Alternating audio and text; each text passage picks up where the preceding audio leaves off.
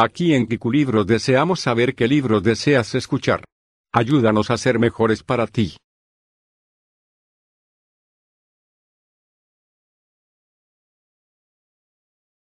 —39. Mi segundo día en la montaña transcurre, como siempre, de una manera lenta y continua. El tiempo es casi lo único que diferencia un día del día anterior. Si la meteorología fuera la misma, perdería en un instante la noción del paso del tiempo. Dejaría de poder distinguir el día de hoy del de ayer, el día de hoy del de mañana. El tiempo parecería un barco que, una vez perdida el ancla, vaga a la deriva por la extensa superficie del mar. Cuento los días. Estamos a martes. Hoy, la señora Saeki. Si hay algún visitante, por supuesto, efectuará la pequeña visita guiada por el interior de la biblioteca, igual que siempre. Como al día que crucé por primera vez el portal de la biblioteca conmemorativa Komura. Ella sube las escaleras sobre sus finos tacones.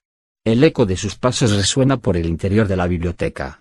Las medias brillantes, la blusa inmaculada, el pequeño par de perlas en sus orejas, la Mont Blanc sobre el escritorio. Su sonrisa plácida, aunque proyecte la larga sombra de la resignación. Todo eso queda muy lejos ahora. Nada me parece siquiera real. En el sofá de la cabaña, aspirando el olor de la tela descolorida, pienso de nuevo en nosotros dos, en la señora Saeki y en mí haciendo el amor. Resigo mis recuerdos, uno tras otro, voy evocando aquellas imágenes. Ella se desnuda despacio. Luego se mete en la cama, ni que decir tiene que mi pena empieza a ponerse de nuevo en erección. Duro como una roca. Pero ya no me duele como ayer. El enrojecimiento del glande también ha desaparecido. Harto de encontrarme inmerso en fantasías sexuales, salgo afuera y realizo mi programa gimnástico. Hago ejercicios para fortalecer los músculos del abdomen utilizando la barandilla del Porsche. Acometo una tanda de abdominales a ritmo acelerado, luego una dura tanda de estiramientos Sudo tan profusamente que voy al bosque, empapo la toalla en el arroyo y me friego todo el cuerpo con ella. El agua está fría. Apacigua un poco mi exaltación. Luego me siento en el porche, escucho Radiohead en el Disman. Desde que me escapé de casa he estado escuchando reiteradamente la misma música. Kid Day, de Radiohead. Greatest Hits, de Prince.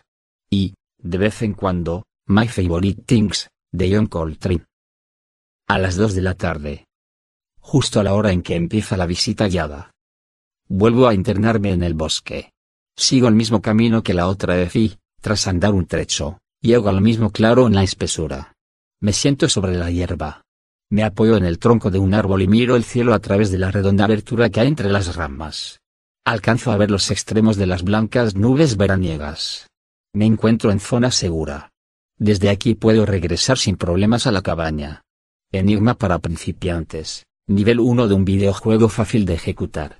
Pero, si sigo adelante, pondré los pies en un laberinto mucho más intrincado, desafiante.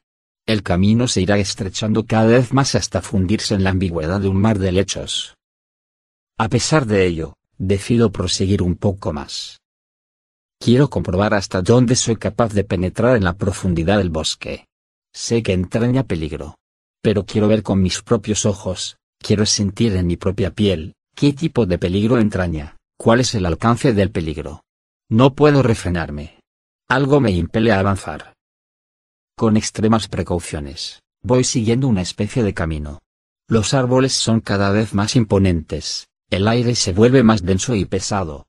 Y sobre mi cabeza, las ramas estrechamente entrelazadas me impiden ver el cielo.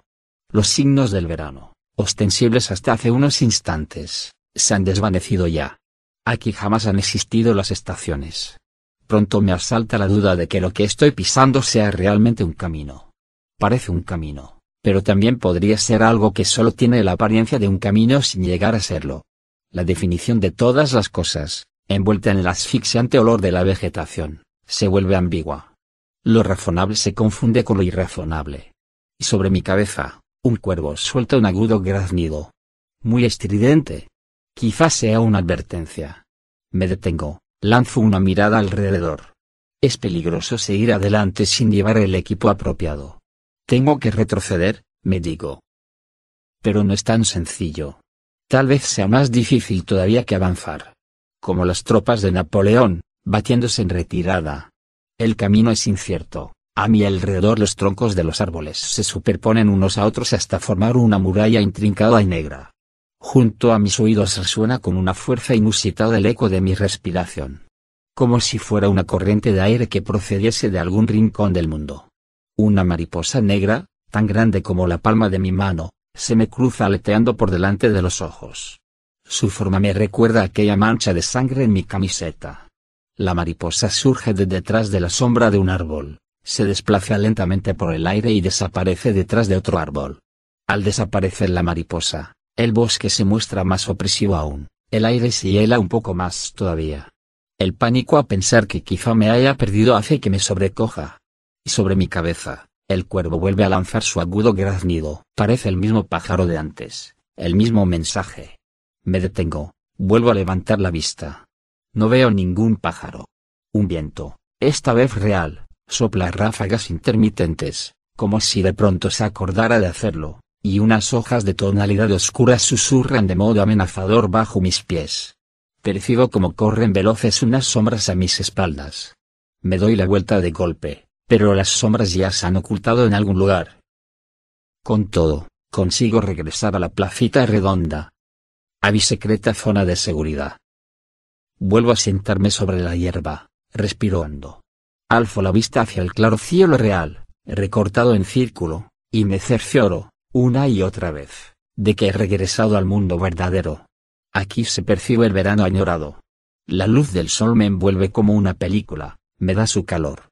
Sin embargo, la sensación de pánico que he experimentado en el camino de regreso permanece largo tiempo en mi cuerpo como copos de nieve sin fundirse en un rincón del jardín.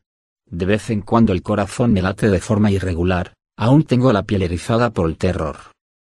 Aquella noche me acuesto en la oscuridad y, conteniendo la respiración y con los ojos bien abiertos, espero a que surja alguna figura de entre las tinieblas. Ruego para que aparezca alguien. No sé si mis súplicas surtirán algún efecto pero concentro todos mis sentimientos con la esperanza de que eso ocurra, lo deseo fervientemente. Ruego que mi deseo se cumpla a fuerza de anhelarlo con la máxima intensidad. Pero mis plegarias no han sido oídas. Mis peticiones han sido rechazadas. La señora Saeki no aparece, igual que ayer. Ni la señora Saeki real, ni la señora Saeki en forma de ilusión, ni la señora Saeki con aspecto de la niña de 15 años. Las tinieblas siguen siendo tinieblas. Antes de dormirme me atormenta una violenta erección. Más vigorosa, más firme que nunca. Pero no me masturbo. Decido mantener intactos los recuerdos de mis relaciones sexuales con la señora Saeki. Me duermo apretando ambas manos. Espero soñar con la señora Saeki. Pero es Sakura quien aparece en mis sueños. O tal vez no sea un sueño. Todo es demasiado real y coherente. No hay ni un ápice de ambigüedad. No sé cómo llamarlo. Pero, como fenómeno, no tiene más denominación que esta, o sea, sueño. Yo me encuentro en el apartamento de Sakura. Ella duerme en su cama. Yo estoy tendido dentro de mi saco de dormir. Igual que cuando pasé la noche en su casa. El tiempo ha retrocedido y yo me encuentro ahora en una encrucijada. A medianoche me despierto con una sed terrible, salgo del saco y bebo agua. Varios vasos. Cinco o seis. Una ligera película de sudor cubre mi piel, tengo una violenta erección. En la parte delantera de mis boxers se aprecia una protuberancia rígida. Mi pene parece un ser vivo, poseedor de una conciencia distinta, que funciona según un sistema distinto. Bebo agua y, automáticamente, él recibe su parte. Puedo oír el tenue ruido que hace al tragarse el agua. Dejo el vaso en el fregadero y me apoyo unos instantes en la pared. Quiero saber la hora, pero no veo ningún reloj. Deben de ser altas horas de la madrugada. Horas en que incluso los relojes se esfuman en alguna parte. Me acerco a la cama de Sakura. Las luces de la calle penetran en la habitación a través de las cortinas. Ella está profundamente dormida y me da la espalda. Las plantas de sus pequeños y bonitos pies asoman por debajo del ligero edredón. Parece que a mi espalda alguien ha encendido furtivamente la luz. Se ha oído el chasquido del interruptor. Los troncos superpuestos de los árboles obstruyen mi campo visual. Aquí no hay estaciones. Tomo la determinación de acostarme junto a Sakura. La pequeña cama individual cruje bajo el peso de los dos cuerpos. Aspiro el olor de su nuca. Huele un poco a sudor. Le rodeo suavemente la cintura por detrás. Sakura lanza un pequeño suspiro, casi inaudible, pero no se despierta. El cuervo lanza su agudo graznido. Alzo la vista. Pero no veo ningún pájaro. Ni siquiera puedo vislumbrar el cielo. Levanto la camiseta de Sakura, acaricio sus suaves senos. Peizco sus pezones con la punta de los dedos, como si sintonizara una emisora de radio. Mi pene erecto presiona con fuerza en la parte posterior de su muslo. Pero ningún sonido escapa de sus labios. Su respiración no se agita. Debe de estar profundamente dormida, pienso. El cuervo vuelve a graznar. El pájaro vuelve a mandarme algún mensaje, pero yo no soy capaz de descifrarlo. El cuerpo de Sakura es cálido y, al igual que el mío, está cubierto de sudor. Me decido a cambiarla de posición. Despacio, la traigo hacia mí y la coloco boca arriba. Ella expira con fuerza. Aún así, no hay signos de que vaya a despertarse. Aplico el oído a su vientre liso como un papel de dibujo e intento descifrar los ecos del sueño dentro del laberinto que hay debajo. Mi erección permanece. Se diría que va a durar eternamente. Le quito las pequeñas bragas de algodón. Me lleva cierto tiempo deslizarlas por sus piernas y sacar los pies. Luego deposito la mano en su vello púbico y deslizo suavemente un dedo hacia su interior. Está cálido, tentadoramente húmedo. Muevo el dedo despacio. Sakura sigue sin despertarse. Se limita a lanzar en sueños otro profundo suspiro. Al mismo tiempo, en una especie de hueco que hay en mi interior, algo se dispone a salir de su cáscara, en algún instante han surgido un par de ojos vueltos hacia mi interior. Por lo tanto, puedo observar toda la escena. Yo aún no sé si ese algo es bueno o malo. Pero, en cualquier caso, no puedo detenerlo. Es algo resbaladizo, que aún no tiene rostro. Y pronto saldrá de su cáscara, adquirirá un rostro, su cuerpo acabará desprendiéndose de esta especie de gelatina que lo envuelve. Y entonces sabré de qué se trata. Pero, de momento, no pasa de ser una especie de señal amorfa. Alarga unas manos que no son manos e intenta romper la cáscara por el lugar más débil. Y yo miro sus movimientos fetales. Tomo una decisión. No, no es cierto. En realidad, yo no tomo ninguna decisión. Porque no tengo posibilidad de elegir. Me bajo los boxes, el pen se yergue liberado.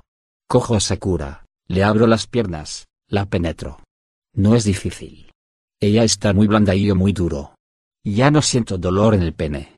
Mi glande se ha robustecido en cuestión de días. Sakura aún está inmersa en sus sueños. Yo me hundo en ellos. Sakura se despierta de repente. Ve que estoy dentro de ella. Tamura. ¿Qué diablos estás haciendo? Pues, al parecer, estoy dentro de ti. Respondo. ¿Y por qué? dice Sakura con una voz terriblemente seca. Ya te dije que no lo hicieras, ¿no? No he podido aguantarme. Pues, ahora, para y saque enseguida eso de ahí. No puedo sacarlo. Digo. Y sacudo la cabeza. Tamura, escúchame. En primer lugar, yo tengo novio formal. En segundo lugar, tú has penetrado por las buenas en mi sueño. Y eso no está bien. Ya lo sé. Aún no es demasiado tarde. Es cierto que tú estás dentro de mí pero aún no te has movido y no has eyaculado. Solo estás ahí, tranquilo. Como si reflexionaras. ¿Verdad? Asiento. Sal. Dice ella, como si expusiera una argumentación. Y olvidemos lo ocurrido. Yo lo olvidaré y tú también. Yo soy tu hermana mayor, tú eres mi hermano pequeño. Aunque no nos unan los lazos de la sangre, somos hermanos, eso sin ninguna duda. Ya lo sabes, ¿no? Que nosotros somos una familia, y que no podemos hacer estas cosas. Y ya es demasiado tarde. Digo yo. ¿Por qué? Porque así lo he decidido yo. Digo. Porque así lo has decidido tú. Dice el joven llamado Cuervo y ya estás harto de que las cosas te manejen a su antojo. No quieres que te vuelvan a sumir en la confusión jamás. Tú ya has matado a tu propio padre. Ya has violado a tu propia madre. Y ahora estás dentro de tu hermana. Si esa es la maldición, la vas a cumplir. Vas a seguir con diligencia, punto por punto, todo el programa que han diseñado para ti.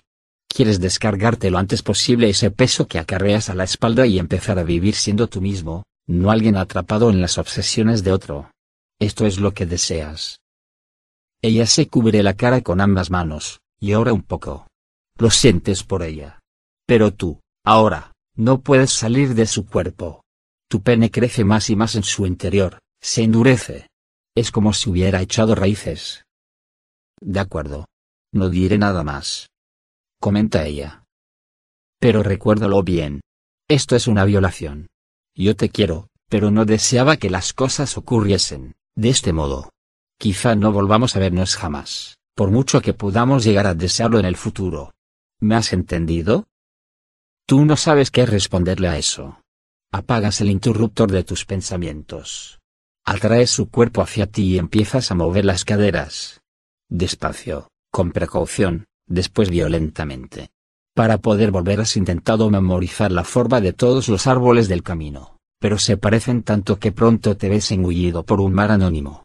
Sakura cierra los ojos y se abandona a tus movimientos. No dice nada. No ofrece resistencia. Borra toda expresión de su rostro, vuelve la cara hacia un lado.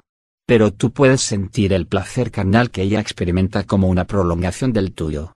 Tú, ahora, lo sabes. Los troncos de los árboles se superponen los unos a los otros y forman una negra muralla que obstruye tu campo visual. El pájaro ya no envía ningún mensaje. Y tú eyaculas. Yo eyaculo. Me despierto. Estoy en la cama, a mi alrededor no hay nadie. Es medianoche. Las tinieblas se expanden hasta el infinito, todos los relojes se han perdido. Salto de la cama, me quito la ropa interior, me limpio el esperma con el agua de la cocina. Es blanco, denso y pesado como un hijo natural nacido de las tinieblas. Me bebo varios vasos de agua seguidos. Pero, por más que beba, no puedo saciar mi sed. Me siento desesperadamente solo.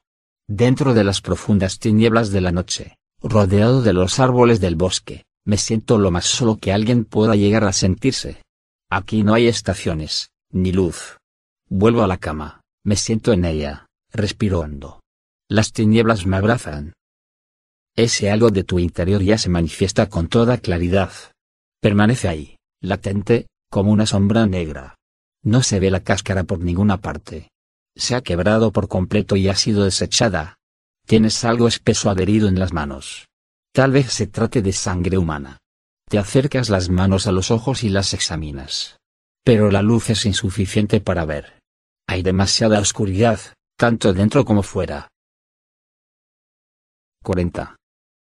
Al lado del letrero donde podía leerse biblioteca conmemorativa Komura había un cartel que indicaba que el lunes era el día de descanso de la biblioteca, que estaba abierta de 11 de la mañana a 5 de la tarde, que la entrada era gratuita y que, si alguien así lo deseaba, todos los martes solía efectuarse una visita guiada por el interior del edificio. Josino se lo leyó a Nakata. Hoy es lunes, justo el día de fiesta. Dijo el joven. Luego consultó su reloj de pulsera. Claro que tanto da. A esta hora siempre está cerrada. Señor Josino. ¿Qué? Esta biblioteca es muy distinta a la que fuimos el otro día, ¿verdad? Dijo Nakata. Sí. Aquella era una gran biblioteca pública y esta es una biblioteca privada. La envergadura es muy distinta. Nakata no lo acaba de entender. ¿Qué es una biblioteca privada? pues que un hombre con patrimonio a quien le gustan los libros se busca un lugar y ahí expone al público todos los libros que él tenía. Como si le dijera a la gente. Leed, leed. Leed tanto como queráis, ¿entendés? Caramba. ¿Qué sitio? ¿Has visto el portal? ¿Qué es un hombre con patrimonio? Un hombre rico. ¿Y qué diferencia hay entre un hombre rico y un hombre con patrimonio? Josino se quedó desconcertado. Pues. Uf. Yo tampoco lo tengo muy claro, pero, no sé, un hombre con patrimonio da más la impresión de tener cultura.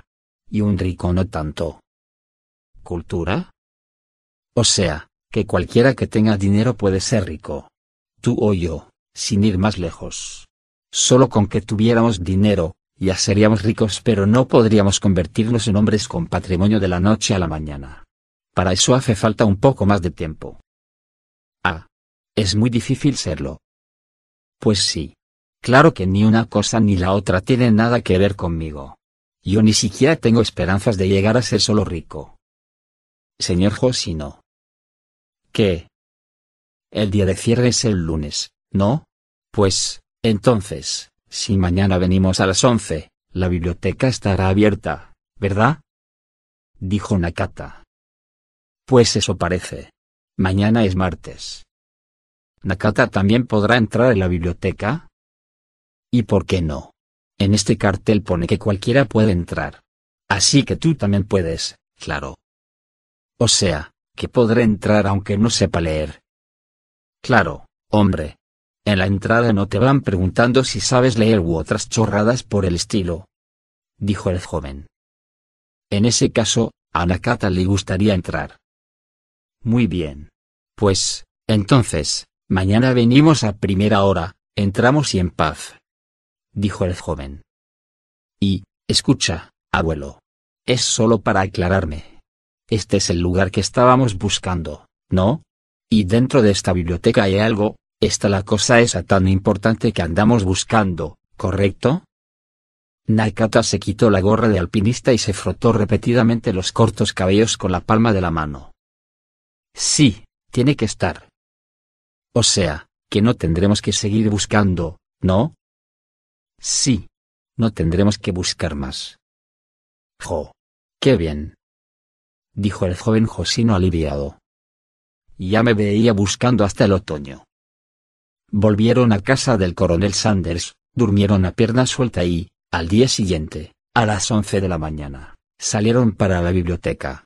Estaba a unos veinte minutos a pie del apartamento, así que decidieron ir andando. Por la mañana, el joven había ido a devolver el Mazda familia a la agencia de alquiler de coches que había delante de la estación. Cuando llegaron a la biblioteca, el portal ya estaba abierto de par en par. Parecía que fuera a hacer un calor bochornoso. Alguien había regado el suelo de los alrededores. Al otro lado del portal se veía un jardín bien cuidado. Eh, abuelo. Dijo Josino delante del portal. ¿Sí? ¿De qué se trata? ¿Qué debemos hacer una vez dentro de la biblioteca? Me da miedo que me vengas con la primera cosa absurda que se te pase por la cabeza, así que he preferido preguntártelo antes. Es que yo, Primero, tengo que hacerme a la idea de las cosas. Nakata reflexionó. Lo que haremos, una vez estemos dentro, eso Nakata tampoco lo sabe. Pero ya que es una biblioteca, por lo pronto podríamos leer. Nakata cogerá un libro de fotografías y usted, señor Josino, elija algún libro y léalo. De acuerdo. Ya que se trata de una biblioteca, por lo pronto leeremos. Lógico. Y luego ya iré pensando poco a poco, lo que tenemos que hacer después. Vale. Lo que viene después ya lo irás pensando poco a poco. Otra idea sensata. Dijo el joven. Cruzaron el bello jardín cuidado con esmero y entraron en el antiguo vestíbulo. Justo a la entrada estaba el mostrador de recepción con un guapo y esbelto joven sentado detrás. Camisa blanca de algodón. Gafas pequeñas. Largo y elegante flequillo cayéndole sobre la frente. El tío parece salido de una película en blanco y negro de François Truffaut, se dijo Josino. El guapo joven les sonrió al verlos. Hola. Saludó Josino con voz alegre. Buenos días. Respondió su interlocutor. Bienvenidos.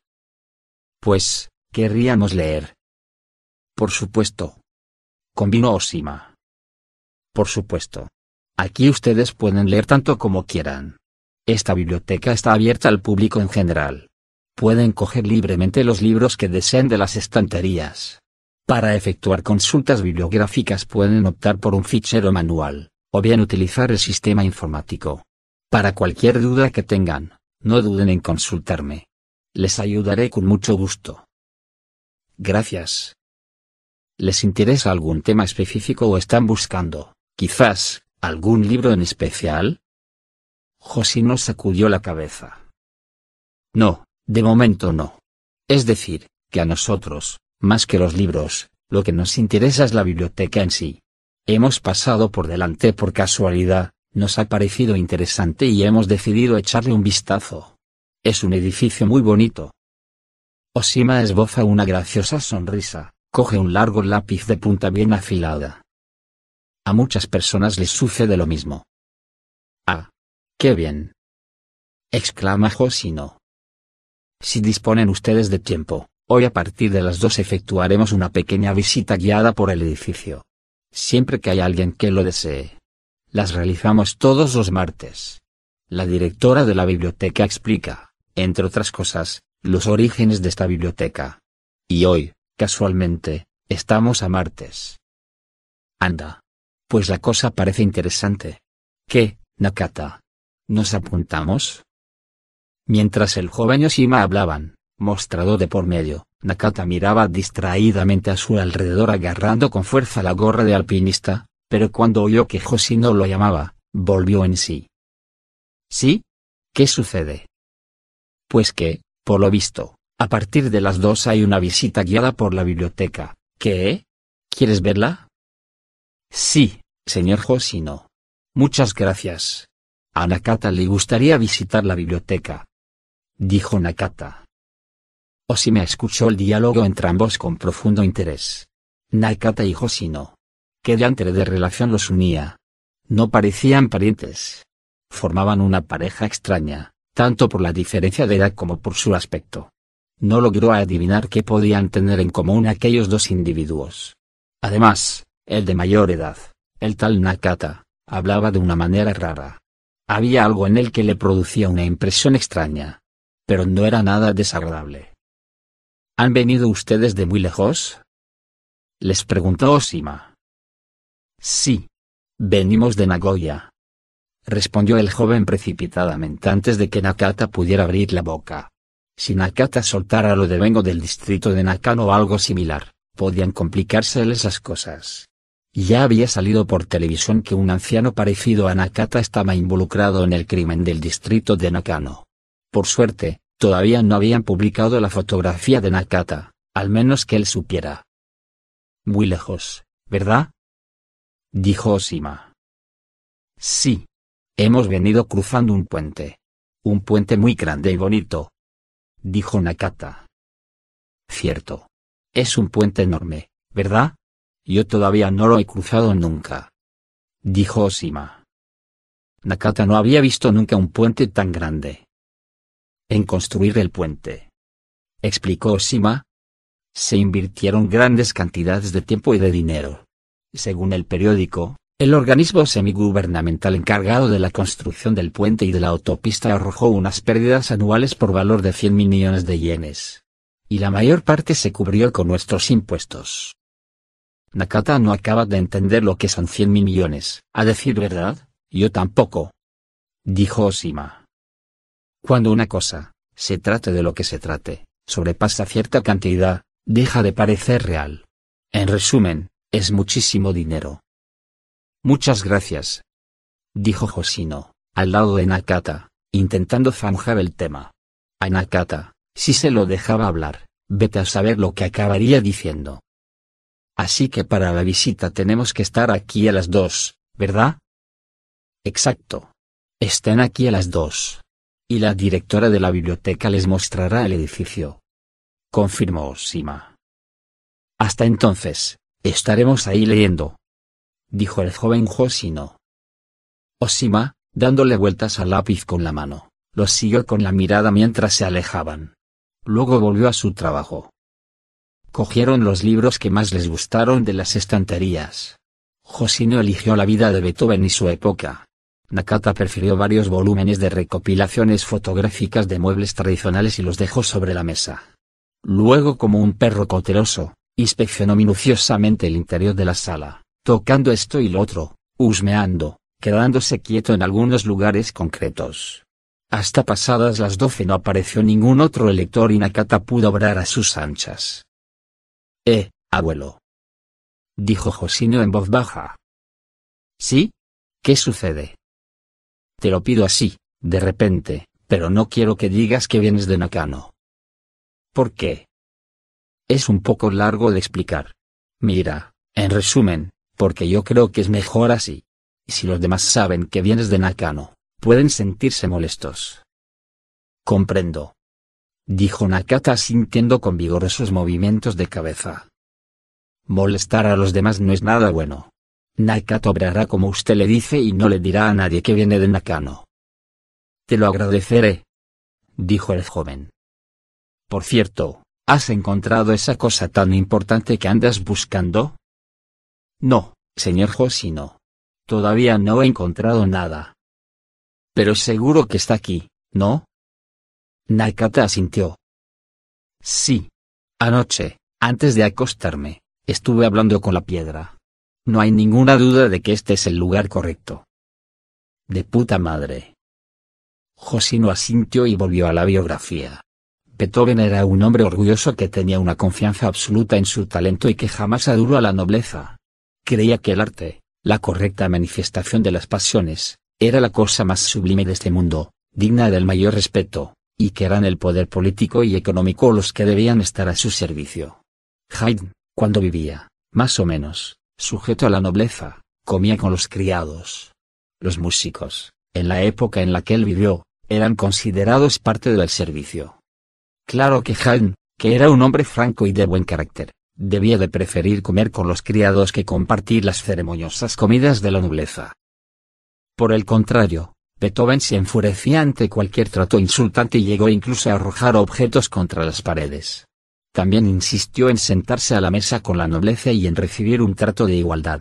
Beethoven era muy impaciente, casi colérico, y una vez que se enfadaba se volvía intratable. Políticamente tenía ideas radicales que no se molestaba en ocultar. Al perder el oído, su carácter fue empeorando más y más. Con el paso de los años, su música fue cobrando amplitud de vuelo y, al mismo tiempo, se volvió más densa e introspectiva. Solo él fue capaz de conjugar esas dos cosas tan encontradas. Pero el extraordinario esfuerzo que llevaba a cabo fue destrozando su vida real. El cuerpo y el espíritu de los seres humanos tienen un límite, no están hechos para soportar una labor tan ardua. Mira que los genios también lo pasan mal, pensó Josino admirado, exhalando un profundo suspiro, y dejó el libro a medio leer encima de la mesa. En el aula de música de su escuela había un busto de bronce de Beethoven del que Josino únicamente recordaba su ceñuda expresión, pero por entonces el joven no sabía nada de la vida tan llena de sinsabores que el buen hombre había tenido que pasar. Así se entiende que pusiera aquella cara tan seria. Ya sé que esto no se puede decir, pero yo no creo que pueda llegar a ser alguna vez un genio pensó Josino. Luego miró hacia Nakata. Este, mientras miraba las fotografías de los muebles tradicionales, simulaba estar esculpiendo con el cincel o estar pasando un pequeño cepillo. Al ver los muebles, la fuerza de la costumbre hacía que su cuerpo se empezara a mover a su albedrío. Él quizás llegue a serlo algún día, pensó el joven. No es algo que esté al alcance de cualquiera. Pasadas las doce llegaron dos lectoras, dos mujeres de mediana edad, y ellos decidieron hacer un descanso y salir afuera. El joven, para comer, había traído pan. Nakata llevaba en la bolsa el pequeño termo lleno de té, como siempre. Josi nos acercó al mostrador, le preguntó a Osima si podían comer por ahí cerca. Por supuesto. Respondió Osima. En el corredor que da al exterior, allí podrán almorzar mirando al jardín. Después, si lo desean, pueden tomarse un café. Aquí hay café preparado. No duden en servirse. Muchas gracias. Dijo Josino. Esta biblioteca es como muy familiar, ¿verdad? Osima sonrió y se echó el flequillo para atrás. Sí, es algo distinta a otras bibliotecas. Se la puede llamar familiar, en efecto. Nosotros no deseamos otra cosa que crear un espacio íntimo y acogedor donde se pueda leer a gusto. Muy simpático el chico este, pensó Josino. Intelectual, atildado, con pinta de ser hijo de buena familia. Y además amable. Debe de ser marica, pensó. Pero Josino no tenía prejuicios contra los homosexuales. Cada uno tiene sus preferencias. Hay quien puede hablar con las piedras. No es de extrañar, pues, que haya hombres que se acuesten con otros hombres. Después de comer, Josino se levantó, Se desperezó y luego se dirigió al mostrador a buscar un café caliente. Nakata, que no tomaba café, se quedó sentado en la galería tomando té y contemplando los pájaros que se acercaban al jardín. ¿Qué tal? ¿Ha encontrado algún libro interesante? Le preguntó Osima Josino. Sí. Me he pasado todo el rato leyendo una biografía de Beethoven. Dijo Josino. Muy interesante el libro. La vida de Beethoven te da mucho que pensar. Osima asistió. Me atrevería a decir que la vida de Beethoven fue muy dura. Pero que muy dura. exclamó Josino. Claro que a mí me parece que la culpa era en parte suya. Para empezar, Beethoven no era en absoluto una persona conciliadora. El hombre no pensaba más que en sí mismo. No tenía en la cabeza más que sus cosas y su música. Y no le importaba sacrificarlo todo a eso. Debía de ser insoportable tenerlo cerca, al pobre. Yo habría acabado diciéndole. Oye, Ludwig, si me disculpas. No es de extrañar que su sobrino terminara mal de los nervios.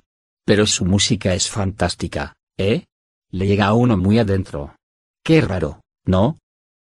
Exacto. Asintió Osima. Pero ¿por qué tuvo que llevar una vida tan dura?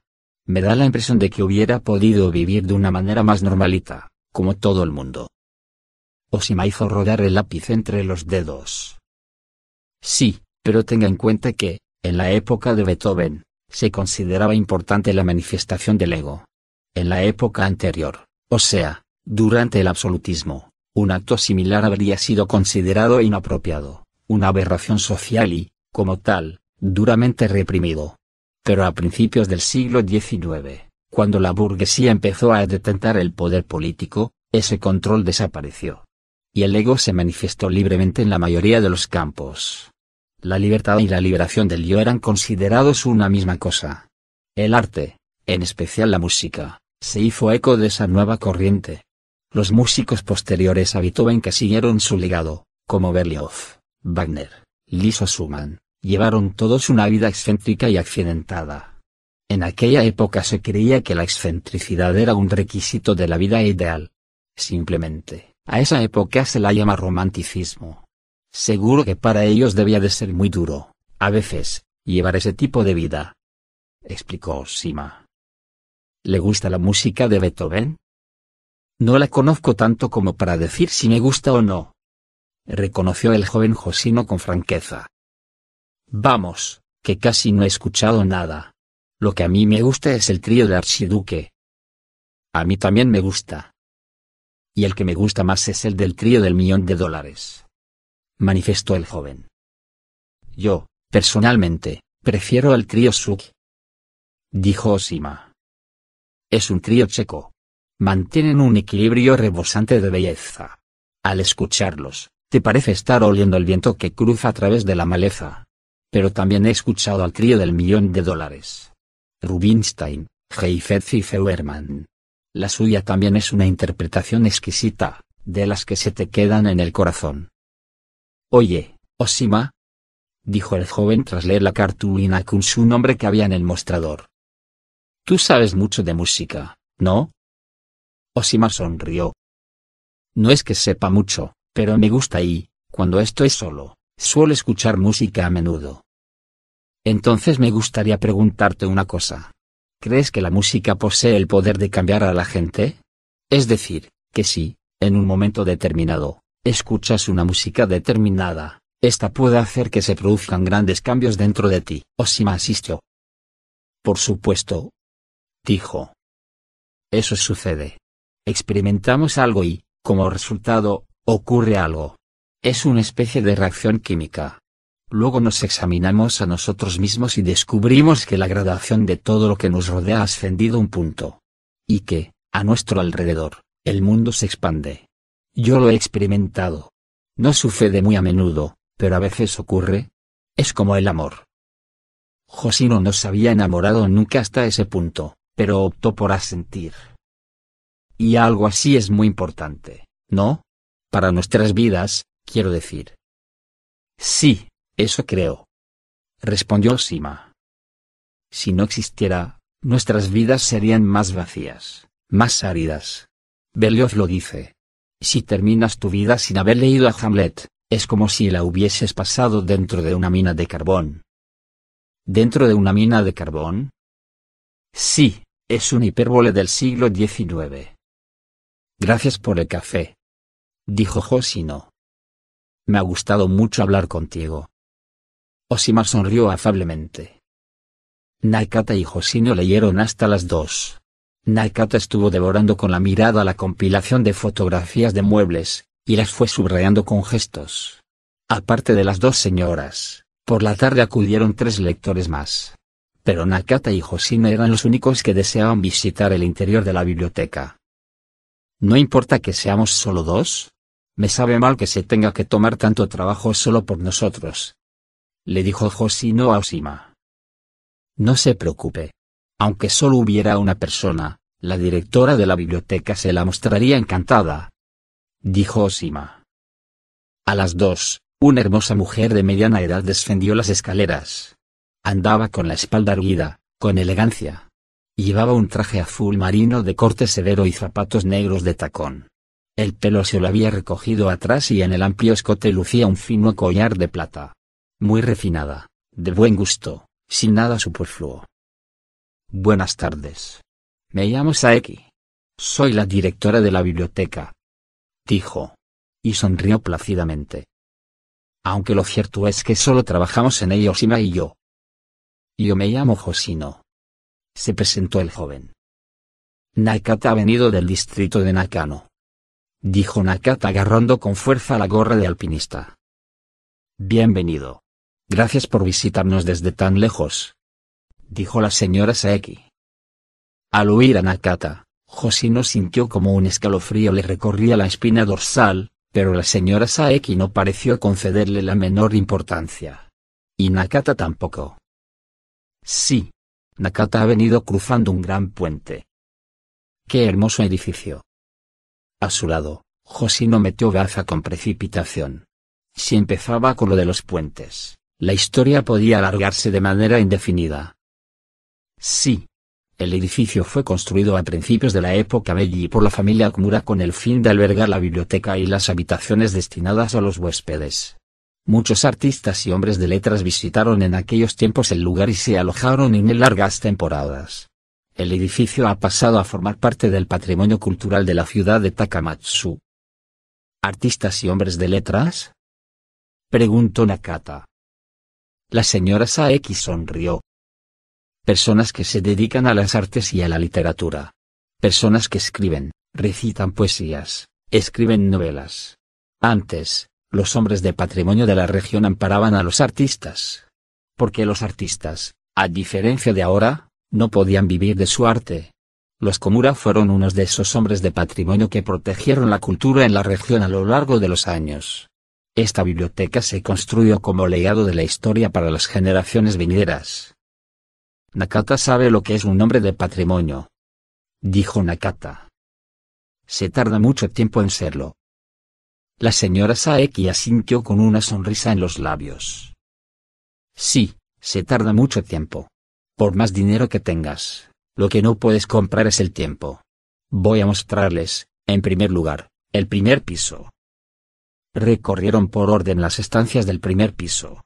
La señora Saeki les iba explicando como de costumbre, cosas sobre los artistas y hombres de letras que se habían alojado en cada una de aquellas habitaciones, les mostraba los escritos y las obras que habían dejado.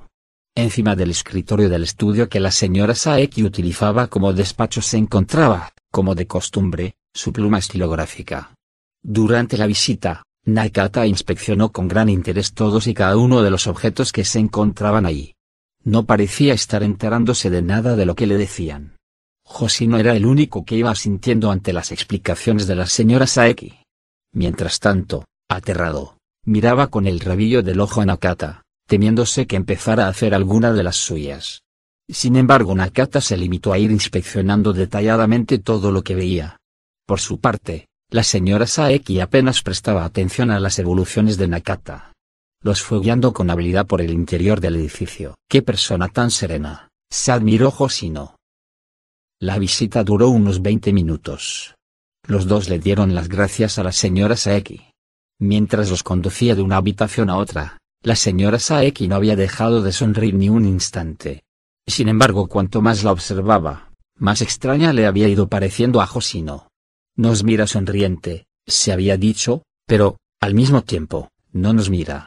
O sea, que ella nos está mirando a nosotros, pero, al mismo tiempo, está mirando otra cosa distinta. Mientras habla, piensa en otra cosa distinta.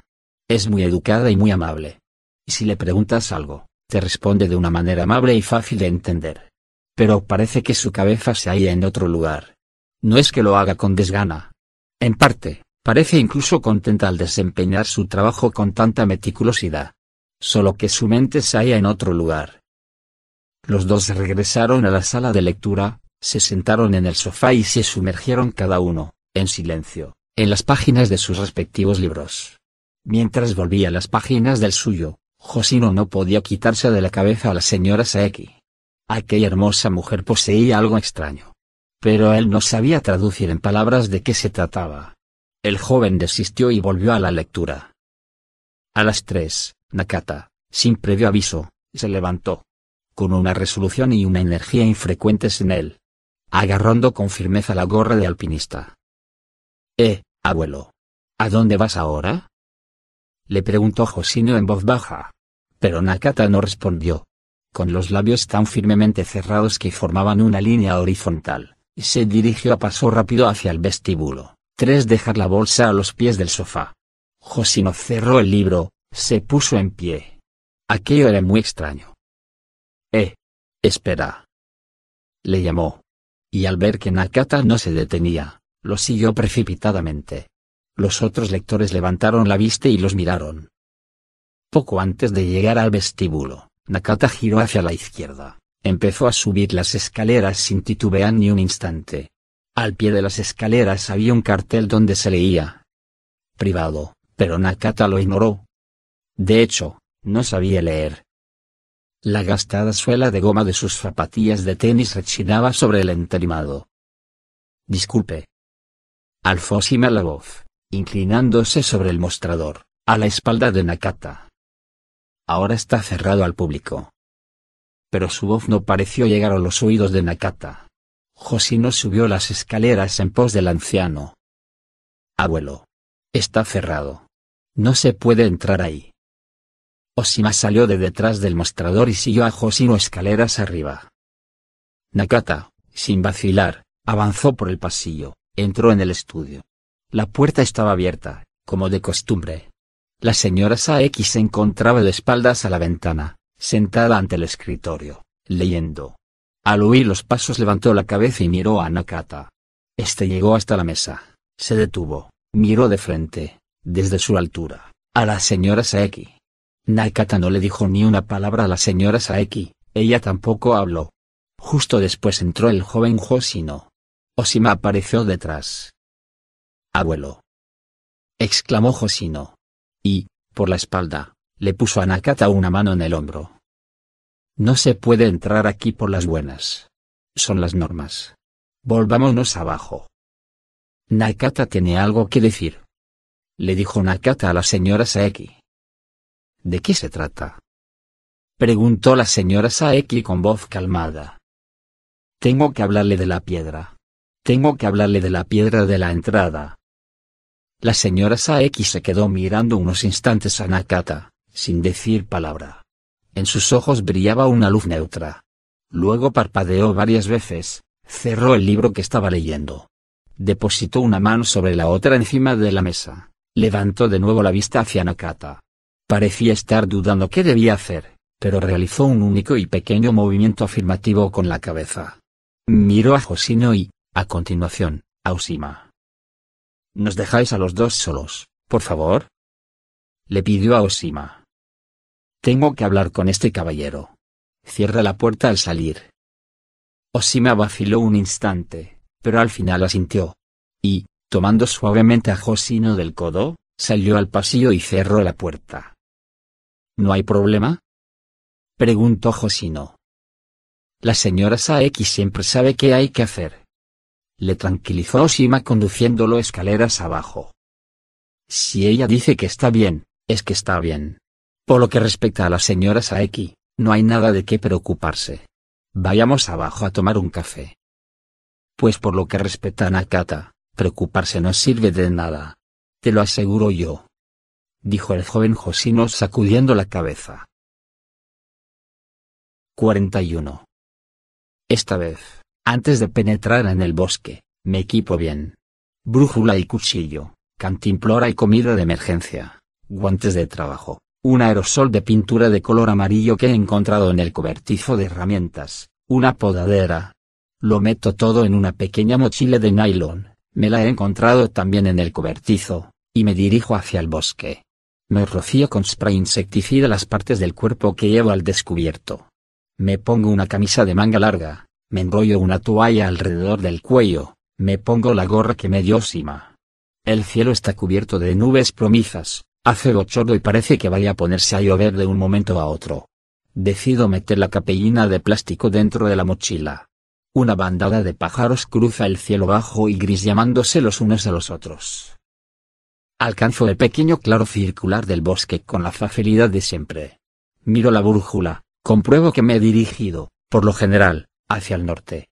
Decido adentrarme un poco más en el corazón del bosque. Esta vez voy dejando a mi paso en los troncos una señal amarilla con el aerosol. Siguiéndola, podré regresar.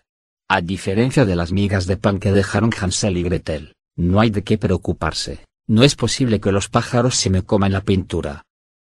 Voy bien equipado, así que no siento el pánico atroz que me asaltó la vez anterior. Estoy inquieto, por supuesto. Pero hoy mi corazón no late con aquella fuerza inusitada. Es la curiosidad lo que me mueve. Quiero saber qué hay más allá del camino. Y, si no hay nada, también quiero saberlo. Tengo que saberlo. Grabo en mi memoria el paisaje que me circunda, doy un paso tras otro, siempre hacia adelante. De vez en cuando se oyen ruidos de procedencia desconocida.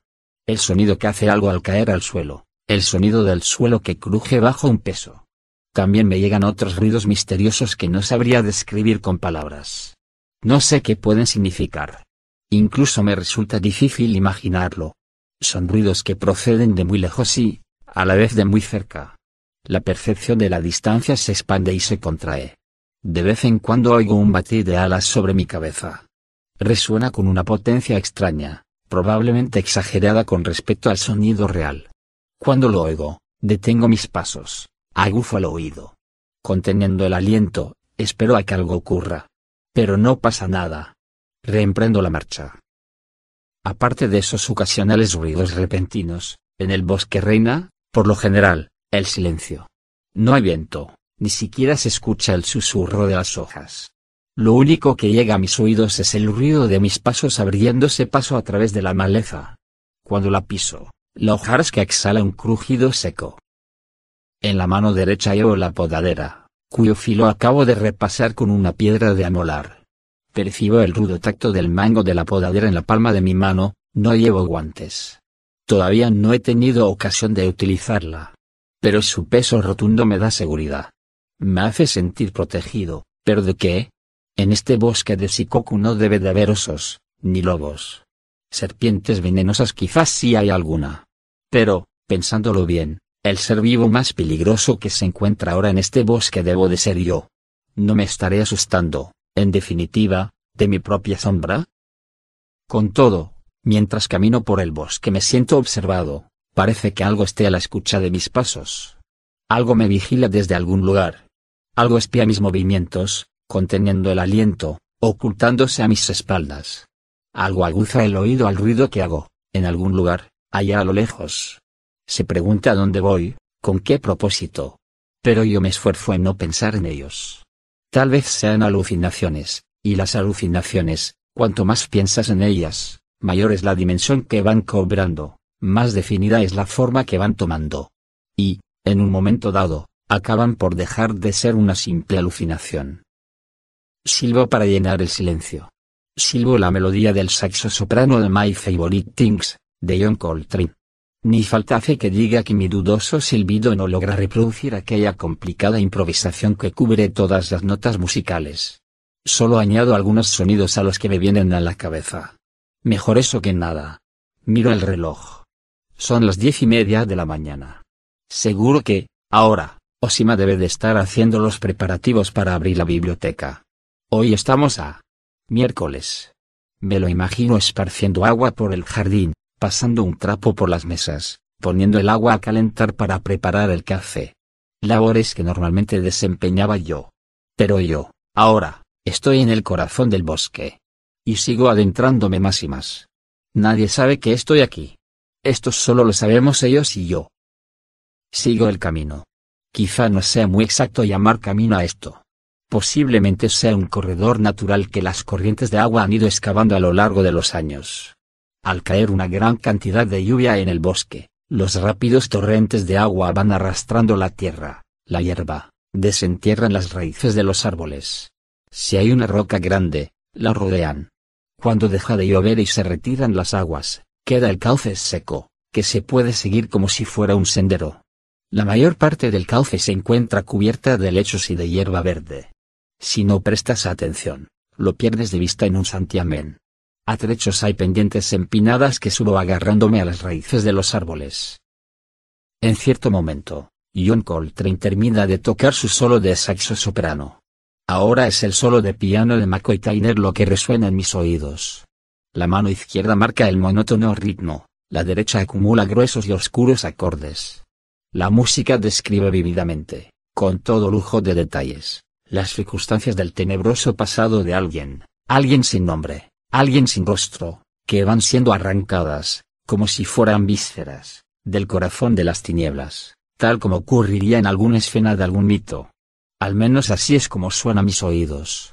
Aquella música paciente y reiterativa va haciendo, poco a poco, que la realidad se desmorone y la va reconstruyendo de forma diferente.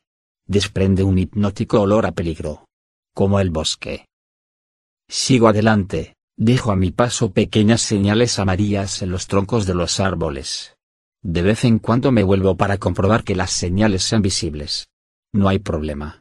Las señales indicadoras del camino se van sucediendo de forma irregular como las boyas en la superficie del agua. Por si acaso voy haciendo con la podadera, aquí y allá, marcas en los troncos de los árboles. Otra señal.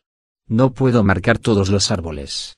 Mi pequeña podadera no es lo bastante grande, cuando veo un árbol no muy grueso, de corteza blanda, hinco la podadera y dejo una herida reciente. El árbol soporta el tajo en silencio. De vez en cuando se me acercan enormes mosquitos negros, como patrullas de reconocimiento. Buscan las zonas descubiertas de la piel alrededor de mis ojos. Los oigo zumbar junto a mis oídos. Los ahuyento con la mano. Intento aplastarlos de un manotazo. Si el golpe es certero, se oye un chasquido seco. A veces, el mosquito está yendo a reventar de la sangre que acaba de chuparme. El picor viene después. Me limpio la sangre de la mano en la toalla que llevo enrollada alrededor del cuello. También los soldados que hace años marcharon por el bosque, si es que era verano, debieron de tener que soportar los mosquitos. ¿Cuánto debía de pesar el equipo completo? El antiguo fusil, esa especie de armatoste de hierro, municiones, bayoneta, el casco de hierro, algunas granadas de mano, por supuesto comida y bebida, la pala portátil para abrir trincheras, la olla para cocer el arroz, unos 20 kilos más o menos. En todo caso, era un equipo muy pesado. Muy distinto de la mochila de nylon que yo llevo. Tengo la sensación de que voy a toparme con ellos detrás del siguiente arbusto. Pero hace más de 60 años que los soldados desaparecieron de aquí. Me acuerdo de la campaña napoleónica de Rusia sobre la que leí en el porche de la cabaña. En el verano de 1812, también los soldados franceses que recorrieron aquel largo camino hasta Moscú debieron de sufrir la plaga de los mosquitos. Por supuesto, pero la agresión de los mosquitos no fue lo único que tuvieron que padecer. Para sobrevivir, los soldados franceses tuvieron que luchar contra muchas otras cosas. El hambre, la sed, los malos caminos llenos de barro, las epidemias, el calor sofocante, las acciones rápidas de las tropas de cosacos que atacaban la larguísima línea de abastecimiento, la falta de medicinas y, por supuesto, las tropas regulares del ejército ruso contra las que se enfrentaron en grandes batallas. Cuando los soldados franceses lograron entrar finalmente en un Moscú desierto tras la huida masiva de sus habitantes, su número había descendido de 500.000 a 100.000 hombres. Me detengo y apago la sed con el agua de la cantimplora. Los dígitos de mi reloj de pulsera señalan las once en punto. Es la hora de apertura de la biblioteca. Imagino a Usima abriendo el portal, sentándose detrás del mostrador. Encima de la mesa debe de encontrarse, como de costumbre, su largo y afilado lápiz. Lo coge de vez en cuando, lo hace dar vueltas entre los dedos. Se presiona suavemente la sien con la goma del extremo. Estas escenas me acuden a la mente con enorme realismo. Pero pertenecen a un lugar muy lejano. Eso Shima quien lo dice. Yo no tengo la menstruación. Mis pezones no son demasiado sensibles, pero mi clítoris sí. En mis relaciones sexuales jamás he usado la vagina, practico el sexo anal. Recuerdo a Osima durmiendo, de cara a la pared, en la cama de la cabaña. Recuerdo la presencia que de él ella permaneció tras su marcha. Yo dormía en aquella cama intentando que su presencia me envolviera. Pero no quiero pensar más en ello. A cambio, pienso en la guerra. Pienso en la guerra de Napoleón, pienso en la guerra en la que tuvieron que luchar los soldados japoneses. Noto en la palma de la mano el peso seguro de la podadera. Su blanca y cortante hoja recién afilada lanza destellos acerados ante mis ojos. Desvío inconscientemente la vista. ¿Por qué luchará la gente? ¿Por qué cientos de miles, por qué millones de individuos tendrán que matar en masa a los individuos del bando opuesto? ¿La guerra nace de la ira o del miedo? Tal vez la ira y el miedo no sean más que dos facetas diferentes de un mismo espíritu. Clavo la podadera en el tronco del árbol. El árbol lanza un alarido que no se oye, vierte una sangre que no se ve. Continúa andando. John Coltrane vuelve a tocar su saxo soprano. La repetición desmorona la realidad, la reconstruye de diferente forma. A partir de un momento dado, mi mente pisa el territorio de los sueños. Mis sueños van retornando en silencio. Abrazo a Sakura. Ella se halla entre mis brazos, yo estoy dentro de ella. Ya estoy harto de que las cosas me manejen a su antojo. No quiero que me vuelvan a sumir en la confusión jamás. Yo ya he matado a mi propio padre. Ya he violado a mi propia madre. Y ahora estoy dentro de mi hermana. Si esta es la maldición, la voy a cumplir con prontitud. Quiero liberarme lo antes posible de este peso que acarreo sobre mis espaldas, quiero empezar a vivir por mí mismo, no como alguien atrapado en las obsesiones de otro. Esto es lo que yo deseo. Y entonces eyaculo dentro de ella. Ni siquiera en sueños deberías haber hecho una cosa así me dice el joven llamado Cuervo. Está a mis espaldas. Ha venido andando conmigo por el bosque. Hice todo lo que pude por detenerte. Debiste comprenderlo. Debiste oír claramente mi voz. Pero no escuchaste lo que te estaba diciendo. Y seguiste adelante. Avanzo en silencio sin responderle, sin darme la vuelta siquiera. Creías que obrando de ese modo podrías vencer la profecía, ¿no es verdad? ¿Pero ha sido así realmente? Me pregunta el joven llamado Cuervo. ¿Pero ha sido así realmente? Has matado a tu verdadero padre, has violado a tu verdadera madre y a tu hermana. Has cumplido la profecía al pie de la letra. Con eso debía de acabar la maldición que lanzó sobre ti tu padre. Pero, en realidad, no ha terminado nada. Tú no has superado nada. Al contrario. La maldición imprime un tinte todavía más oscuro a tu espíritu. Ahora ya debes de saberlo. La maldición colma todos tus genes. Se ha convertido en el hálito que exhalas y, cabalgando en el viento que sopla desde los cuatro puntos cardinales, se propagará por el mundo. La oscura confusión de tu interior permanece inalterada. ¿No es cierto? No se han disipado ni tu miedo ni tu ira ni tu inseguridad. Siguen dentro de ti, torturando sin cesar tu corazón. No lo entiendes. En ningún lugar del mundo existe una lucha que acabe con las luchas. Dijo el joven llamado Cuervo. La guerra nace de la guerra misma. Se alimenta lamiendo la sangre vertida a causa de la violencia, comiendo la carne lacerada a causa de la violencia. La guerra es un ser vivo perfecto. Y tú eso tienes que saberlo. Mi hermana, digo. No debería haber violado a Sakura. Ni siquiera en sueños. ¿Qué tengo que hacer? Pregunto, todavía con los ojos clavados en algún punto frente a mí. Pues, lo que debes hacer es, quizá, vencer el miedo y la ira que hay en ti. Responde el joven llamado Cuervo. Deja entrar dentro de ti una luz clara que vaya fundiendo el hielo de tu corazón. Eso es volverse fuerte de verdad. Solo así lograrás ser el chico de 15 años más fuerte del mundo. ¿Entiendes lo que te estoy diciendo, verdad? Todavía no es demasiado tarde. Aún estás a tiempo de recuperarte a ti mismo. Piensa con la cabeza. Piensa en lo que debes hacer. No tienes un pelo de tonto. Debes ser capaz de pensar. ¿De verdad he matado a mi padre? Le preguntó. No hay respuesta. Me doy la vuelta. El joven llamado Cuervo ya no está ahí. Mi pregunta se hunde en el silencio. Solo, en un bosque espeso, el ente llamado yo se siente terriblemente vacío. Tengo la impresión de haberme convertido en lo que Osima llamaba los hombres huecos. Un gran vacío se abre en mi interior. Y ahora ese vacío se expande poco a poco, devora deprisa todo el contenido que quedaba dentro de mí. Puedo oírlo. He ido dejando de entender quién soy. Me siento perdido. Sin dirección, sin cielo, sin tierra. Pienso en la señora Saeki, pienso en Sakura, pienso en Osima. Parecen encontrarse años luz de donde yo me encuentro. Como si estuviera mirándolos a través de unos binoculares puestos del revés. Por muy lejos que tienda la mano, jamás podré tocarlos. Me siento solo, perdido dentro de un laberinto de tinieblas. Escucha el viento, me dijo Osima. Pero aquí ni siquiera sopla el viento. Y el joven llamado cuervo también ha desaparecido. Piensa con la cabeza. Piensa qué debes hacer. Pero ya no puedo pensar en nada. Por más que piense, a fin de cuentas, acabaré en un callejón sin salida.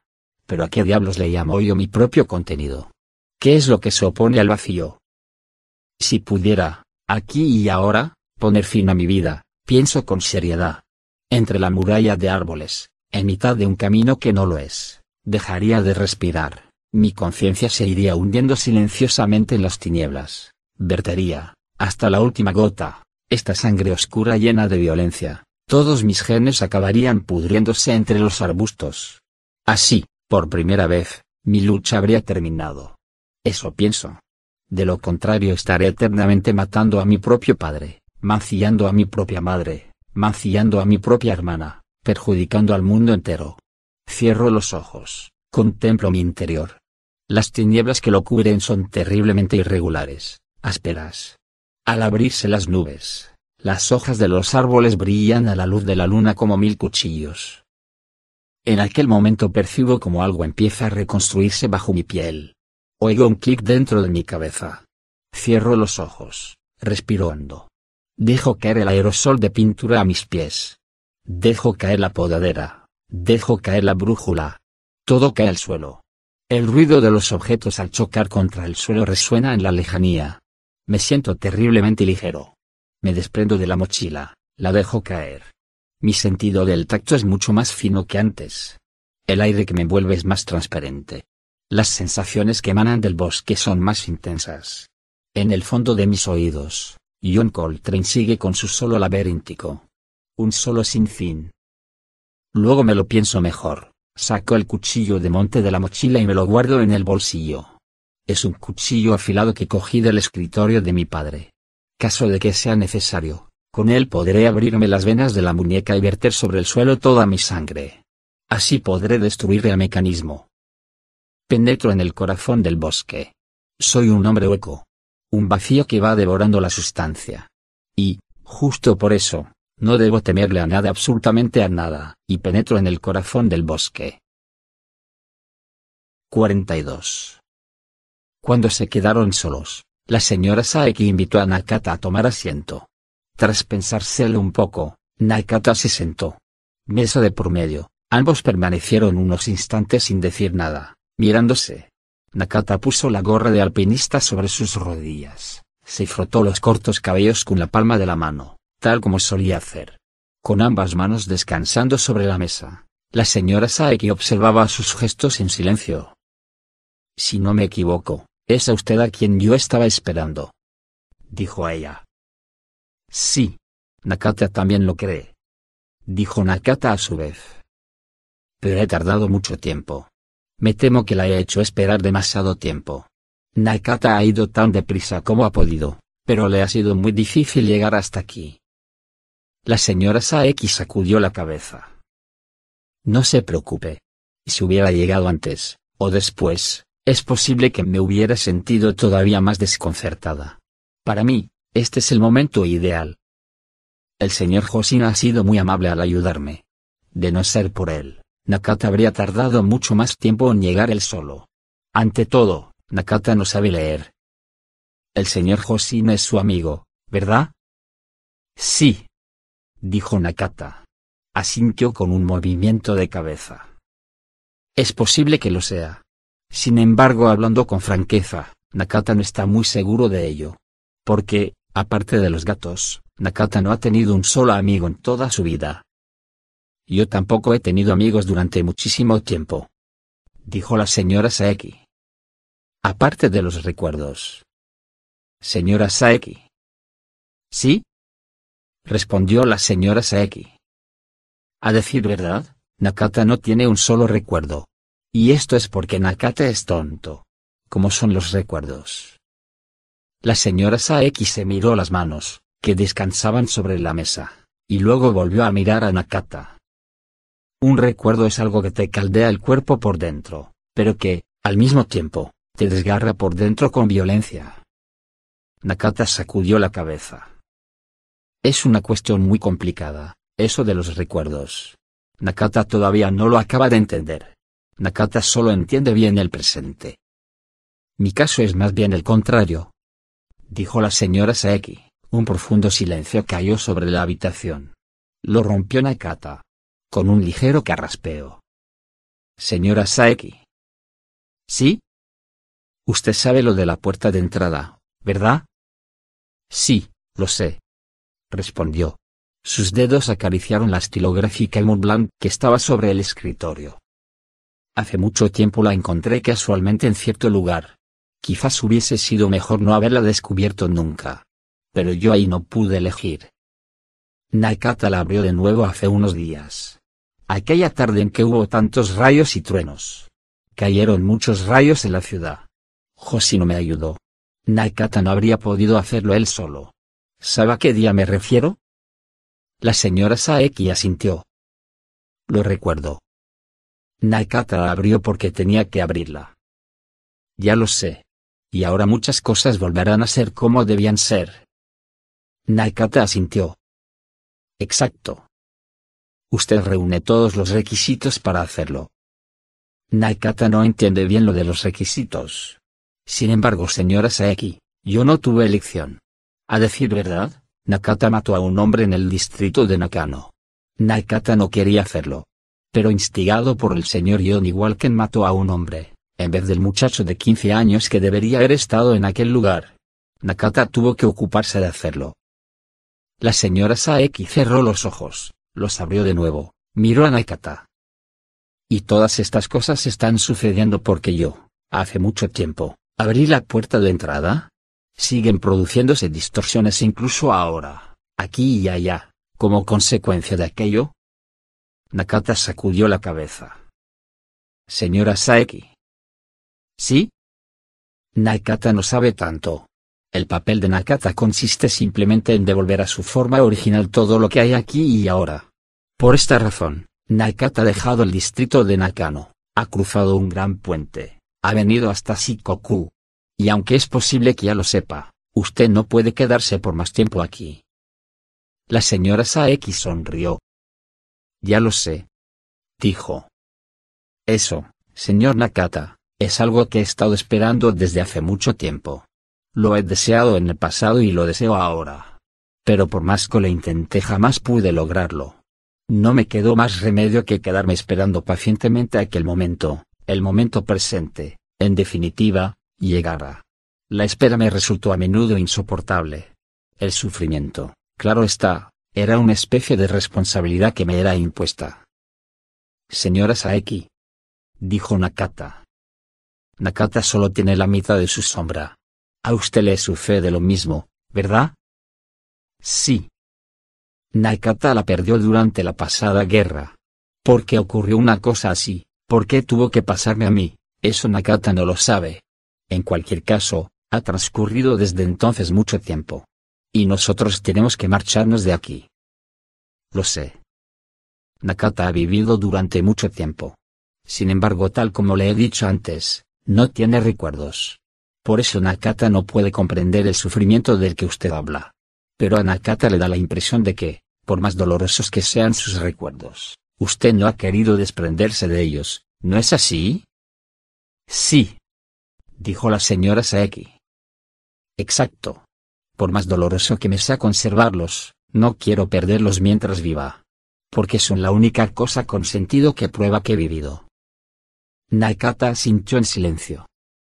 Viviendo más de lo que debía vivir he destruido a mucha gente, muchas cosas. Prosiguió ella. He tenido relaciones sexuales con el muchacho de 15 años del que usted ha hablado. Fue hace muy poco. En aquella habitación yo volví a ser una jovencita de 15 años e hice el amor con él. Fuera correcto o no, no pude evitar hacerlo. Pero, como consecuencia de mi acto, es posible que algo vuelva a resultar perjudicado. Mi única preocupación es esa. Nakata no sabe qué es el deseo sexual. Dijo Nakata. Del mismo modo que no tiene recuerdos, Nakata tampoco tiene deseo sexual. Por lo tanto, tampoco comprende la diferencia entre el deseo sexual correcto y el que no es correcto. Sin embargo, lo que ha ocurrido, ha ocurrido. Nakata es lo que resulta de aceptar, tal cual fueron llegando, todas las cosas que le han ocurrido, las correctas y las incorrectas. Así es como Nakata lo ve. Señor Nakata. ¿Sí? Querría pedirle un favor. La señora Saeki cogió el bolso que tenía a sus pies y sacó de su interior una llave pequeña. Luego abrió con ella un cajón del escritorio. Extrajo del cajón tres gruesas carpetas y las depositó sobre la mesa. Desde que volví a esta ciudad he escrito todo lo que se ve aquí, sentada ante esta misma mesa. Explicó. Aquí está registrada mi vida entera. Yo nací muy cerca de aquí y amé profundamente al muchacho que vivía en esta casa. Lo amé tanto como es posible amar. Y él me amaba a mí de la misma forma. Vivíamos en el interior de un círculo perfecto. El interior de aquel círculo lo comprendía todo. Pero aquello no duró eternamente, claro está. Nos hicimos adultos, los tiempos cambiaban. El círculo empezó a abrirse, por aquí y por allá, y las cosas del exterior empezaron a negar aquel paraíso y las cosas que había dentro empezaron a desparramarse por fuera. Es algo natural, pero a mí, entonces, no me lo pareció. De modo que para defenderme de aquella invasión, de aquel derramamiento, abrí la puerta de entrada. Ya no recuerdo bien cómo lo conseguí. Pero tomé la decisión de que lo único que podía hacer para no perderlo a él, para evitar que el exterior arruinara nuestro pequeño mundo, era abrir la puerta de entrada. Yo, entonces, no podía entender qué significaba aquello. Y, luego no hace falta decir que tuve que pagar las consecuencias. Llegado a este punto, la señora Saeki se interrumpió, cogió la pluma y cerró los ojos. Mi vida acabó a los 20 años. Después no fue más que un eterno epílogo. Un largo y tortuoso corredor sumido en la oscuridad que no llevaba a ninguna parte. Pero he tenido que recorrerlo. He visto llegar, uno tras otro, días vacíos, los he despedido inmersos en la misma vacedad. A lo largo de esos días he cometido muchos errores. No, hablando con franqueza, me da la impresión de no haber hecho más que cosas erróneas. En cierta época viví sola encerrada en mí misma. Fue como si viviera sola en el fondo de un pozo profundo. Maldecía el mundo exterior, odiaba todo cuanto contenía. En otra época salía fuera e hice ver que vivía. Acepté todo lo que me venía, me sumergía en el mundo protegida por una coraza de insensibilidad, me acosté con muchos hombres. Incluso llegué a casarme. Y, en fin, todo era absurdo, todo pasó de largo como una exhalación, sin dejar nada atrás. Solo las cicatrices de las cosas que yo había despreciado o echado a perder. Dejó caer las manos sobre las tres carpetas que estaban apiladas sobre la mesa. Todos estos acontecimientos están explicados aquí con sumo detalle. Los he escrito para ordenar mis ideas porque quería reconsiderar una vez más quién era yo y cómo había vivido. No es que pueda reprochárselo a nadie, claro está, pero ha sido una tarea tan amarga que me ha desgarrado por dentro. Pero, al fin, puedo dar la labor por concluida. Ya he terminado de escribirlo todo. Ya no necesito proseguir. Además, no quiero que nadie lo lea. Porque si alguien posara los ojos en estos escritos, es posible que algo volviera a resultar dañado. Así que quiero que se queme todo esto, que se destruya por completo. Que no quede nada. Y de eso, señor Nakata, quiero que se encargue usted. Es la única persona en quien puedo confiar. Es muy egoísta por mi parte pedírselo, pero lo hará. De acuerdo, dijo Nakata. Y luego asintió con unos contundentes movimientos de cabeza. Si es eso lo que usted desea, le aseguro que lo haré. No se preocupe. Gracias. Dijo la señora Saeki. Escribir ha sido muy importante para usted, ¿verdad? Sí. En efecto. El hecho de escribir ha sido importante. Aunque lo que haya escrito, como resultado, no tenga ningún sentido. Nakata no sabe ni leer ni escribir, así que no puede dejar nada escrito. Dijo Nakata. Nakata es como los gatos. Señor Nakata. ¿Sí? Tengo la sensación de conocerlo desde hace muchísimo tiempo. Dijo la señora Saeki. ¿Usted no estaba en el interior de aquel cuadro? ¿No era el hombre que estaba de espaldas al mar? ¿Aquel que estaba con los pantalones arremangados y los pies dentro del agua?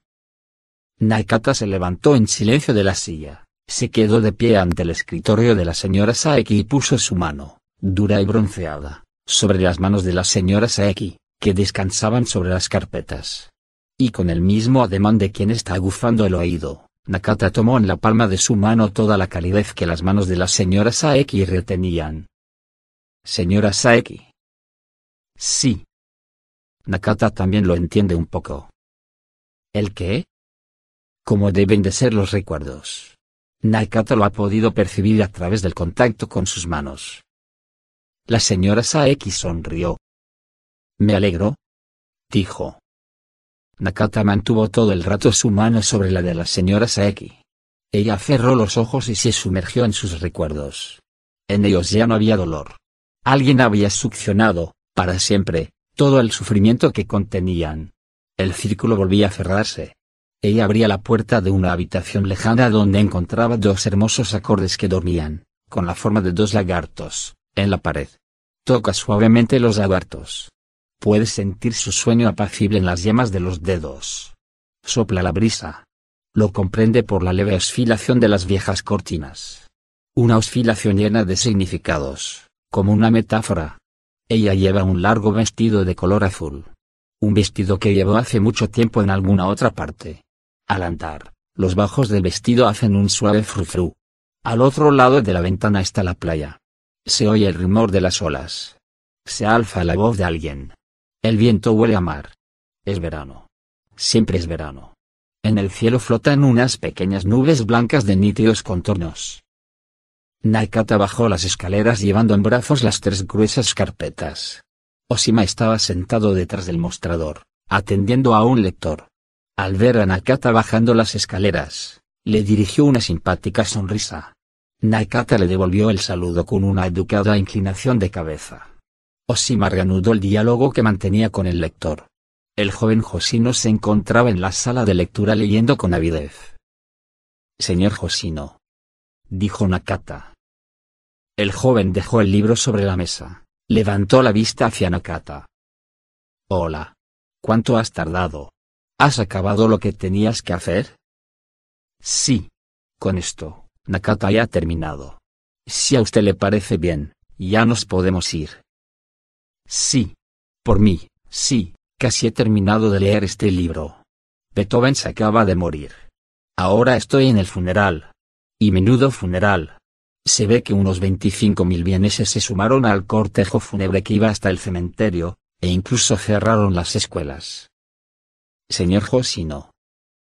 ¿Qué? Me gustaría pedirle otro favor. Di. Me gustaría quemar esto en alguna parte. Josino miró las carpetas que Nakata llevaba en brazos. ¡Qué barbaridad! Una cantidad así de papelotes no se puede quemar en cualquier parte. Tendríamos que buscar el cauce seco de un río que fuera lo bastante ancho, o algún que otro lugar por el estilo. Señor Josino. ¿Qué? Vayamos a buscar el cauce seco de un río. Tal vez sea un poco zafio, pero tan importantes son esos papeles. Porque, si los tiráramos a la basura, acabaríamos antes. Sí, Señor Josino. Son muy importantes. Se tienen que quemar. Tienen que convertirse en humo y alzarse hacia el cielo. Y yo debo asegurarme de que eso suceda. Josino se levantó y se desperezó. De acuerdo. A buscar el cauce seco de un río, pues. No tengo ni idea de por dónde empezar, pero, si buscamos bien, seguro que lo encontramos. Alguno tiene que haber en Shikoku, digo yo. Aquella tarde hubo mucho más trabajo que de costumbre. Acudieron muchos lectores a la biblioteca y algunos de ellos hicieron preguntas específicas sobre alguna materia. Osima estuvo ocupado en responderlas y en reunir los documentos que le pedían. También tuvo que buscar diversos datos en el ordenador. De ordinario, le hubiese pedido ayuda a la señora Saeki, pero aquel día no parecía que fuera a poder hacerlo. Tuvo que abandonar su puesto en varias ocasiones, de modo que no vio salir a Nakata. Cuando el trabajo decreció algo, Osima miró a su alrededor y se dio cuenta de que aquellos dos habían desaparecido, subió al primer piso y se dirigió al estudio de la señora Saeki. Cosa extraña, la puerta estaba cerrada. Dio dos golpecitos en la puerta y esperó un poco. No hubo respuesta. Volvió a llamar a la puerta. Señora Saeki, la llamó desde fuera, ¿Está usted bien? Hizo girar suavemente el pomo de la puerta. No estaba cerrado con llave. Osima entreabrió la puerta, atisbó dentro. Y vio a la señora Saeki desplomada sobre el escritorio. Los cabellos le caían hacia adelante, tapándole la cara. Osima vaciló. Quizás solo estuviese dormida. Pero él no la había visto ni una sola vez echando una cabezada. Tampoco era de esas personas que se duermen trabajando.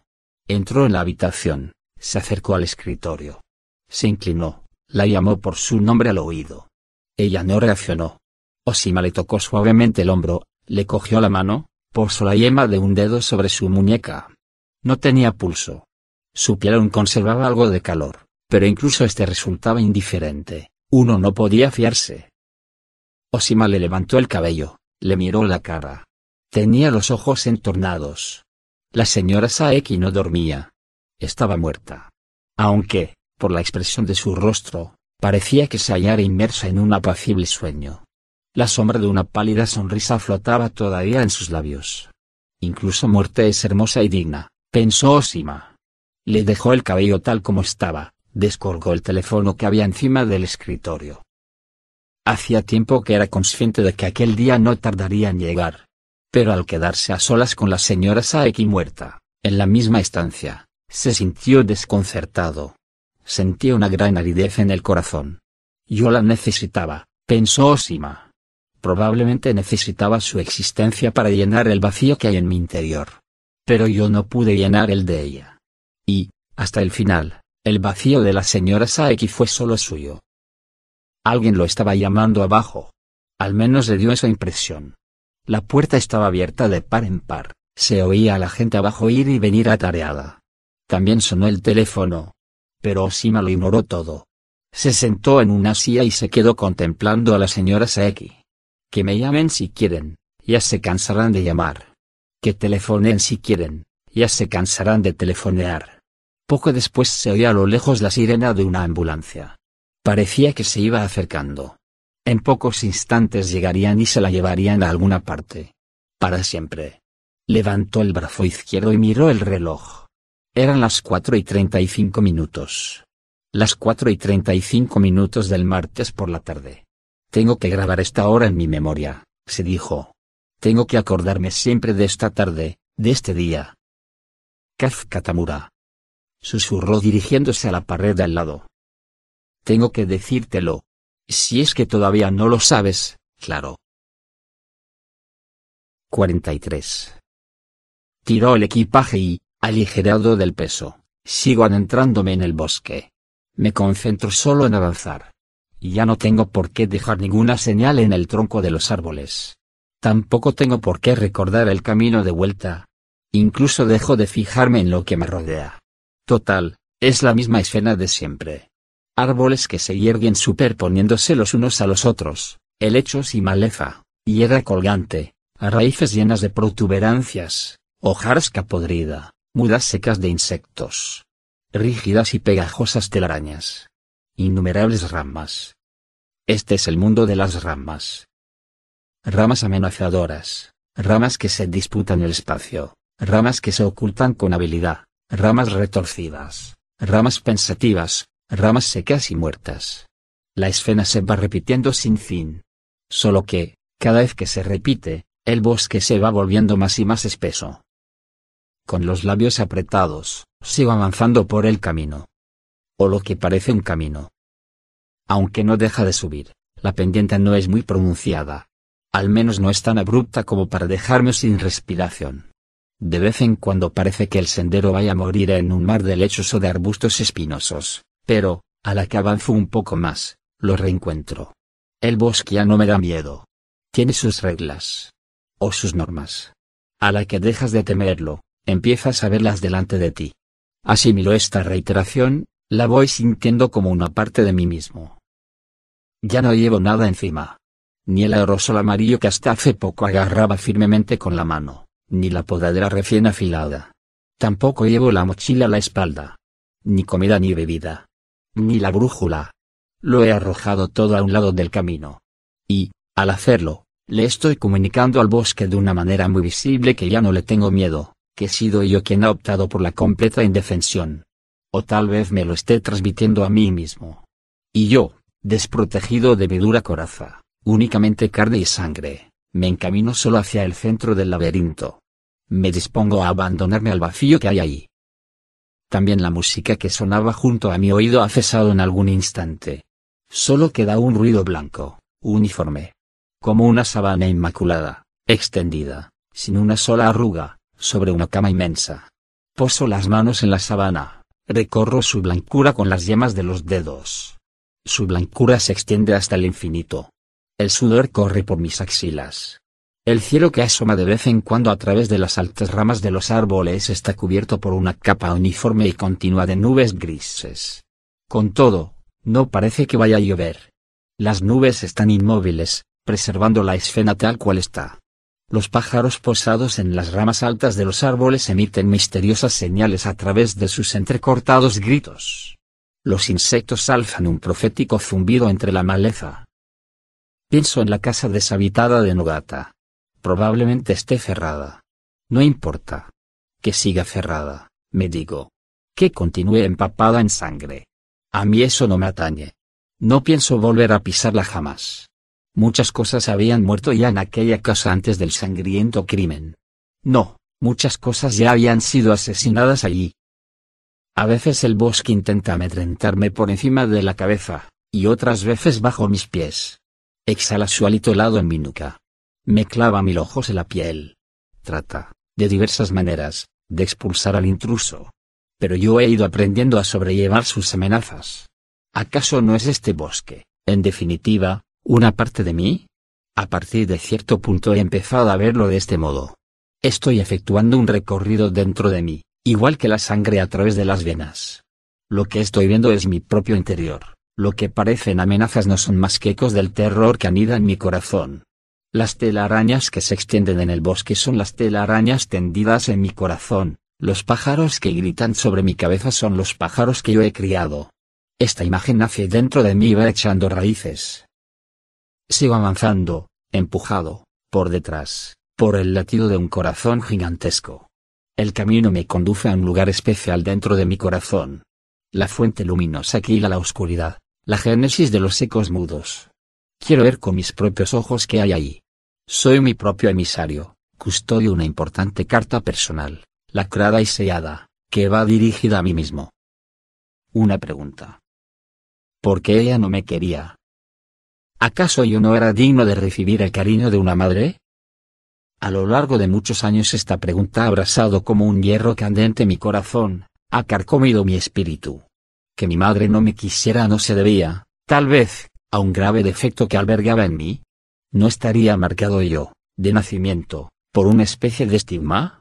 Era, tal vez, un ser nacido solo para que la gente apartara la vista de él. Antes de irse, mi madre ni siquiera me estrechó entre sus brazos. Ni siquiera me dejó una palabra de despedida. Apartó de mí la mirada, se fue de casa sin decir ni una palabra, se llevó sola a mi hermana. Se disipó de mi lado como una silenciosa columna de humo y el rostro que ella había apartado de mí se fue difuminando para siempre. Y sobre mi cabeza, un pájaro suelta un agudo graznido. Alzo la vista al cielo. Solo hay unas nubes chatas de color gris. No sopla el viento. Continúo andando. Avanzo por la orilla de mi conciencia. Las olas de mi conciencia rompen en la orilla y se retiran. Dejan unas letras escritas y, luego inmediatamente llega la siguiente ola y las borra. Tengo que leer aquel texto a toda prisa, en el intervalo entre una ola y la siguiente. Pero no es fácil. Antes de que pueda acabar de leerlo, se abate la siguiente ola y lo borra. Y en mi conciencia solo quedan unas palabras inconexas y enigmáticas. Mi mente vuelve a casa de Nogata. Recuerdo con toda claridad el día en que mi madre se fue llevándose a mi hermana. Yo estoy sentado en el porche, mirando hacia el jardín. Es un atardecer de principios de verano. Los árboles proyectan sus largas sombras sobre el suelo. Estoy solo en casa. No sé por qué, pero yo ya soy consciente de que me han abandonado, de que me he quedado solo. Soy consciente incluso de que aquel acontecimiento va a influir de manera decisiva en mi vida. Nadie me lo ha dicho. Simplemente lo sé. No hay nadie dentro de la casa. Está desierta como una atalaya fronteriza que ha sido abandonada. Miro fijamente cómo se pone el sol, cómo las sombras de las cosas van cubriendo, de forma lenta y continua, la tierra. En un mundo donde existe el tiempo, nada puede volver atrás. Los tentáculos de las sombras avanzan erosionando capa a capa la superficie de la tierra. Y, poco después, también el rostro de mi madre, que estaba aquí hasta hace poco, acaba siendo succionado hacia el interior de aquel territorio oscuro y frío. Su rostro, firmemente vuelto hacia otro lado, es arrancado de forma automática de mi memoria y va desapareciendo en la distancia. Mientras camino por el bosque pienso en la señora Saeki. Recuerdo su rostro. Recuerdo su pálida y apacible sonrisa. Recuerdo la calidez de sus manos. Trato de imaginármela como si fuera mi madre abandonándome poco después de cumplir yo los cuatro años. Sacudo la cabeza de forma irreflexiva. Aquí hay algo poco natural, poco pertinente. ¿Por qué tenía que hacer la señora Saeki algo así? ¿Por qué tenía que infligirme una herida tan profunda?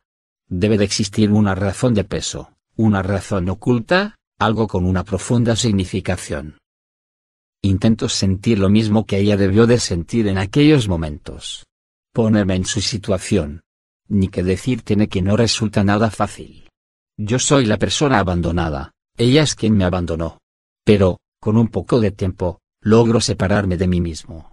Mi alma se desprende de sus rígidas vestiduras, se convierte en un cuervo negro, se posa en una rama alta de un pino del jardín y, desde ahí, me contempla a mí a los cuatro años.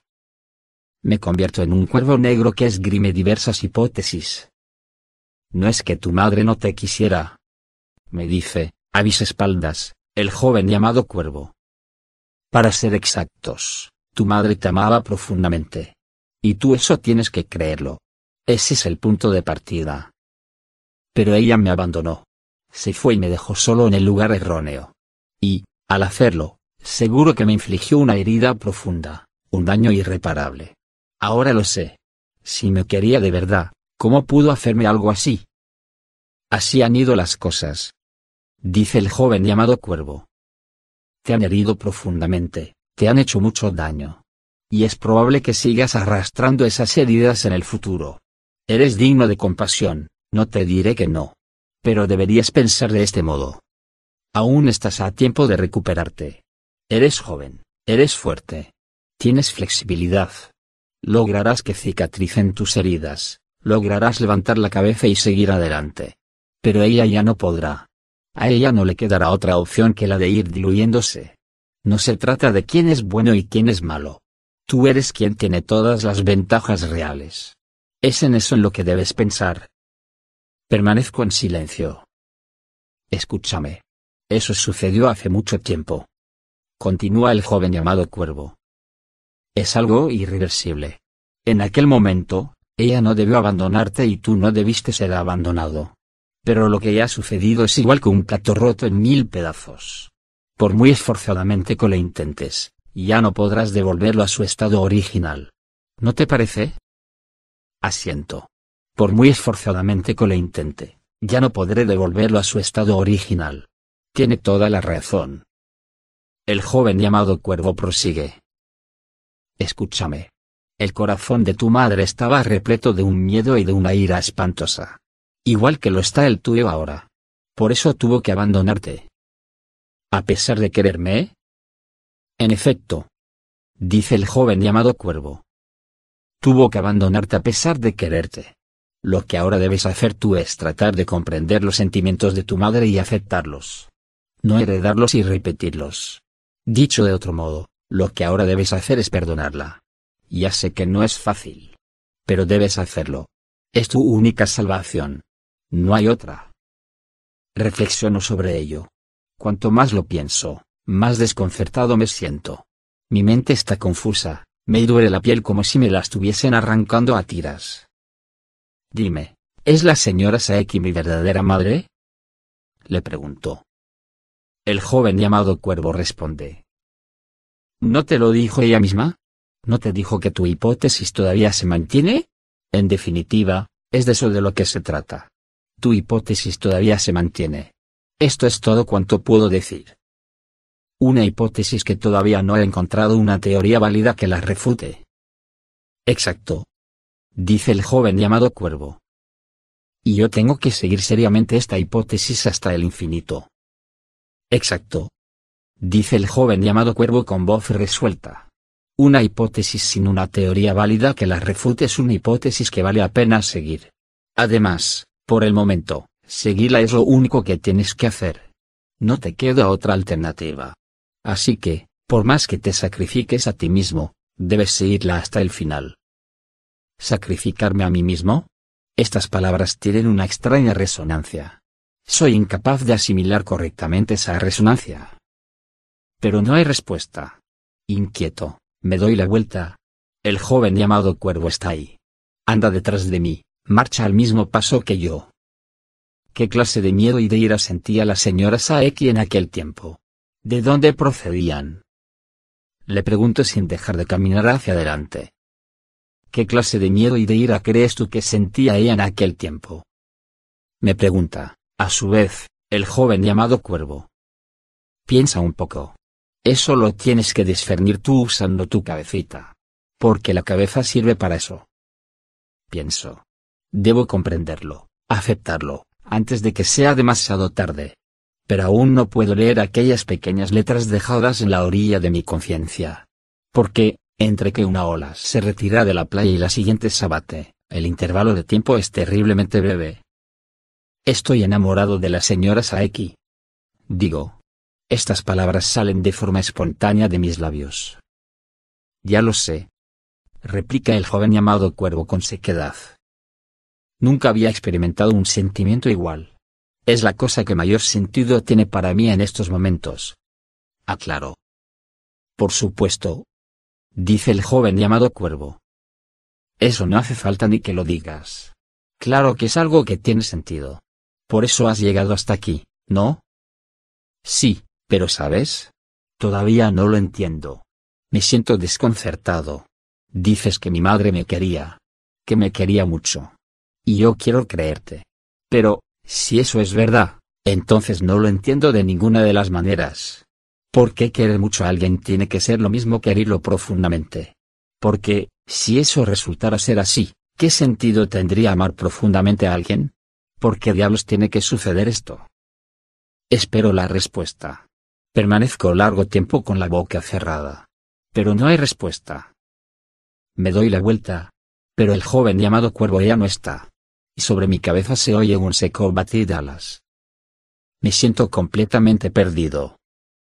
Poco después aparecen los dos soldados. Visten el traje militar de combate de la antigua infantería del ejército imperial. El uniforme de verano, de manga corta. Llevan polainas, una mochila a la espalda. En la cabeza, en vez de casco, una gorra con visera. Sus rostros aparecen tiznados de negro. Los dos soldados son jóvenes. Uno es alto, delgado, lleva gafas redondas de montura metálica. El otro es bajo, ancho de espaldas, de constitución robusta. Están sentados, uno al lado del otro, sobre una roca plana. No están en postura de combate. Han dejado los fusiles de infantería del 38 apoyados en la roca, a sus pies. El alto sostiene una hierba en la comisura de los labios con aire de aburrido. Están ahí con toda naturalidad, como si eso fuera lo más normal del mundo. Observan plácidamente cómo me acerco, sin asomo de duda. Se encuentran en un claro del bosque, pequeño y llano. Parece el descansillo de una escalera. ¡Eh! grita el soldado alto con voz alegre. Hola. Saluda el soldado fornido, haciendo una pequeña mueca. Hola. Digo a mi vez devolviéndoles el saludo. Quizá debería haberme sorprendido al verlos. Pero no he experimentado la menor sorpresa. Tampoco me ha extrañado. Es una cosa que puede ocurrir perfectamente. Te estábamos esperando. Dice el alto. ¿A mí? Preguntó. Pues claro. Responde. De momento eres el único que pueda aparecer por aquí. Hace mucho que esperamos. Dice el robusto. Bueno, tampoco es que el tiempo importe gran cosa. Añade el soldado alto. Pero, sí. Has tardado más de lo que creíamos. Vosotros sois los dos soldados que desaparecieron hace ya mucho tiempo por estas montañas, ¿verdad? Durante unas maniobras. Preguntó. El soldado fornido asiente. Exacto. Por lo visto, os buscaron mucho. Digo. Sí, ya. Dice el fornido. Ya sabemos que todos nos estuvieron buscando.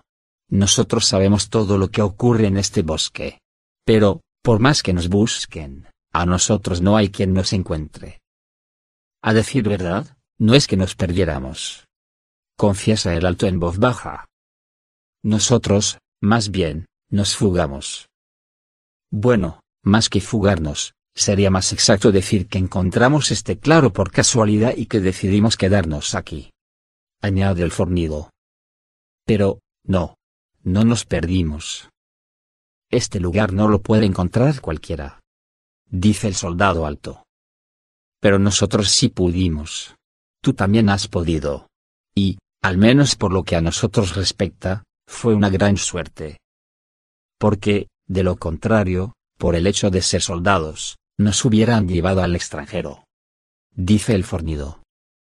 Y hubiésemos tenido que matar a otra gente, o ellos nos hubiesen matado a nosotros. Nosotros no queríamos ir ahí. Yo era campesino, él era un estudiante recién licenciado en la universidad. Ni él ni yo queríamos matar a nadie. Y menos aunque nos mataran a nosotros. Lógico, ¿No? ¿Y tú? ¿Quieres matar a alguien o que te maten a ti? Me pregunta el alto. Sacudo la cabeza. No, no quiero matar a nadie. Ni quiero que me maten a mí. A todo el mundo le pasa lo mismo. Dice el alto. Bueno, a casi todo el mundo. Pero si dices que no quieres ir a la guerra, el Estado no te responde con amabilidad. Ah. ¿Así que no quieres ir a la guerra? Muy bien, de acuerdo. No hace falta que vayas. No, en absoluto. Y no puedes escaparte. En Japón no hay ningún lugar a donde puedas huir. Vayas a donde vayas dan contigo enseguida. Son unas islas pequeñas, ya ves. Así que nos quedamos aquí. Era el único sitio donde podíamos ocultarnos. Sacude la cabeza y prosigue. Aquí llevamos desde entonces. Y, tal como tú has dicho, de eso hace mucho tiempo. Pero, como yo ya he dicho antes, el tiempo no tiene una gran importancia. Entre ahora y hace mucho tiempo no hay apenas diferencia. No hay ninguna diferencia. Dice el fornido. Y, con la mano, hace ademán de desechar algo. Vosotros sabíais que yo iba a venir, ¿verdad? Preguntó. Claro. Responde el fornido. Nosotros vigilamos constantemente, Así que siempre sabemos quién se acerca. Porque nosotros formamos, de algún modo, parte del bosque. Dice el otro. En resumen, que esto es la entrada. Dice el fornido. Y nosotros dos estamos aquí de guardia. Ahora, casualmente, la entrada está abierta. Me explica el alto. Pero no tardará mucho en volver a cerrarse. Así que si quieres entrar, aprovecha y hazlo ahora. No es muy frecuente que la entrada esté abierta. Si quieres entrar, nosotros te acompañaremos. El camino es difícil, es necesario un guía. Se ofrece el fornido. Y, si no entras, puedes volverte por el mismo camino por el que has venido. Dice el alto. Desde aquí no es difícil regresar. No te preocupes. No te costará seguirlo. Y podrás continuar llevando la misma vida que hasta ahora en el mismo mundo. Tú eliges. Entrar o no entrar. Nosotros no te obligamos a nada. Pero, una vez entras dentro, es muy difícil retroceder. Llévame dentro.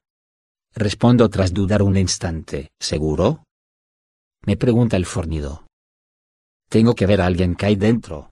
Al menos eso creo. Contesto. Sin decir una palabra, los dos se levantan despacio de la roca y cogen sus fusiles. Y, tras intercambiarse una mirada, empiezan a andar delante de mí.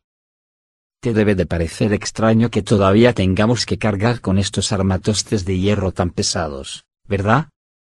Dice el alto volviéndose hacia mí. No sirven para nada. Ni siquiera están cargados son solo un signo. Interviene el fornido sin mirarme. Un signo de lo que hemos abandonado, de lo que hemos dejado atrás. Los símbolos son importantes. Dice el alto.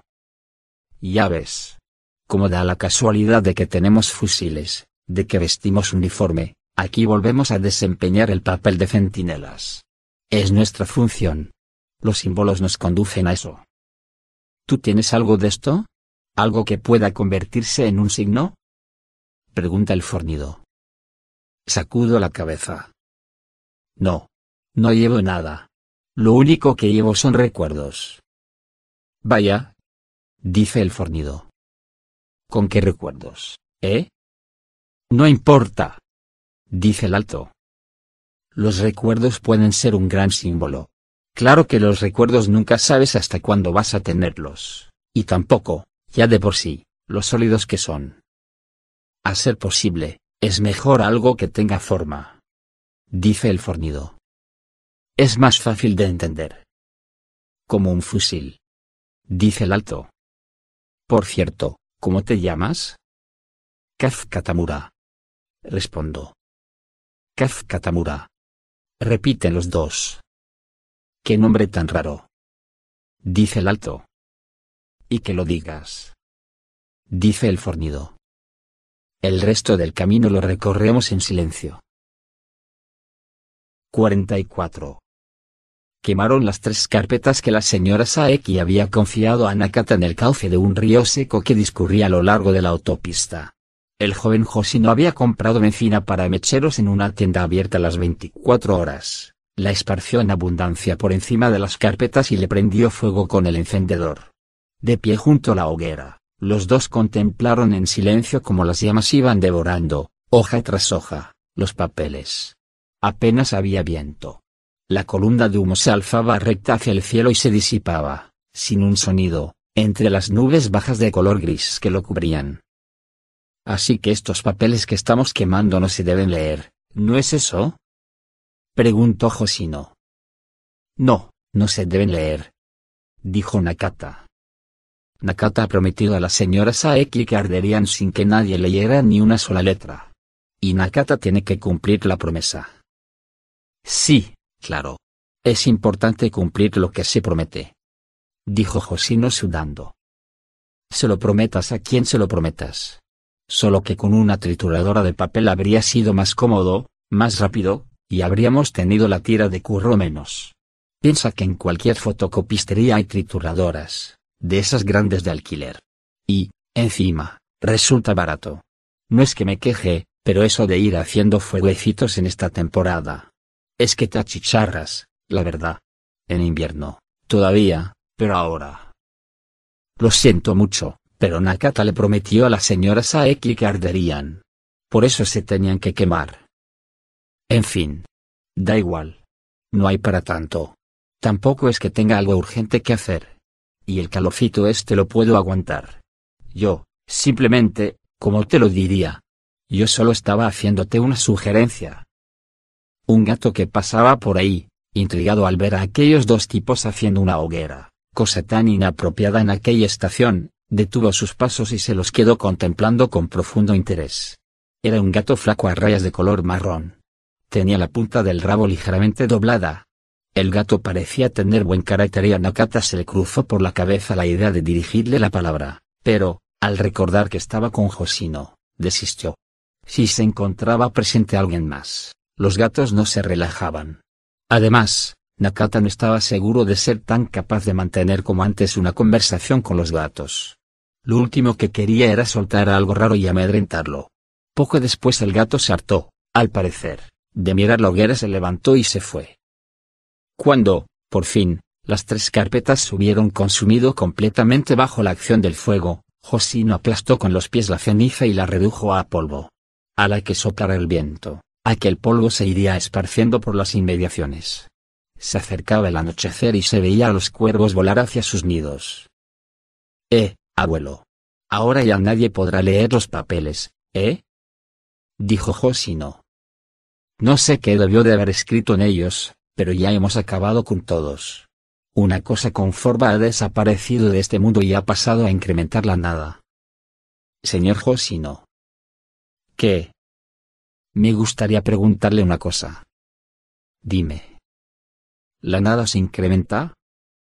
Josino se quedó desconcertado unos instantes y, luego reflexionó sobre ello. Eso es muy complicado. Dijo. Que si se incrementa la nada, ¿eh? Mira. Volver a la nada significa convertirse en cero. Y si al cero le añades otro cero, pues resulta cero. Nakata no lo entiende bien. Pues Josino tampoco. Además, al pensar en esas cosas me entra dolor de cabeza. Entonces dejemos de pensar en ello. Aplaudo la idea. Dijo el joven. En fin. Sea como sea, los papeles ya se han quemado. Todas las palabras que había escritas han desaparecido, sin quedar ni una. Han vuelto a la nada. Esto es lo que yo quería decir. Sí. Nakata siente un gran alivio. Bueno. Entonces ya casi hemos acabado lo que nos traíamos entre manos, ¿no es así? Preguntó el joven. Sí. Ya casi hemos terminado todo lo que teníamos que hacer. Ahora solo nos falta cerrar la puerta de entrada. Y eso es muy importante, ¿eh? Sí. Es algo muy importante. Lo que se ha abierto, es necesario cerrarlo. Entonces, vayamos a cerrarla enseguida. Ya se sabe, ¿no? Hacer el bien no admite demora. Señor Josino. ¿Sí? Eso es imposible. ¿Por qué? Porque aún no ha llegado el momento. Dijo Nakata. Para cerrar la puerta de entrada debemos esperar a que llegue el momento oportuno para cerrarla. Y Nakata, antes, tiene que dormir bien. Nakata tiene ahora mucho sueño. Josino clavó la mirada en el rostro de Nakata. ¿O sea que vas a pasarte otra vez días y días durmiendo como un bendito? Sí. No estoy seguro, pero es muy posible que eso ocurra. ¿Y no podrías aguantarte un poquitín y acabar lo que tienes que hacer antes de irte a dormir? Porque tú, abuelo, una vez que entras en hibernación, todo se queda parado. Señor Josino. ¿Qué? Lo siento mucho. Si pudiera, lo haría con muchísimo gusto. Si estuviera en manos de Nakata, primero acabaría el asunto de la puerta de entrada. Pero, por desgracia, Nakata tiene que dormir antes. No puede mantener más tiempo los ojos abiertos.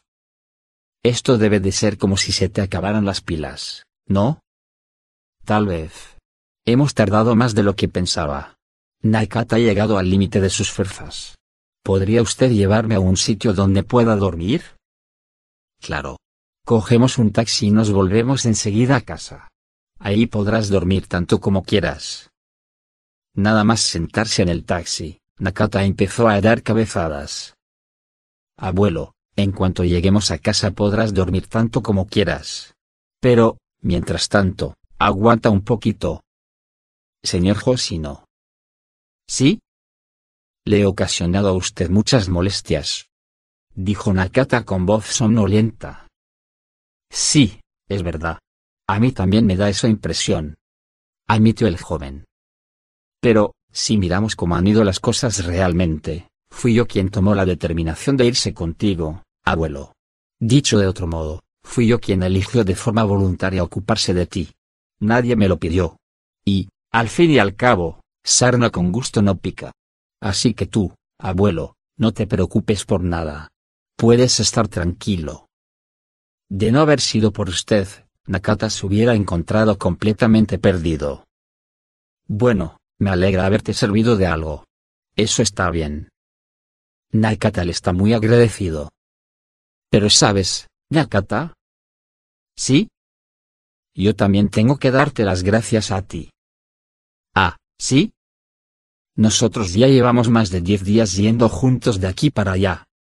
Dijo el joven. Durante todo este tiempo he faltado al trabajo. Los primeros días avisé a la empresa de que me tomaba un descanso, pero luego ha sido una ausencia injustificada tan grande como un piano. Es posible que ya no pueda volver a trabajar ahí. Si me disculpara y me pusiera de rodillas, es posible que olvidara lo ocurrido. No lo sé. Pero, mira, a mí ya me está bien. No es que quiera fardar, pero soy buen conductor. Y también soy muy trabajador. No creo que me cueste encontrar otro trabajo. Así que, por eso no me preocupo lo más mínimo, y tú tampoco debes preocuparte. En fin. Lo que yo quería decir es que, pues eso, que yo no me arrepiento de nada. Durante estos diez días he tenido experiencias de lo más increíbles. La lluvia de sanguijuelas, el que apareciera el coronel Sanders si yo pudiera echar aquel polvazo fenomenal con aquel pedazo de tía que estudiaba filosofía en la universidad, lo de que vigiláramos la piedra de la entrada del santuario. Un montón de cosas raras. Me da la sensación de que en estos diez días me han pasado tantas cosas raras como para llenar toda una vida. Ha sido igual que hacer un viaje de prueba por una montaña rusa de las largas. El joven Josino se interrumpió en este punto pensando cómo proseguir. Pero sabes, abuelo. ¿Sí? Sin embargo, a mí me parece que tú eres lo más extraordinario de todo, abuelo. Sí, sí, y si me preguntas por qué digo que lo más extraordinario eres tú, pues porque tú haces cambiar a las personas. Sí, hablo en serio. Tengo la sensación de haber cambiado muchísimo a lo largo de estos diez días. Es decir, que mi manera de ver las cosas no es en absoluto la misma. Sin ir más lejos, una música que antes no me decía nada, ahora, ¿cómo te lo explicaría? Pues ahora me llega hasta el fondo del corazón. Y, además, todas estas cosas, pues, no sé cómo decirlo, pienso que me gustaría hablarles con alguien, con un tío que entendiera de eso. Y a mí algo así no me había pasado nunca en la vida, ¿sabes? Soy distinto. Y si me preguntas por qué me ha pasado eso, pues es porque he estado a tu lado, abuelo. Y porque he empezado a observar las cosas a través de tus ojos. Bueno, no es que lo mire todo, quiero decir absolutamente todo, con tus ojos, claro. A lo que me refiero es que me ha parecido algo muy natural, no sé, que he ido observando las cosas a través de tus ojos, todo como muy normal. Y si me preguntas por qué, pues es porque me gusta muchísimo la manera que tienes de ver el mundo. Y por eso te he seguido todo este tiempo hasta aquí, por eso no me he podido separar de ti. Se trata de una de las cosas más provechosas de toda mi vida. Y por eso pienso que debo ser yo quien te dé las gracias a ti, porque tú a mí no tienes necesidad de agradecerme nada. Hombre, si me das las gracias, pues a quien le amarga un dulce. Pero lo que yo quería decirte es que tú me has ayudado muchísimo a mí. ¿Me explico, abuelo? Pero Nakata ya no lo escuchaba. Había cerrado los ojos y dejaba oír la compasada y regular respiración del sueño. Este tipo es la persona más feliz del mundo. Dijo Josino con un suspiro. Josino condujo a Nakata dentro del apartamento y lo acostó enseguida en la cama. La ropa se la dejó puesta tal como estaba, solo lo descalzó, y le echó un delgado edredón por encima. Nakata se revolvió unos instantes inquieto, pero acto seguido dejó de moverse por completo, con la cara vuelta hacia el techo, la respiración tranquila y acompasada. Jo. Seguro que esté, ahora, se estará dos o tres días durmiendo, pensó el joven. Sin embargo las cosas no fueron de como Josino esperaba. Al mediodía del día siguiente, miércoles, Nakata estaba muerto. Había dejado de respirar mientras se hallaba inmerso en un profundo sueño. Su rostro mostraba la misma placidez que de costumbre, a simple vista parecía que estuviese dormido. pero no respiraba. El joven lo sacudió por los hombros una y otra vez, lo llamó. Pero Nakata estaba muerto, sin duda. No tenía pulso y cuando Josino le puso por si acaso un espejito delante de la boca, este no se empañó. Su respiración se había detenido. Al menos en este mundo, Nakata ya no volvería a despertarse jamás. Cuando estás con un muerto en la misma habitación, te acabas dando cuenta de que todos los ruidos se van apagando sucesivamente. Los ruidos reales del mundo que te rodea van haciéndose más y más irreales. Los sonidos con sentido pronto se convierten en silencio. Y el silencio, igual que el lodo que se acumula en el fondo del mar, va ganando en espesor y profundidad. Te llega hasta los pies, te llega hasta la cintura, te llega hasta el pecho. A pesar de ello, el joven Josino permaneció largo tiempo con Nakata en la misma habitación, midiendo con la vista la profundidad del silencio que se iba acumulando en ella. Sentado en el sofá, contemplaba el rostro de Nakata intentando darse cuenta cabal de su muerte. Tardó mucho tiempo en asimilarlo todo. El aire había adquirido un peso especial y acabó por no saber si lo que creía que estaba sintiendo en aquel momento lo estaba sintiendo realmente y en aquel mismo instante. A cambio, comprendió de forma espontánea varias cosas. Nakata, con su muerte, debe de haber podido volver a ser finalmente el Nakata normal, sintió el joven. Nakata había interiorizado hasta tal punto y durante tanto tiempo a Nakata que morir era la única manera de poder volver a ser el Nakata normal. Eh, abuelo, lo llamó el joven. Estas cosas no está bien decirlas, pero no has tenido una mala muerte. Nakata había muerto inmerso en un profundo sueño, probablemente sin pensar en nada, en silencio. La expresión de su rostro era apacible y no había en ella huellas de sufrimiento, de arrepentimiento o de duda. Una buena muerte, muy propia de él, se dijo Josino. ¿Qué diablos ha sido la vida de Nakata? ¿Qué sentido ha tenido? No lo sé. Pero si empezamos con estas, búscame a alguien cuya vida tenga un sentido más claro. Para un ser humano, lo que realmente importa, lo que realmente confiere dignidad, es la forma de morir, pensó Josino. Comparada con la forma de morir, la forma de vivir quizá no tenga tanta importancia. Pero, no obstante, lo que determina la forma de morir es la forma de vivir. Estos fueron los pensamientos del joven mientras contemplaba el rostro de Nakata. Pero queda pendiente una cuestión importante. ¿Quién cerrará la piedra de la puerta de entrada? Nakata ha llevado a término casi todos sus asuntos. Esto era lo único que aún le quedaba por hacer. La piedra sigue a los pies del sofá. Cuando llegue el momento, tendré que darle la vuelta, cerrar la puerta. Pero, tal como dijo Nakata, según como la manejes, la piedra puede ser muy peligrosa. Seguro que hay una manera correcta de hacerlo. Y, si se le da la vuelta a lo bruto, de un modo incorrecto, todo en este mundo puede acabar manga por hombro. Eh, abuelo. Y ya sé que morirte no ha sido culpa tuya, pero en vaya volado has acabado metiéndome. Dijo Josino al muerto.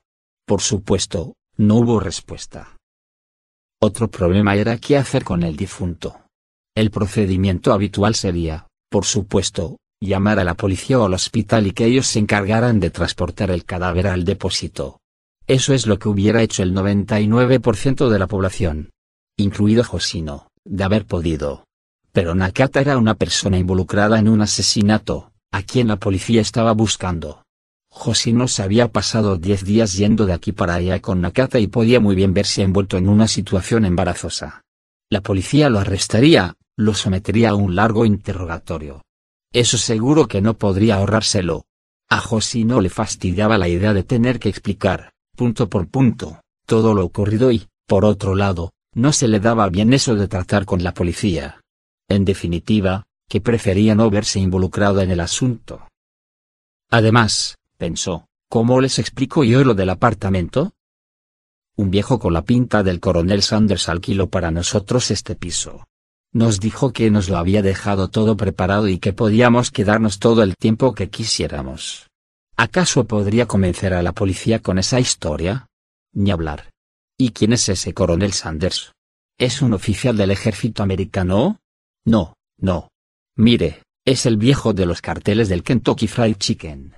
Usted, señor inspector, debe de haberlo visto alguna vez. Sí, exacto. Ese que lleva gafas, una perilla blanca. Sí. Pues mire, ese hombre trabaja de chulo en las callejuelas de Takamatsu. Así nos conocimos. Me trajo una mujer. A la que dijera eso me soltarían. Idiota. Deja de decir ni meces, y algún golpe caería de propina. Seguro. Esos son una especie de yakuza que cobra del Estado. El joven exhaló un hondo suspiro. Lo que tengo que hacer es salir pitando de este piso e irme lo más lejos posible. Hacer una llamada anónima a la policía desde la estación. Darles la dirección del apartamento. Decirles que dentro hay un cadáver. Subirme al primer tren que pase y volver a Nagoya. Así me quedaré al margen de todo este asunto. Como es evidente que ha sido una muerte natural, la policía no se complicará mucho la vida. Los parientes de Nakata se harán cargo del cadáver, y un funeral sencillo seguro que tendrá. Yo regresaré a la empresa, me inclinaré ante el patrón. Perdóneme. A partir de ahora trabajaré de verdad. Las aguas volverán a su cauce. Preparó sus cosas. Embutió su ropa en la bolsa. Se puso la gorra de los Chunichi Dragons, hizo pasar la cola de caballo por la abertura de atrás, se puso las gafas de sol de color verde. Como tenía sed, sacó una Pepsi Diet del refrigerador, se la bebió. Mientras se la bebía, apoyado contra el frigorífico, sus ojos se posaron en la piedra redonda que estaba a los pies del sofá. La piedra de entrada vuelta del revés. Luego fue al dormitorio y contempló una vez más a Nakata, que yacía sobre la cama. Nadie hubiera dicho que estaba muerto. Parecía que estuviese respirando apaciblemente. Parecía que fuera a decir de un momento a otro. Señor Hoshino. No es cierto que Nakata haya muerto. Pero no, Nakata estaba bien muerto. No ocurriría ningún milagro. Él ya había pasado al otro mundo. El joven, todavía con la Pepsi en la mano, sacudió la cabeza. No puedo, pensó. No puedo irme dejando aquí la piedra. Si lo hiciera, Nakata no podría descansar en paz. Era una persona que, hasta que las cosas no estaban completamente resueltas, hasta el final, no se quedaba convencido del todo. Pero se le acabaron las pilas. Por eso no pudo concluir esa misión tan importante. Estrujó la lata con la mano, la tiró a la basura. Seguía teniendo sed, así que volvió a la cocina, sacó del refrigerador una segunda lata de Pepsi Diet y le arrancó la lengüeta de un tirón. Nakata me dijo que antes de morir, aunque solo fuera una vez, Quería volver a poder leer. Poder ir a la biblioteca y leer tanto como quisiera. Pero ha muerto sin ver cumplido su deseo. Claro que quizás, en el otro mundo, como una cata normal, sí sepa leer. Pero mientras estuvo en este, no logró jamás cumplir su deseo. De hecho, lo último que hizo Nakata fue, por el contrario, quemar montones de letras. Enviar a la nada la enorme cantidad de palabras que allí estaban escritas, sin dejar una sola. ¡Qué ironía! Por eso mismo voy a hacer que se cumpla su último deseo. Cerrar la puerta de entrada. Es algo vital. Total, ni siquiera pude llevarlo al cine al acuario. Cuando acabó de tomarse la segunda Pepsi Diet, se acercó al sofá, se agachó y levantó la piedra a modo de tanteo. No resultaba muy pesada. Tampoco era liviana, pero, a la que hicieras un poco de fuerza, podías levantarla sin problemas pesaba lo mismo que cuando Josino se la había llevado de la capilla del santuario sintoísta junto con el coronel Sanders. Un peso manejable, como el de las piedras que se utilizan para mantener sumergidas las verduras cuando se preparan en adobo. Lo que quiere decir que, de momento, es una piedra normal, se dijo el joven. Cuando cumple la función de entrada, se vuelve tan pesada que apenas se puede levantar. Mientras no pese, no es más que una piedra.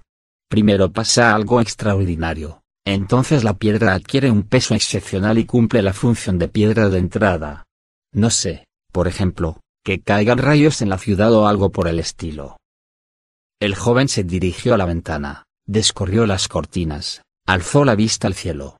El cielo seguía cubierto por sombrías nubes grises, como el día anterior. Pero no parecía que fuera a llover. Tampoco había indicios de tormenta. Aguzó el oído, Olfateó el aire. No descubrió nada normal. Por lo visto, el mantenimiento del statu quo debió ser el tema central del mundo durante todo aquel día. Eh, abuelo. Dijo, dirigiéndose a Nakata, muerto. O sea, que me tengo que quedar aquí contigo, quietecito, esperando a que pase algo especial, ¿no? Pero esa cosa especial, ¿qué coño debe de ser? Yo no tengo ni idea. Y vete a saber cuándo va a suceder.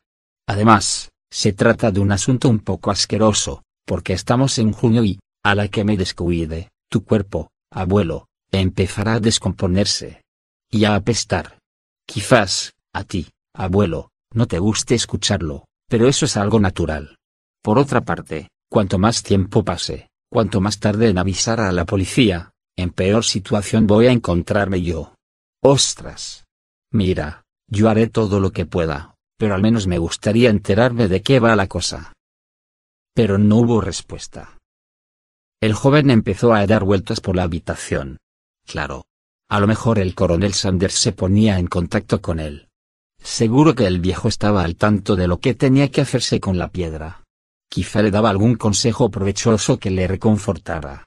Pero, por más que lo estuvo contemplando, el teléfono no sonó.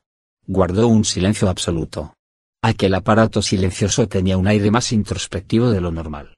Tampoco se oyeron golpes en la puerta. Ni llegó ninguna carta. No ocurrió nada especial. Ninguna alteración meteorológica, ningún presentimiento.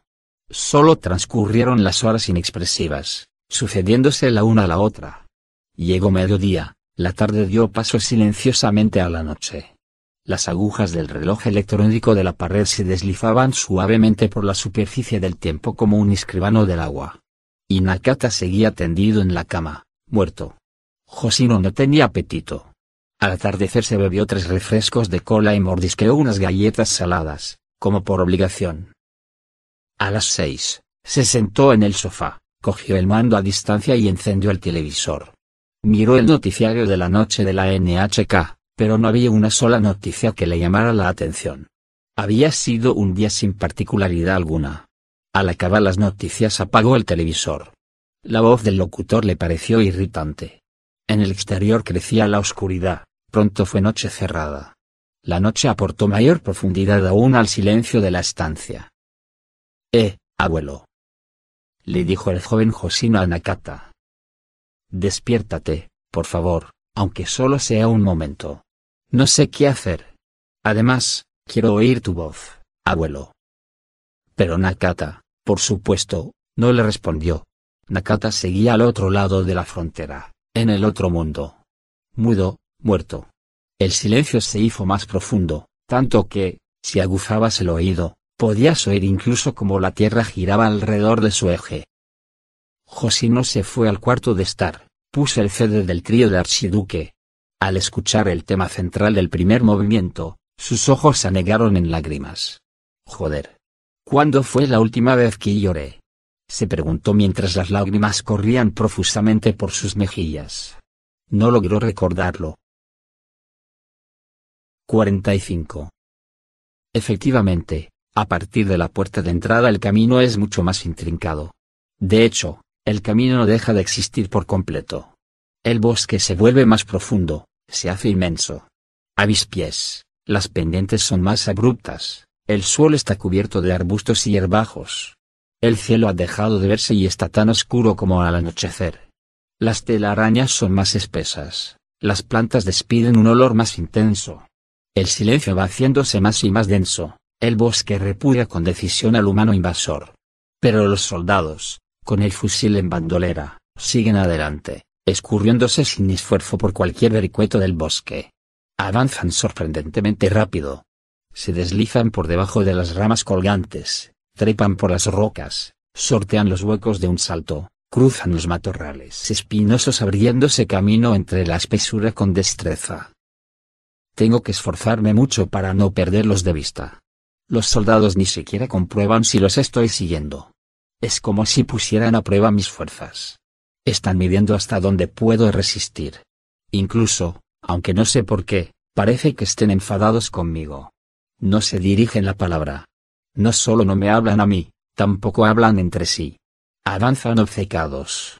Se van alternando en el puesto de cabeza sin intercambiar ni una sola palabra. Ante mis ojos, los fusiles que cuelgan a sus espaldas se van balanceando rítmicamente de izquierda a derecha. Parecen dos metrónomos. Andar con la vista clavada en ellos me produce un efecto hipnótico. Siento como me abandona la conciencia, alejándose de mí como si resbalar por encima del hielo. Pero yo me concentro en no perder el paso y avanzo en silencio, con el sudor manando de mis axilas. ¿Vamos demasiado deprisa? Me pregunta, al fin, el soldado fornido tras volverse hacia mí. En su voz no se advierte el menor sofoco. No. Contesto. No hay problema. Os voy siguiendo. Eres joven, pareces fuerte. Dice el alto sin dejar de mirar hacia adelante. Nosotros estamos acostumbrados a ir y venir por este camino y, sin darnos cuenta, quizás apretemos el paso. Dice el soldado fornido en tono de disculpa. Así que, si andamos demasiado deprisa, tú nos lo dices, ¿de acuerdo?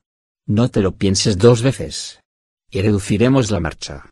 Solo es que, en principio, no queremos andar más despacio de la cuenta, ¿comprendes? Si no puedo seguiros, ya os avisaré. Respondo. Intento, sin conseguirlo, acompasar mi respiración para que no se den cuenta de que estoy sin aliento. ¿Falta todavía mucho? No, no mucho. Dice el alto. Llegamos enseguida. Dice el otro. Pero no me puedo fiar mucho de su opinión. Tal como ellos mismos han dicho, aquí el tiempo no es un factor importante. Caminamos durante un rato en silencio. Pero el ritmo no es tan agotador como antes. Al parecer, ya ha finalizado la prueba. ¿Hay serpientes venenosas en este bosque? Pregunto, porque es algo que me viene preocupando. ¿Serpientes venenosas?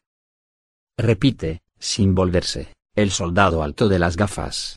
Siempre anda con la mirada clavada al frente, como si esperara que, ante él, algo importante se le fuera a aparecer de un salto. Pues nunca me lo había preguntado, la verdad. Quizás si las haya. Dice el soldado fornido volviéndose. Aunque yo nunca he visto ninguna. Claro que eso a nosotros no nos afecta. Lo que queremos decir. Dice el alto con tono despreocupado es que este bosque no tiene ninguna intención de hacernos daño. Así que no nos preocupan ni las serpientes venenosas ni nada por el estilo. Dice el soldado fornido. ¿Te has quedado tranquilo? Sí. Digo. Ni serpientes venenosas, ni arañas venenosas, ni insectos venenosos, ni setas venenosas. Aquí, nada ajeno nos va a hacer daño.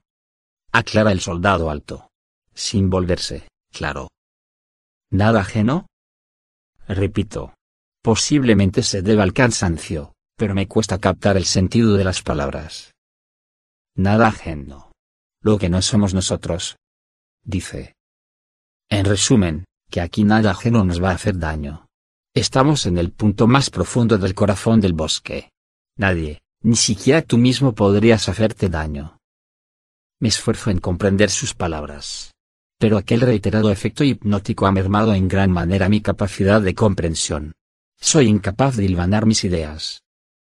Cuando éramos soldados, nos hicieron practicar con frecuencia la manera de abrirle el vientre a un enemigo en un ataque con bayoneta. Dijo el soldado fornido. ¿Sabes cómo se clava la bayoneta? No. Digo. Primero le clavas con todas tus fuerzas la bayoneta en el vientre al enemigo. Una vez está bien clavada, la empujas hacia un lado. Luego vas retorciéndola hasta hacerle trizas las vísceras. El enemigo morirá en medio de terribles sufrimientos. Es una muerte horrible. La agonía se prolonga y el sufrimiento es enorme. Pero solo con clavarla no basta. El enemigo puede levantarse de golpe y ser tú quien acabe con la bayoneta clavada en el estómago. Este es el mundo en el que hemos caído. Las vísceras. Oshima me explicó que son la metáfora del laberinto. Dentro de mi cabeza hay varias cosas que se van entrelazando y que acaban por embrollarse. Ya no sé discernir bien lo que es de lo que no es. ¿Sabes por qué una persona tiene que hacerle a otra cosas tan crueles? Pregunta el soldado alto. No lo sé. Digo. Yo tampoco. Dice el soldado alto. Me daba igual un soldado chino, que uno ruso que uno americano. Yo no quería trincharle las tripas a nadie. Pero vivíamos en un mundo así. De modo que tuvimos que desertar. Pero no te equivoques. Nosotros no somos débiles. Éramos muy buenos soldados. Solo que no podíamos soportar algo que conllevara tanta violencia. Tú tampoco eres débil, ¿verdad? No lo sé. Es difícil juzgarse a uno mismo. Contesto con franqueza. Pero durante toda mi vida me he esforzado en ser cada vez más fuerte, aunque solo fuera un poco más. Eso es muy importante. Dice el soldado fornido volviéndose hacia mí. Muy importante. Eso de esforzarse en ser cada vez más fuerte. A ti no hace falta que te digan que eres fuerte. Ya se ve. Dice el alto. A tu edad, cualquiera no puede llegar hasta aquí. Muy recio, sí. Dice el soldado fornido con admiración. Por fin se detienen. El soldado alto se quita las gafas, se frota las aletas de la nariz, se vuelve a poner las gafas. Ninguno de los dos respira de forma entrecortada, ni siquiera sudan. ¿Tienes sed? Me pregunta el soldado alto. Un poco. Admito. En realidad, me siento terriblemente sediento. Es que he tirado la mochila donde llevaba la cantimplora. El soldado alto coge la cantimplora de aluminio que lleva prendida a la cintura y me lo ofrece. Tomo algunos sorbos de agua tibia. El agua apaga la sed de todos los rincones de mi cuerpo. Limpio el gollete de la cantimplora y se la devuelvo. Gracias. Digo. El soldado alto asiente en silencio. Estamos en la cresta de estas montañas. Me informa el soldado fornido. Bajaremos derechos hasta abajo, ve con cuidado para no resbalar. Dice el soldado alto. Y empezamos a descender la resbaladiza pendiente con gran precaución. En medio de la empinada pendiente tomamos una gran curva y, tras cruzar un bosque, aquel mundo aparece de repente ante nuestros ojos. Los dos soldados se detienen, se vuelven y me miran a la cara. No dicen nada. Pero sus ojos me transmiten un mensaje mudo. Este es el lugar. Tú vas a entrar en él. Yo también me detengo y contemplo ese mundo. Es una cuenca llano que se ha aprovechado utilizando la configuración original del terreno. No sé cuánta gente vivirá ahí, pero, a juzgar por las dimensiones, seguro que no mucha. Hay varias calles, a cuyos lados se levantan aquí y allá unos cuantos edificios. Las calles son pequeñas, los edificios también. No se ve un alma. Todos los edificios son inexpresivos, parecen haber sido construidos pensando más en que sirvieran como protección frente a las inclemencias meteorológicas que en la belleza. El conjunto es demasiado pequeño como para adoptar el nombre de pueblo. No hay tiendas ni edificios públicos. No hay ni carteles ni letreros. Solo aquellos edificios sobrios, de idéntico tamaño e idéntica forma que se han agrupado, como si de pronto se le hubiera ocurrido a alguien, formando una población. Ningún edificio tiene jardín, en las calles no se ve un solo árbol. Como si hubiesen decidido que ya tienen bastante vegetación a su alrededor. Sopla una ligera brisa. La brisa cruza el bosque y hace temblar las hojas de los árboles, aquí y allá, a mi alrededor. El anónimo susurro que produce deja ondas en la piel de mi corazón, como las dejaría el viento en la superficie de una duna. Apoyo una mano en el tronco de un árbol y cierro los ojos. Esta impronta del viento parece un signo. Pero yo aún no puedo descifrar su significado. Para mí es como un idioma extranjero que desconozco totalmente. Resignado, abro los ojos, vuelvo a contemplar este mundo nuevo que se abre ante mí. En mitad de la pendiente, con la vista clavada en ese lugar junto con los soldados, siento que la impronta del viento que se encuentra en mi interior se está desplazando. De manera simultánea, los signos se recomponen, las metáforas se transforman. Tengo la sensación de que me voy alejando de mí mismo, de que floto. Soy una mariposa que aletea en el borde del mundo. Más allá de la linde del mundo se encuentra un espacio donde el vacío y la sustancia se superponen a la perfección. Punto donde el pasado y el futuro forman un círculo continuo y sin límite. Por ahí vagan los signos que nadie ha leído, los acordes que nadie ha escuchado jamás. Acompaso mi respiración. Mi corazón todavía no ha acabado de adoptar una única forma. Pero ya no tengo miedo. Los soldados, sin pronunciar palabra, Vuelven a emprender la marcha y yo los sigo en silencio. Conforme vamos bajando la pendiente, el pueblo se acerca. Un riachuelo con un muro de protección de piedra fluye a lo largo de la calle. Se oye un agradable murmullo de agua. Un agua limpia, transparente. Aquí todo es sencillo y pequeño. Aquí y allá se levantan postes de la electricidad con hilos tendidos entre poste y poste. Es decir, que la electricidad llega hasta aquí. La electricidad me produce cierta sensación de extrañeza. La alta cresta verde de las montañas rodea el lugar por los cuatro costados. Una uniforme capa gris vuelve a cubrir el cielo. Mientras los soldados y yo andamos por las calles, no nos cruzamos con nadie. El lugar está silencioso y tranquilo, sin un ruido.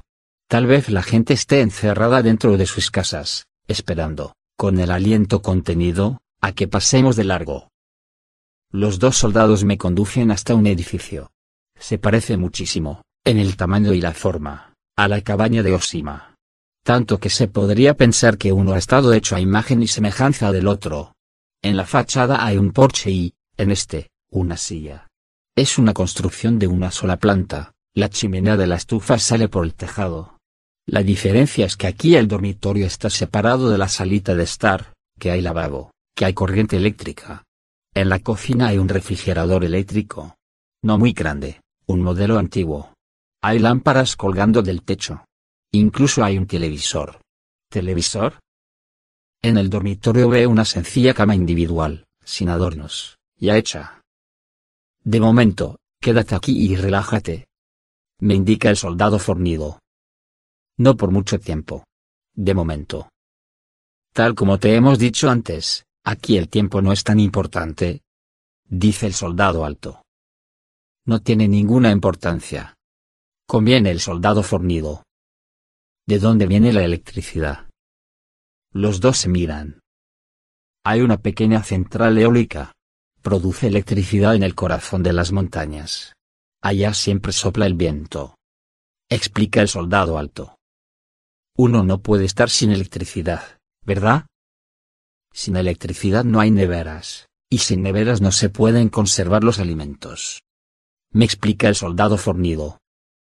No es que no puedas vivir sin nevera, claro. Dice el soldado alto. Pero es muy útil. Si tienes hambre, hay comida en la nevera. Come lo que quieras. Pero me temo que no habrá gran cosa. Dice el soldado fornido. Aquí no tenemos carne, ni pescado, ni café, ni alcohol. Dice el soldado alto. Al principio, es un poco duro, pero luego te acostumbras. Pero hay huevos, queso y leche. Dice el soldado fornido.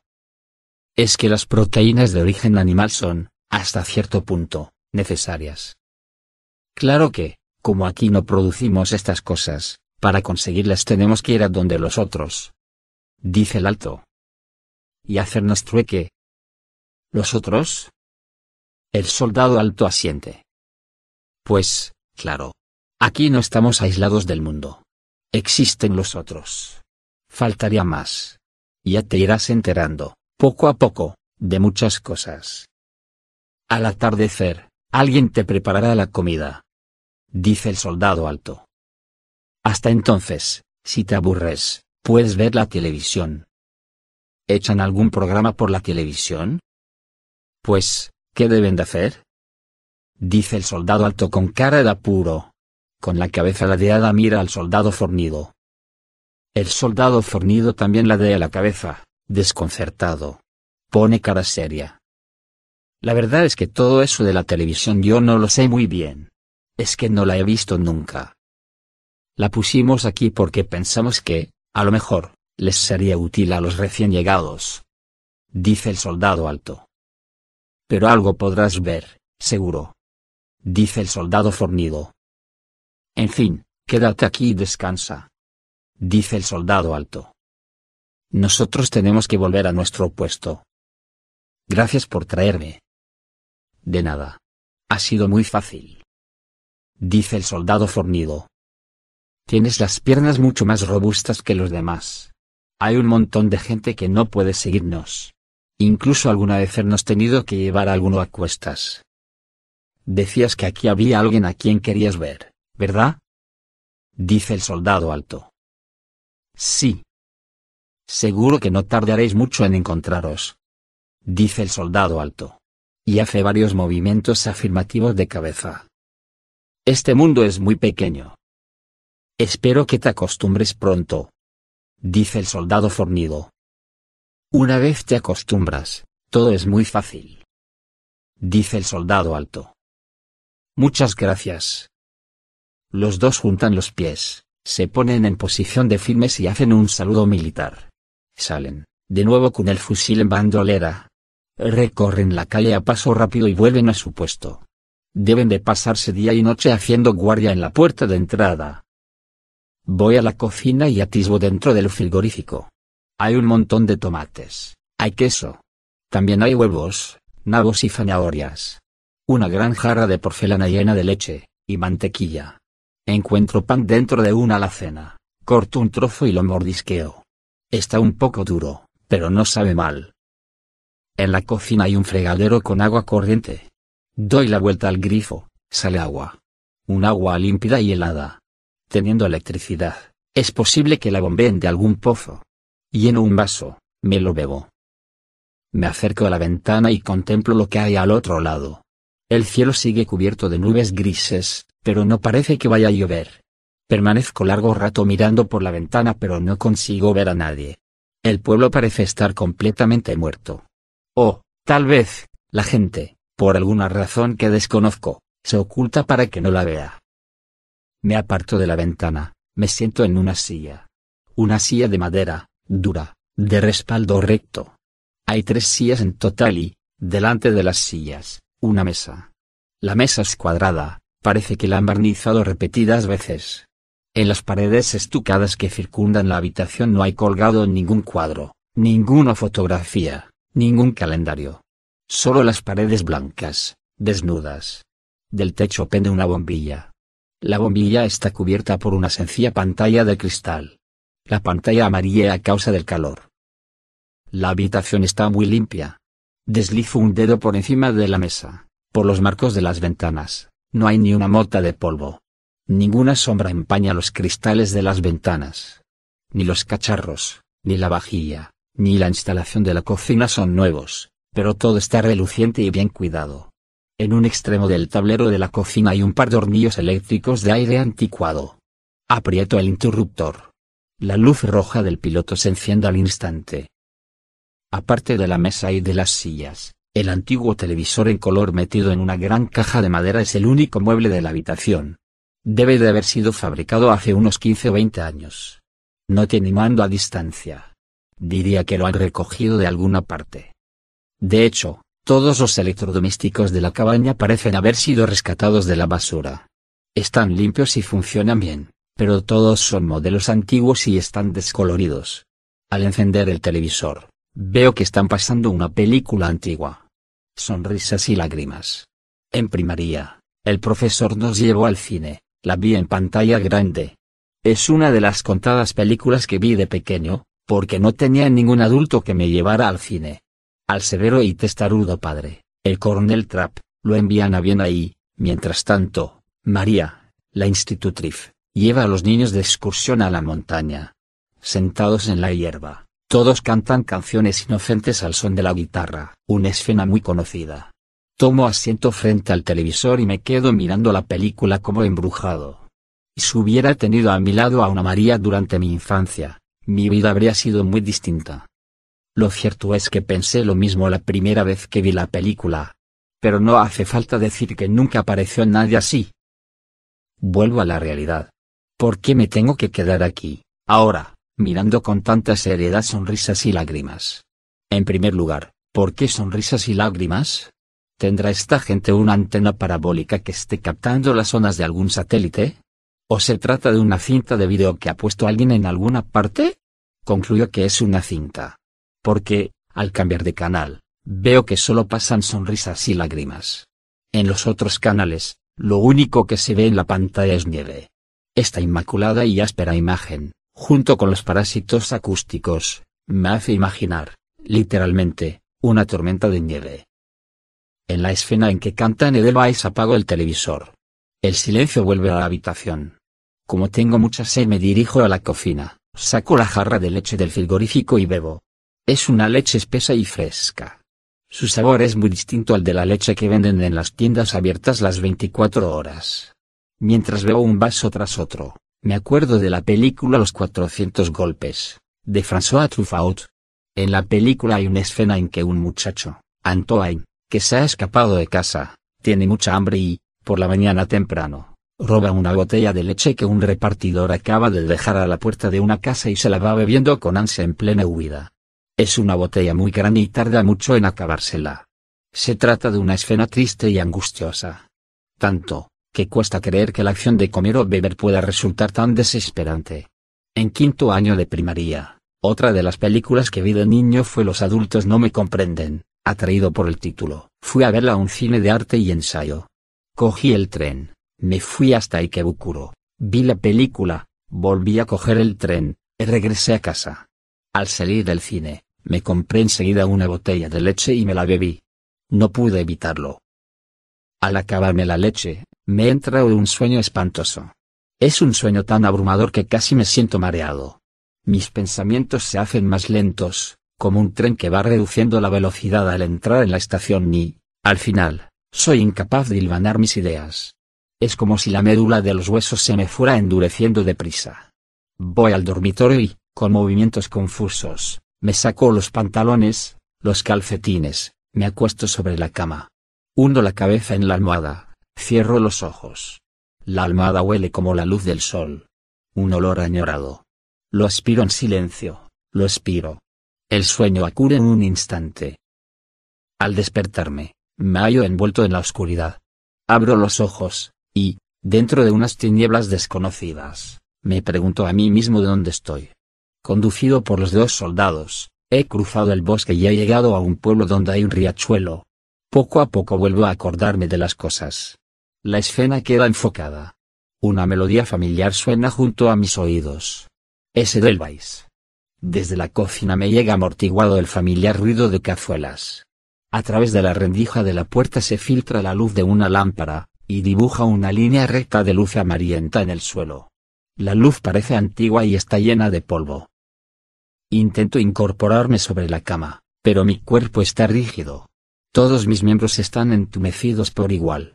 Aspiro una gran bocanada de aire, contemplo el techo. Se oye un entrechocar de platos. Se oye como alguien se desplaza con aire atareado por el suelo de la estancia. Tal vez esté preparándome la comida. Logro bajar de la cama, me pongo los pantalones, invierto en ello mucho tiempo, me calzo los calcetines y los zapatos.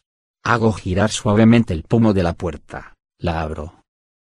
En la cocina hay una jovencita preparando la comida.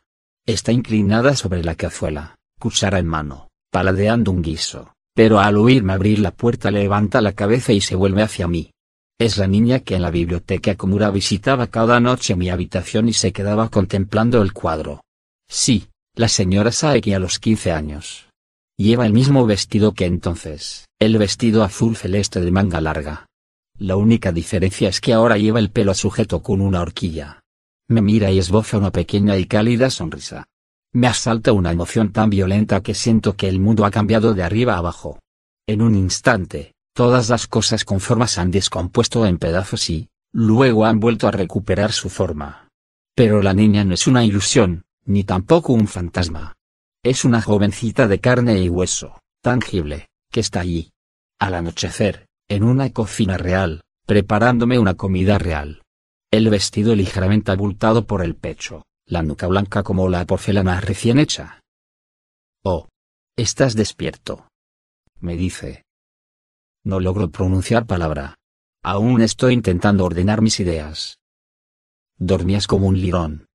Dice. Después vuelve a darme la espalda y paladea el guiso. Si no te hubieses despertado, te habría dejado la comida preparada y me habría ido. No quería dormir tanto. Digo recuperando al fin la voz. Es que has cruzado el bosque. Dice. ¿Tienes hambre? No lo sé. Probablemente sí. Me gustaría tocarla. Solo para comprobar si es algo tangible. Pero no me atrevo. Me quedo ahí plantado, mirándola. Aguzando el oído al ruido que hace al moverse. La jovencita sirve en un plato blanco, sin dibujo, el estofado que ha calentado en la cazuela y lo lleva a la mesa. Lo acompaña de un bolondo con lechuga y tomate. Y un gran pan. En el estofado hay patata y zanahoria. Un olor que me trae gratos recuerdos.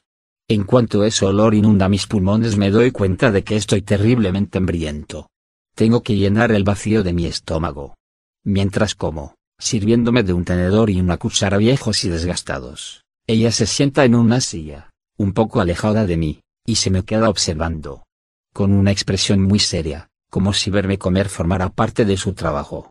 De vez en cuando se lleva la mano al pelo. Me han dicho que tienes 15 años. Dice. Sí. Digo untando el pan con mantequilla. 15 años recién cumplidos. Yo también tengo 15 años. Dice. Asiento. Estoy a punto de decirle. Ya lo sé. Pero todavía es demasiado pronto para pronunciar estas palabras. Continúo comiendo en silencio. Pues resulta que, durante un tiempo, yo prepararé la comida aquí. Dice la niña. Haré la limpieza y la colada. En la cómoda del dormitorio tienes ropa para cambiarte, coge lo que quieras. La ropa sucia déjamela en la cesta del lavabo y yo la lavaré. ¿Y quién te ha asignado este trabajo? La jovencita se me queda mirando fijamente. No responde. Mi pregunta, como si hubiera errado el circuito, ha sido absorbida por un espacio sin nombre y ha acabado desvaneciéndose. ¿Cómo te llamas? Cambio de pregunta. Ella sacude un poco la cabeza. No tengo nombre. Aquí nadie tiene nombre. Entonces, ¿cómo voy a llamarte? No te hará falta. Dice.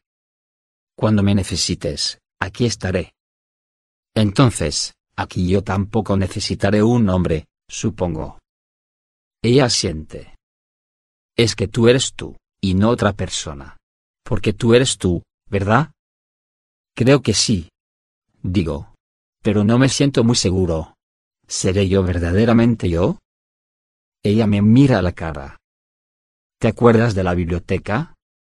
Me decido a preguntarle. ¿La biblioteca? Ella sacude la cabeza. No, no me acuerdo. La biblioteca está lejos. Muy lejos de aquí. Pero no está aquí. Entonces, ¿hay una biblioteca? Sí. Pero en esta biblioteca no hay libros. ¿Y si no hay libros, qué hay? No responde. Solo ladea ligeramente la cabeza. Esta pregunta ha vuelto a ser absorbida por un circuito erróneo. ¿Has ido ahí alguna vez? Hace muchísimo tiempo. Dice. Pero no fuiste para leer libros, ¿verdad? Asiente. No, es que allí no hay libros. Luego durante un rato, sigo comiendo en silencio. Estofado, ensalada y pan. Ella me mira en silencio con expresión grave. ¿Te ha gustado la comida? Me pregunta cuando he acabado. Mucho. Estaba muy buena. Aunque no hubiera carne o pescado. Le señalo el plato vacío. Mira, no he dejado nada. La he preparado yo. Pues estaba buenísima. Repito. Y es la verdad. El hecho de tenerla delante hace que sienta un agudo dolor en el pecho, como si me clavaran un cuchillo congelado. Es un dolor muy intenso, pero yo más bien agradezco esta intensidad. Puedo solapar mi existencia con ese dolor helado. El dolor se convierte en un ancla que me mantiene firmemente amarrado aquí. Ella se levanta de la silla, pone agua a calentar, prepara un té. Y, mientras me lo bebo, sentado a la mesa, ella lleva los platos sucios al fregadero y los lava. No aparto la mirada de su espalda. Quiero decir algo. Pero me doy cuenta de que, en su presencia, todas las palabras pierden su función original. O tal vez es que el sentido que debe ligar una palabra a la otra acaba perdiéndose. Me contemplo las manos. Me acuerdo de los árboles del otro lado de la ventana que brillaban a la luz de la luna. Es allí donde está el cuchillo congelado que tengo clavado en el corazón. ¿Podré volver a verte? Le preguntó. Claro. Responde ella. Tal como te he dicho antes, cuando me necesites, aquí estaré. ¿Y no desaparecerás de repente? Ella no responde. Únicamente me mira con aire de extrañeza, sin responder. Como diciendo. ¿Y a dónde quieres que vaya? Yo ya te había visto antes. Me aventuro a decir. En otra tierra, En otra biblioteca. Si tú lo dices. Ella se lleva las manos al cabello y se asegura de que la horquilla sigue allí. Su voz carece casi por completo de expresión. Como si quisiera demostrarme que el tema, a ella, no le interesa lo más mínimo. Y he venido hasta aquí para volver a verte. Para verte a ti y a otra mujer. Ella alza la cabeza y asiente con expresión grave. Cruzando un espeso bosque. Exacto. Porque yo tenía la absoluta necesidad de veros, a ti y a la otra mujer. Y tú me has visto aquí. Asiento. Ya te lo he dicho, ¿no? Dice la jovencita.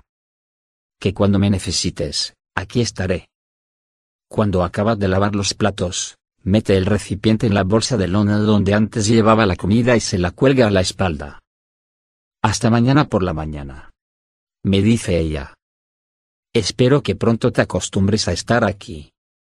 Plantado en el umbral de la puerta la sigo con la mirada, su figura se va fundiendo en las tinieblas que hay un poco más allá. Me he quedado solo en la cabaña. Estoy dentro de un círculo cerrado. Aquí el tiempo no es un factor importante. Aquí nadie tiene nombre. Ella estará aquí mientras yo la necesite. Aquí ella tiene 15 años. Probablemente hasta la eternidad. Pero ¿qué diablos pasará conmigo? ¿Permaneceré también yo sumido para siempre en los 15 años? ¿O es que, tal vez, la edad tampoco es aquí un factor importante? Incluso después de que ella haya desaparecido me quedo en el umbral de la puerta, mirando con ojos distraídos a mi alrededor. En el cielo no hay ni luna ni estrellas. Algunas casas tienen la luz encendida. La luz se derrama por las ventanas. Una luz tan amarillenta y anticuada como la que alumbra mi habitación. Pero sigue sin verse a nadie. Solo las luces. Fuera de la cabaña reinan las sombras negras. Y yo sé que más allá se yergue, más negra todavía que la oscuridad, la cresta de las montañas. Sé que los bosques circundan el pueblo como una espesa muralla. 46. 3. Descubrir que Nakata estaba muerto. Josino no pudo abandonar el apartamento. La piedra de la entrada estaba ahí, podía ocurrir algo en cualquier momento y, en cuanto ese algo ocurriera, tenía que hallarse cerca de la piedra y reaccionar de inmediato. Ese era el trabajo que le había sido asignado, pues había heredado la parte de Nakata. Puso el aire acondicionado de la habitación donde yacía Nakata a la temperatura más baja posible, con la ventilación al máximo y se aseguró de que las ventanas estuvieran bien cerradas. Eh, abuelo. Espero que no pases frío. Le dijo Josino a Nakata. Pero, por supuesto, Nakata no expresó opinión alguna al respecto. La presencia del cadáver confería un peso especial a la atmósfera de la estancia. El joven se sentó en el sofá de la sala de estar y dejó pasar el tiempo sin hacer nada. No le apetecía escuchar música, no le apetecía leer, ni siquiera se sentía con ánimos para levantarse a encender la luz de la habitación, en la que reinaba una oscuridad cada vez mayor. Las fuerzas lo habían abandonado por completo y, una vez tomó asiento, ya no pudo levantarse. Las horas tardaban en llegar, tardaban en pasar. Incluso daba la impresión de que retrocedían a escondidas. Cuando mi abuelo murió fue duro, pero no tanto, pensó el joven. Mi abuelo estuvo enfermo durante mucho tiempo, todos sabíamos que, un día u otro, se iba a morir. Y, cuando por fin murió, todos nos habíamos hecho ya, más o menos, a la idea. Hay una gran diferencia entre estar preparado o no estarlo. Pero no es solo esto, pensó. Porque en la muerte de Nakata había algo que le había hecho reflexionar muy seriamente. Como le había entrado un poco de hambre fue a la cocina, sacó arroz frito del congelador, lo descongeló y se comió la mitad. Se bebió una lata de cerveza. Volvió a la habitación vecina a ver cómo estaba Nakata. Pensaba que, a lo mejor, había resucitado. Pero Nakata seguía muerto, por supuesto. La habitación estaba tan fría como una nevera. Ahí dentro no se hubiera deshecho ni un helado. Era la primera vez que pasaba la noche bajo el mismo techo que un cadáver. No acababa de sentirse tranquilo. No es que me dé miedo, pensó el joven. Ni tampoco asco solo que no estoy acostumbrado a tratar con cadáveres. El flujo del tiempo transcurre de una manera muy distinta entre muertos y vivos.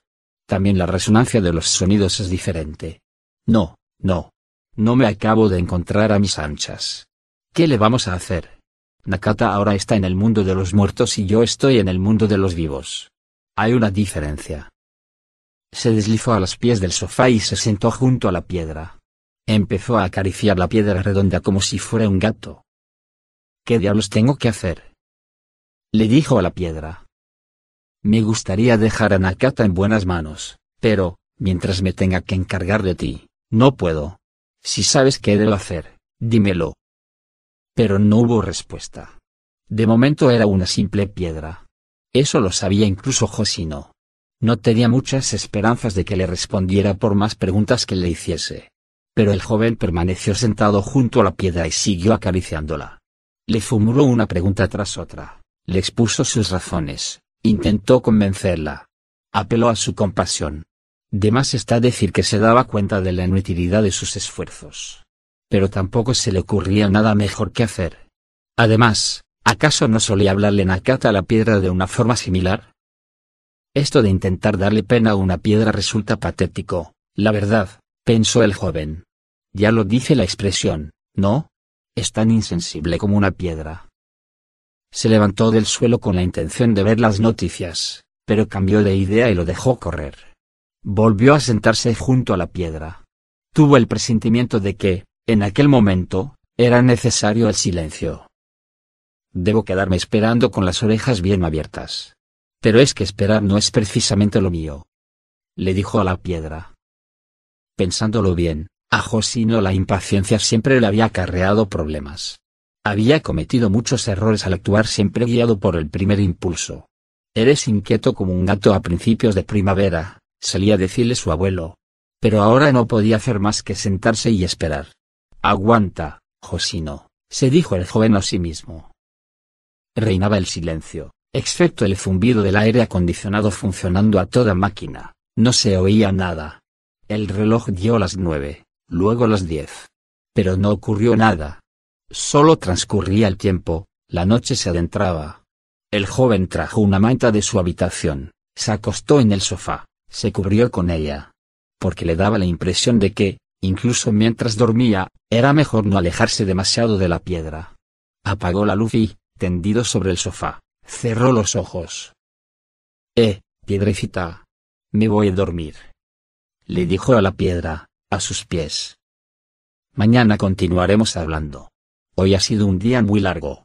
Y yo también tengo sueño. Pues sí, señor. Se repitió a sí mismo. Un día muy largo. Han pasado muchas cosas en un solo día. Eh, abuelo. Dijo en voz alta dirigiéndose a la habitación de al lado. Nakata, ¿me oyes? No hubo respuesta. Josino cerró los ojos con un suspiro, se colocó bien la almohada y concilió el sueño al instante. Durmió de un tirón, sin soñar nada, hasta la mañana siguiente. En la habitación vecina, Nakata dormía tan profundamente como una piedra, sin soñar nada. Cuando se despertó, pasadas las siete de la mañana, Josino fue a la habitación de al lado a ver cómo seguía Nakata. El aire acondicionado zumbaba a toda máquina, enviando aire helado a la habitación. Y, envuelto en ese frío, Nakata continuaba sin vida. Los signos de la muerte eran mucho más visibles que la noche anterior. La piel estaba mucho más pálida, la manera de cerrar los ojos era más circunspecta. Resultaba impensable que Nakata volviera a respirar de nuevo, que se levantase y dijera. Lo siento, señor Hoshino. Nakata estaba profundamente dormido. Mil perdones. A partir de ahora, Nakata se encargará de todo. Usted tranquilo, y que resolviera el asunto de la piedra de la entrada. Nakata había muerto, ese era un hecho definitivo que nadie podía cambiar. Temblando de frío, Hoshino salió de la habitación y cerró la puerta. Luego fue a la cocina, cogió la cafetera, hizo café y se tomó dos tazas. Tostó pan, lo untó con mantequilla y mermelada, se lo comió. Cuando acabó de desayunar, se sentó en una silla de la cocina y se fumó varios cigarrillos mientras miraba por la ventana. Durante la noche las nubes habían desaparecido y, al otro lado de la ventana, se extendía un uniforme cielo estival. La piedra seguía a los pies del sofá.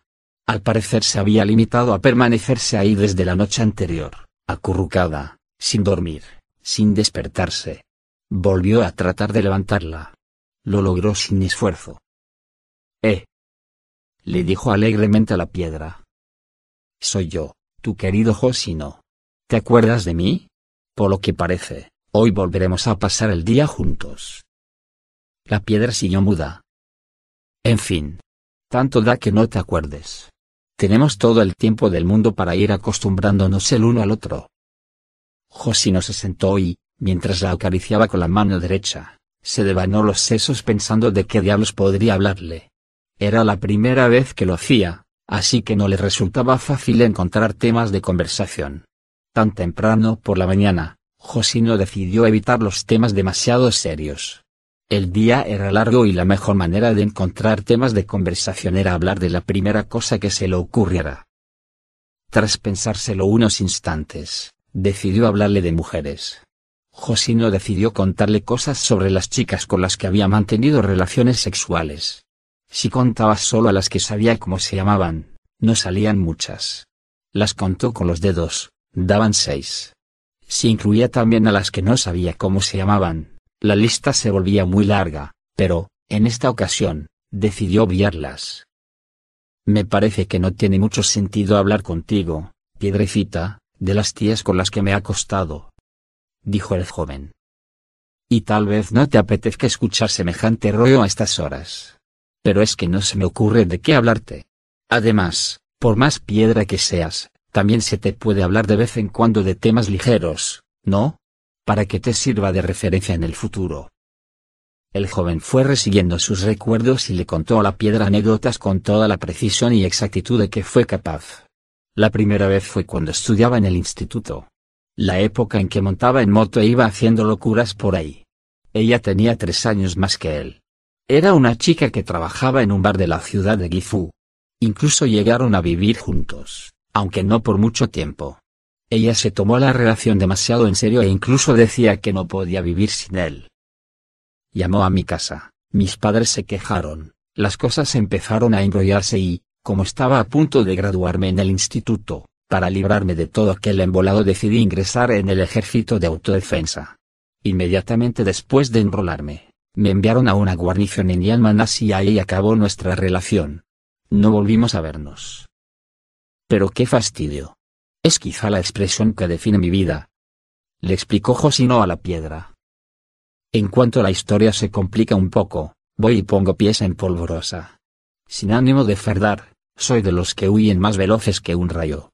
Nunca he conseguido llevar nada hasta el final. Ese es mi problema. A la segunda chica, Josino la conoció cerca del cuartel de Yamanasi. Un día que estaba de permiso, la ayudó en la carretera a cambiar un neumático que se le había pinchado a su Suzuki Alto, y congeniaron. Era un año mayor que él y estudiaba enfermería. Era muy buena chica. Le contó la piedra. Tenía las tetas gordas y era muy cariñosa. Además, le gustaba hacerlo. Yo solo tenía 19 años y, en cuanto nos veíamos, acabábamos en la cama. Pero todo se pifió por unos felos de lo más tontos. Los días que yo tenía permiso, a la que no nos veíamos un día, ella ya estaba con aquello de a dónde había ido, qué había hecho, a quién había visto y toda la pesca. Me cosía preguntas. Yo le decía la verdad, pero ella no me creía. Aquello era muy jodido y, al final, acabamos separándonos. Salimos un año más o menos. Tú, piedrecita, no sé cómo lo llevas, pero yo no soporto los interrogatorios. Se me corta la respiración, me deprimó. Y me largo. Lo del ejército es un chollo. A la que hay algún follón te puedes refugiar en el cuartel. Y esperar a que se calmen los ánimos. Basta con no poner los pies fuera. Porque allí dentro nadie te puede echar el guante. Tenlo presente, piedrecita. Claro que lo de cavar trincheras y apilar sacos de arena tampoco es ninguna ganga. Mientras le decía la piedra lo primero que se le pasaba por la cabeza, el joven tuvo conciencia real de que en toda su vida no había hecho nada más que estupideces. De las seis chicas con las que había salido, al menos a cuatro cabía calificarlas de buenas chicas, las otras dos le daba la impresión de que, objetivamente hablando, tenían un carácter un poco problemático. Por lo general lo habían tratado bien. No habían sido bellezas de esas que quitan el hipo, pero ninguna carecía de encanto. Josino se acostó con ellas tanto como quiso, No se quejaban si se saltaba los preliminares, que le parecían un engorro, e iba directo al grano. Los días de fiesta le preparaban la comida, le hacían regalos por su cumpleaños, le prestaban dinero antes de la paga sin pedirle a cambio garantía alguna, apenas recordaba habérselo devuelto alguna vez. Y él no se lo había agradecido jamás. Porque eso le parecía lo más natural del mundo. Mientras salía con una chica no se acostaba con otras. Jamás había sido infiel. Al menos, en este punto, se había portado decentemente. Sin embargo, a la que ellas formulaban la mínima queja, a la que se empecinaban en convencerlo en alguna discusión, a la que se mostraban celosas, a la que le sugerían que ahorrara, a la que tenían un pequeño ataque de histeria periódico a la que empezaban a expresarle su preocupación por el futuro, lo perdían de vista. Siempre había creído que lo esencial en una relación amorosa era que no creara complicaciones. En cuanto surgía una molestia se iba. Se buscaba otra mujer, volvía a empezar desde el principio. Josino siempre había creído que ese era el modo normal de proceder. Ay, piedrecita. Si yo hubiera sido una mujer y me hubiese topado con un cerdo egoísta como yo, me habría cabreado muy, pero que muy en serio. Le confesó Josino a la piedra. Ahora, incluso yo mismo me doy cuenta. Pensándolo bien, ellas me aguantaron mucho tiempo, ¿eh? Ni yo mismo logro comprenderlo. Encendió un Marlboro y, mientras exhalaba lentamente el humo, siguió acariciando la piedra. ¿No es verdad? Mírame. No se me puede llamar guapo y, en la cama, tampoco soy nada del otro jueves. No tengo dinero. No tengo buen carácter. No soy inteligente. Un desastre tras otro. Soy hijo de unos campesinos pobres de Gifu, he pasado de soldado a conductor de camiones de largo recorrido. Con todo, volviendo la vista atrás, me doy cuenta de que siempre he tenido mucha suerte con las mujeres. No es que arrasara entre las tías, pero nunca me ha faltado una. Podía follar, me hacían la comida, incluso me dejaban dinero. Pero sabes, piedrecita, las cosas buenas no duran eternamente. Desde hace un tiempo que me viene dando cada vez más esa impresión. Es como si alguien me dijera. Ay, Josino. Muy pronto tendrás que pagar por ello. El joven continuó hablándole de esta guisa a la piedra, mientras la acariciaba. Se había acostumbrado hasta tal punto a acariciarla que cada vez le era más difícil dejar de hacerlo. A mediodía oyó el timbre de una escuela cercana. Fue a la cocina, se preparó unos udon y se los comió. Les había añadido cebolleta tierna picada y un huevo. Después de la comida volvió a escuchar el trío de archiduque. Eh, piedrecita, le dijo a la piedra al final del primer movimiento. ¡Qué bonita música, eh! Al escucharla te da la sensación de que se te ensancha la mente, ¿no te parece? La piedra callaba. Tampoco estaba claro si escuchaba la música o no la escuchaba. Pero el joven, sin concederle importancia a ese detalle, continuó hablando. Tal como te vengo diciendo desde esta mañana, yo he hecho muchas guarradas a lo largo de mi vida, He ido siempre a la mía. Pero ya es demasiado tarde para volver atrás. ¿No te parece? Sin embargo, al estar así, escuchando la música, me da la impresión de que Beethoven viene y me dice, Josino, déjalo correr. La vida es así. Yo también hice cosas intolerables mientras vivía. ¿Qué le vamos a hacer? Así son las cosas. Tú, ánimo y adelante. Claro que, siendo Beethoven como era, no creo que me dijera eso. Pero, con todo, lo cierto es que me ha ido transmitiendo poco a poco algo parecido a través de su música. ¿No te da esa impresión? La piedra callaba. En fin. Es igual. exclamó Josino. En definitiva, esta no es más que mi opinión personal. Bueno, me callo para que podamos escuchar la música. Pasadas las dos, al mirar por la ventana, Josino vio un gato negro y gordo que estaba subido a la barandilla de la verana y atisbaba hacia el interior de la habitación. El joven abrió la ventana y, aburrido, le dirigió la palabra al gato. Eh, gatito. Qué buen tiempo hace, ¿eh? En efecto, Josino. Le respondió el gato. Me rindo. Dijo el joven. Y sacudió la cabeza. El joven llamado Cuervo el joven llamado Cuervo volaba despacio por encima del bosque trazando grandes círculos. Cuando terminaba un círculo, se alejaba un poco y volvía a dibujar otro círculo perfecto sobre la siguiente zona. Diversos anillos se perfilaban en el cielo para, acto seguido, borrarse. Su mirada convergía en algún punto muy abajo, como si se tratara de un avión de reconocimiento que sobrevolara la zona. Parecía estar buscando algo. Pero no le resultaba fácil localizarlo. Bajo sus ojos, el bosque se extendía serpenteando y formaba grandes curvas como un mar sin tierra. El bosque vestía su verde y anónimo manto de ramas verdes que se entrelazaban y se superponían las unas a las otras. El cielo estaba cubierto de nubes grises, no soplaba el viento. La anhelada luz no se hallaba en ninguna parte. En aquellos instantes, el joven llamado cuervo tal vez era el pájaro más solo del universo. Pero no tenía tiempo de reparar en ello. Finalmente descubrió lo que parecía una abertura en el mar de vegetación y descendió en picado hacia aquel punto. Era un claro de bosque similar a una pequeña plaza. En aquel reducido espacio, hasta donde llegaba la luz del sol, crecía, como un símbolo de algo, la hierba verde. En un extremo del claro del bosque había una gran piedra plana y, sobre la piedra, un hombre sentado. Llevaba un chándal de color rojo brillante y, en la cabeza, un sombrero de copa negro. Calzaba botas de alpinista de suela gruesa, a sus pies descansaba una bolsa de lona de color caqui. La indumentaria era bastante estrafalaria, pero eso al joven llamado Cuervo tanto le daba. Era la persona quien estaba buscando. Y la apariencia era lo último que le importaba. Al oír el batir de alas, el hombre levantó la vista y vio al joven llamado Cuervo posado en una gran rama cercana. Hola. Le dijo el hombre al joven con voz alegre. El joven llamado Cuervo no respondió. Posado en la rama miraba fijamente, sin pestañear y con ojos inexpresivos, al hombre. Solo ladeaba un poco, de vez en cuando, la cabeza. Sé quién eres. Dijo el hombre. Alargó una mano alzó ligeramente el sombrero de copa y se lo volvió a poner. Ya suponía que aparecerías de un momento a otro. El hombre que respeó, hizo una mueca, escupió al suelo. Luego restregó la suela del zapato, por encima del escupitajo, contra el suelo. Estaba descansando y me aburría un poco al no tener a nadie con quien hablar. ¿Qué?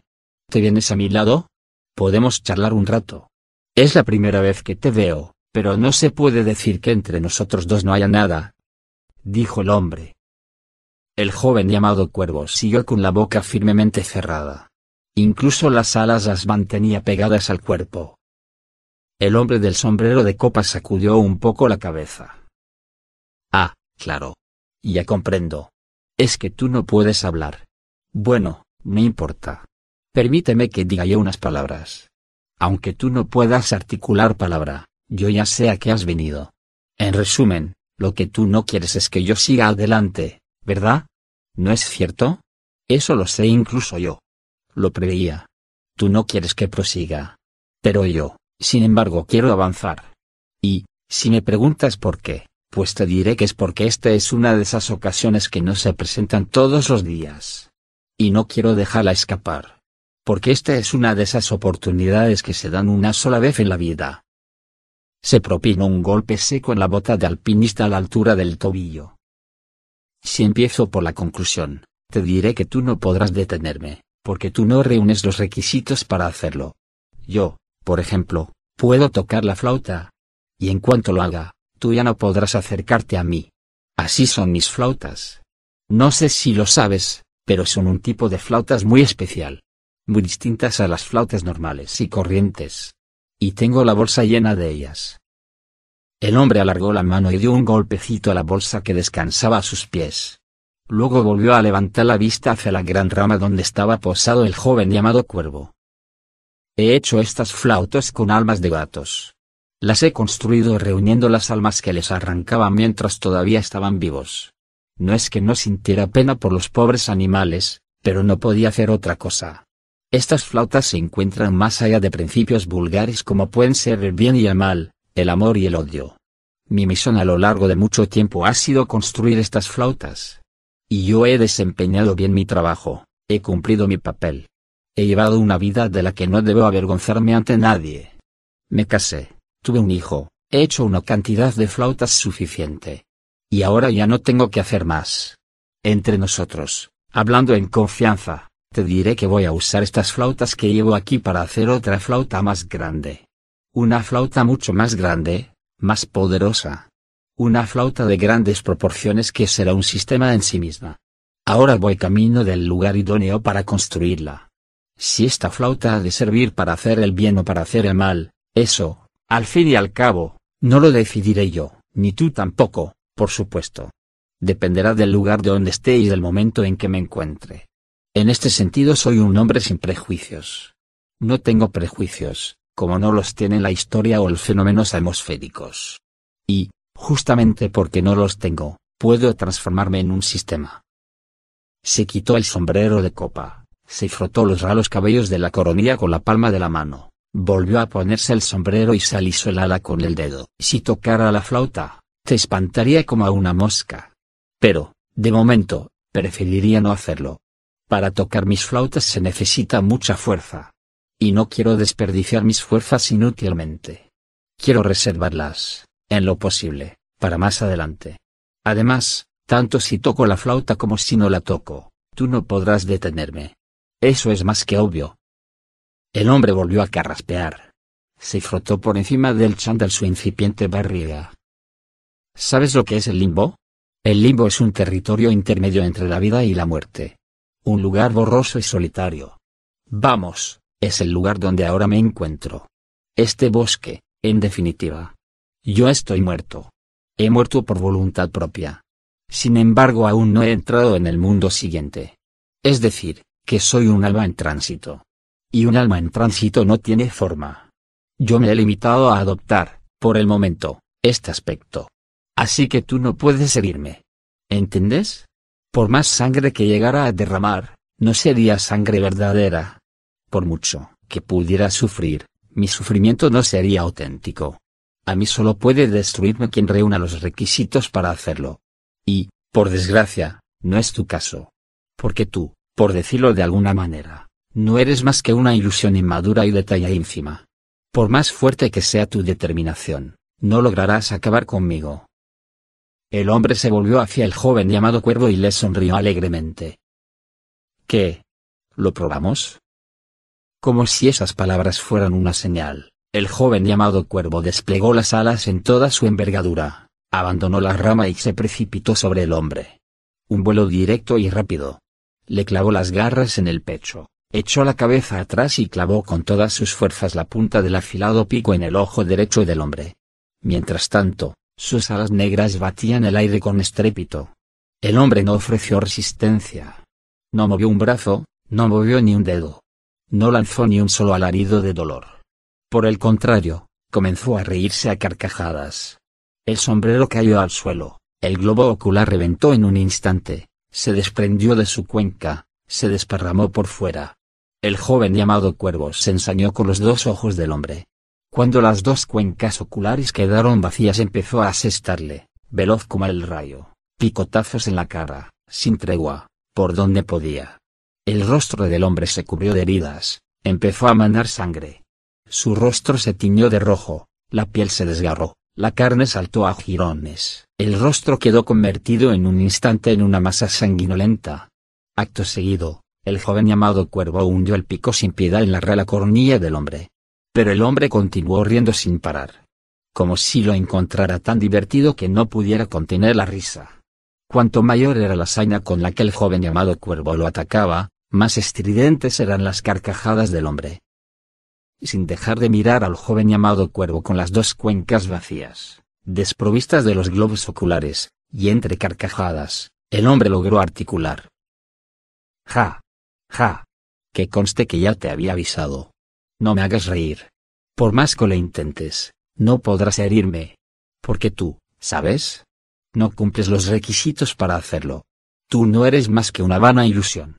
No eres más que un eco irrisorio. Hagas lo que hagas será inútil. ¿No lo has comprendido todavía? En aquel momento, el joven llamado Cuervo asestó un picotazo dentro de la boca que soltaba aquellas palabras.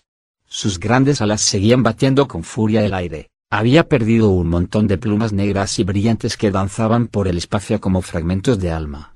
El joven llamado cuervo le rasgó la lengua, se la perforó, Introdujo el pico en aquel agujero y, tirando hacia afuera con todas sus fuerzas, logró arrancársela. Era una lengua terriblemente gruesa y larga. Incluso después de haber sido arrancada de la garganta, la lengua seguía arrastrándose resbaladiza como un molusco, conformando las palabras que tejen las tinieblas. Sin lengua, el hombre, evidentemente, no pudo seguir riendo. Al parecer, tampoco podía respirar. Pero, no obstante, aguantándose las quijadas, seguía riendo sin hacer ruido. El joven llamado Cuervo oyó esa risa muda. Unas carcajadas que no cesarían jamás, tan funestas y vacías como el aire que atraviesa un árido desierto lejano. Unas carcajadas que no dejaban de parecerse al sonido de una flauta que llegara de otro mundo. 47. Me despierto poco antes del amanecer. Caliento agua en el hornillo eléctrico, me preparo un té y me lo bebo. Me siento en una silla junto a la ventana, miro hacia afuera. En las calles no hay nadie, no se oye nada. A mis oídos no llegan los trinos de los pájaros matutinos. Por estar rodeado de las montañas, en este lugar amanece tarde y anochece pronto. Solo un pálido resplandor, hacia el este, corona las montañas. Para ver la hora voy al dormitorio, cojo mi reloj, que he dejado junto a la cabecera de la cama, y lo miro. No funciona. La pantalla digital está apagada. Aprieto varios botones al tuntum para probar, pero no se produce cambio alguno. Las pilas no tenían por qué agotarse todavía. Pero el tiempo, mientras dormía, vete a saber por qué, tal vez se haya detenido. Vuelvo a dejar el reloj de pulsera sobre la mesilla, me froto con la mano derecha la muñeca de la mano izquierda, donde siempre llevo el reloj. Aquí el tiempo no es un factor importante. Mientras contemplo aquel paisaje que no incluye pájaro alguno, me entran ganas de leer algo. Cualquier libro. Con tal de que tenga letra impresa y forma de libro me conformo. Cogerlo, ojearlo, recorrer con los ojos los caracteres que se alinean en sus páginas. Pero no hay ningún libro. Aquí no parece existir la letra impresa. Recorro de nuevo la habitación con la mirada. No alcanzo a ver nada escrito. Abro la cómoda, Estudio la ropa que contiene. Está cuidadosamente doblada y guardada dentro de los cajones. No hay ninguna prenda nueva. Toda la ropa está descolorida, con la tela desgastada tras múltiples lavados. Pero parece limpísima. Camisetas de cuello redondo y ropa interior. Calcetines. Polos de algodón. Pantalones de algodón. Todo aproximadamente. Aunque no exactamente. De mi talla. Ninguna prenda lleva dibujo. Todas, sin excepción, son lisas. Parece como si, en el mundo, no hubieran existido jamás las telas estampadas. Por lo que puedo apreciar de una ojeada, ninguna prenda tiene la etiqueta de la marca. Aquí no hay nada escrito. Me quito la camiseta que llevaba, que huele a sudor, y me pongo una gris que hay en uno de los cajones. La camiseta huele a jabón y a sol. Poco después, ¿Cuánto tiempo debe de haber transcurrido? Viene la jovencita. Llama débilmente a la puerta y entra sin esperar respuesta. En la puerta no hay llave ni nada parecido. La niña lleva una gran bolsa de lona colgada del hombro. El cielo que aparece a sus espaldas ya clareado del todo. Al igual que la víspera, la jovencita se planta en la cocina y me hace una tortilla en una pequeña sartén negra. Cuando, tras calentar el aceite, casca los huevos y los echa en la sartén, suena un agradable chisporroteo. El olor a huevos frescos llena la habitación. Tuesta pan en una tostadora de formas rechonchas que recuerda las que aparecen en las películas antiguas. La niña lleva el mismo vestido azul celeste que la noche anterior, también se ha vuelto a recoger el pelo hacia atrás con una horquilla. Tiene la piel suave y hermosa. Sus delgados brazos, parecidos a porcelana, relucen a la luz de la mañana por la ventana abierta de par en par, tal vez con la finalidad de hacer este mundo un poco más completo, entra una pequeña abeja. Tres deja la comida sobre la mesa. La niña se sienta en una silla cercana y me mira mientras como. Me tomo la tortilla de verduras, el pan untado con mantequilla fresca. Me bebo una infusión. Ella no prueba un solo alimento, no bebe nada. Todo parece repetirse igual que la noche anterior. Las personas que hay aquí, ¿Se hacen todas ellas la comida? Le preguntó. No sé, como tú me la preparas a mí. Hay personas que se la hacen ellas mismas y otras a quienes se la preparan otros. Dice ella. Pero, por lo general, aquí nadie come demasiado. ¿Nadie come demasiado? Ella asiente. Con comer a veces ya tienen bastante. A veces les entran ganas de comer y comen.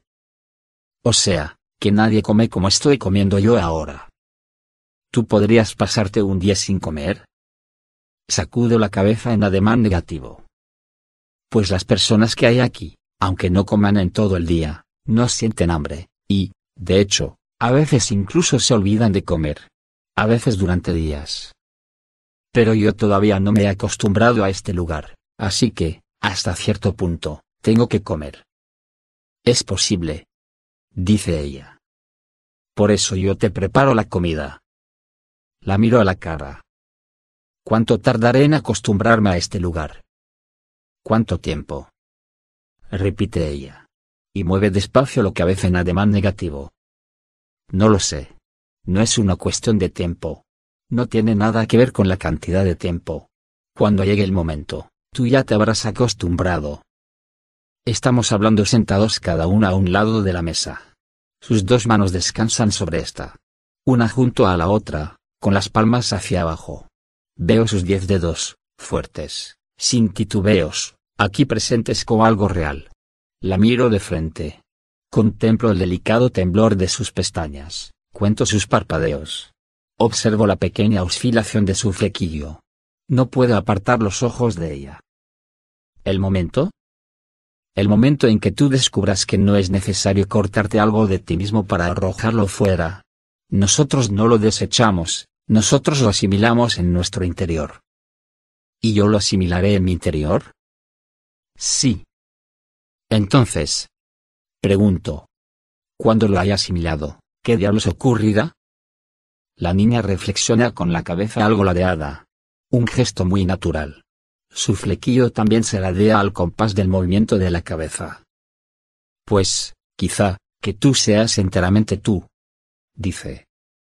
O sea, que yo ahora no soy enteramente yo. Tú, ahora, eres tú más que de sobra. Dice ella. Reflexiona un poco. A lo que yo me refiero es a algo ligeramente diferente. Pero no sé explicarlo con palabras. ¿Que no lo entenderé hasta que llegue el momento en que lo experimente en realidad? Ella asiente. Cuando me empieza a resultar duro mirarla, cierro los ojos. Vuelvo a abrirlos enseguida para asegurarme de que ella todavía sigue allí. ¿Aquí vivís en comunidad? Ella vuelve a reflexionar. Aquí todos vivimos juntos y algunas cosas son uso común. Como, por ejemplo, las duchas, la central eléctrica o el intercambio comercial. Sobre el uso de estas cosas hay una especie de acuerdos sencillos. Nada del otro mundo. Cosas que se pueden entender sin pensar demasiado cosas que se pueden comunicar sin tener que traducirlas en palabras. Por lo tanto, casi no hay nada sobre lo que yo pueda decirte. Esto se hace así, o aquí tienes que hacer esto otro. Lo más importante es que aquí cada uno es quien es y que vamos diluyéndonos en lo que nos rodea. Si actúas de este modo, no tendrás ningún problema. ¿Diluirse? Es decir, que cuando tú estás en el bosque, tú eres, sin fisuras, parte del bosque. Cuando estás bajo la lluvia, tú eres, sin fisuras, parte de la lluvia que cae. Cuando estás inmerso en la mañana, tú eres, sin fisuras, parte de la mañana. Cuando estás delante de mí, tú eres parte de mí. De eso se trata. Explicado de una manera fácil de entender, cuando tú estás frente a mí, eres parte de mí. Sí. ¿Y qué sensación produce eso de que siendo completamente tú pases a formar parte, sin fisuras, de otra cosa. Ella me mira de frente. Se toca la horquilla del pelo.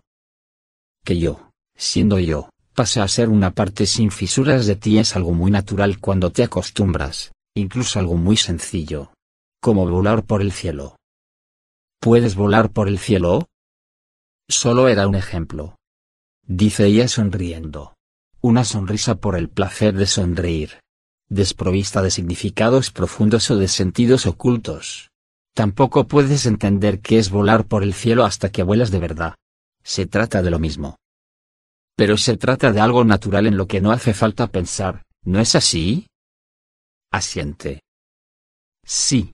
Es algo muy natural, muy plácido, muy agradable, en lo que no hace falta pensar. Algo sin fisuras. ¿No te estaré haciendo demasiadas preguntas? En absoluto. ¿Para nada? Dice.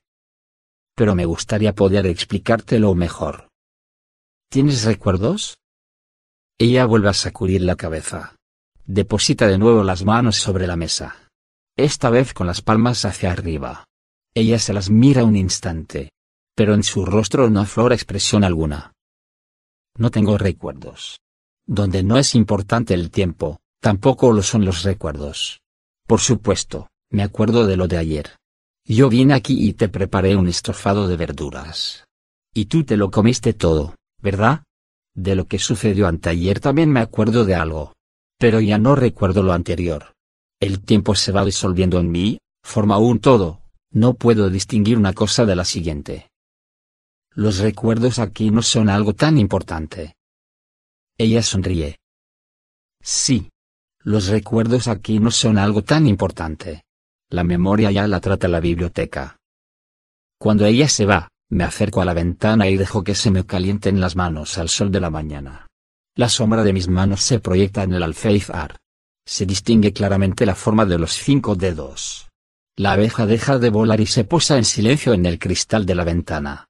También ella parece estar, al igual que yo, sumergida en serias meditaciones. Poco después de que el sol haya alcanzado su punto más alto, ella me visita. Pero no es la señora Saeki bajo la forma de la jovencita.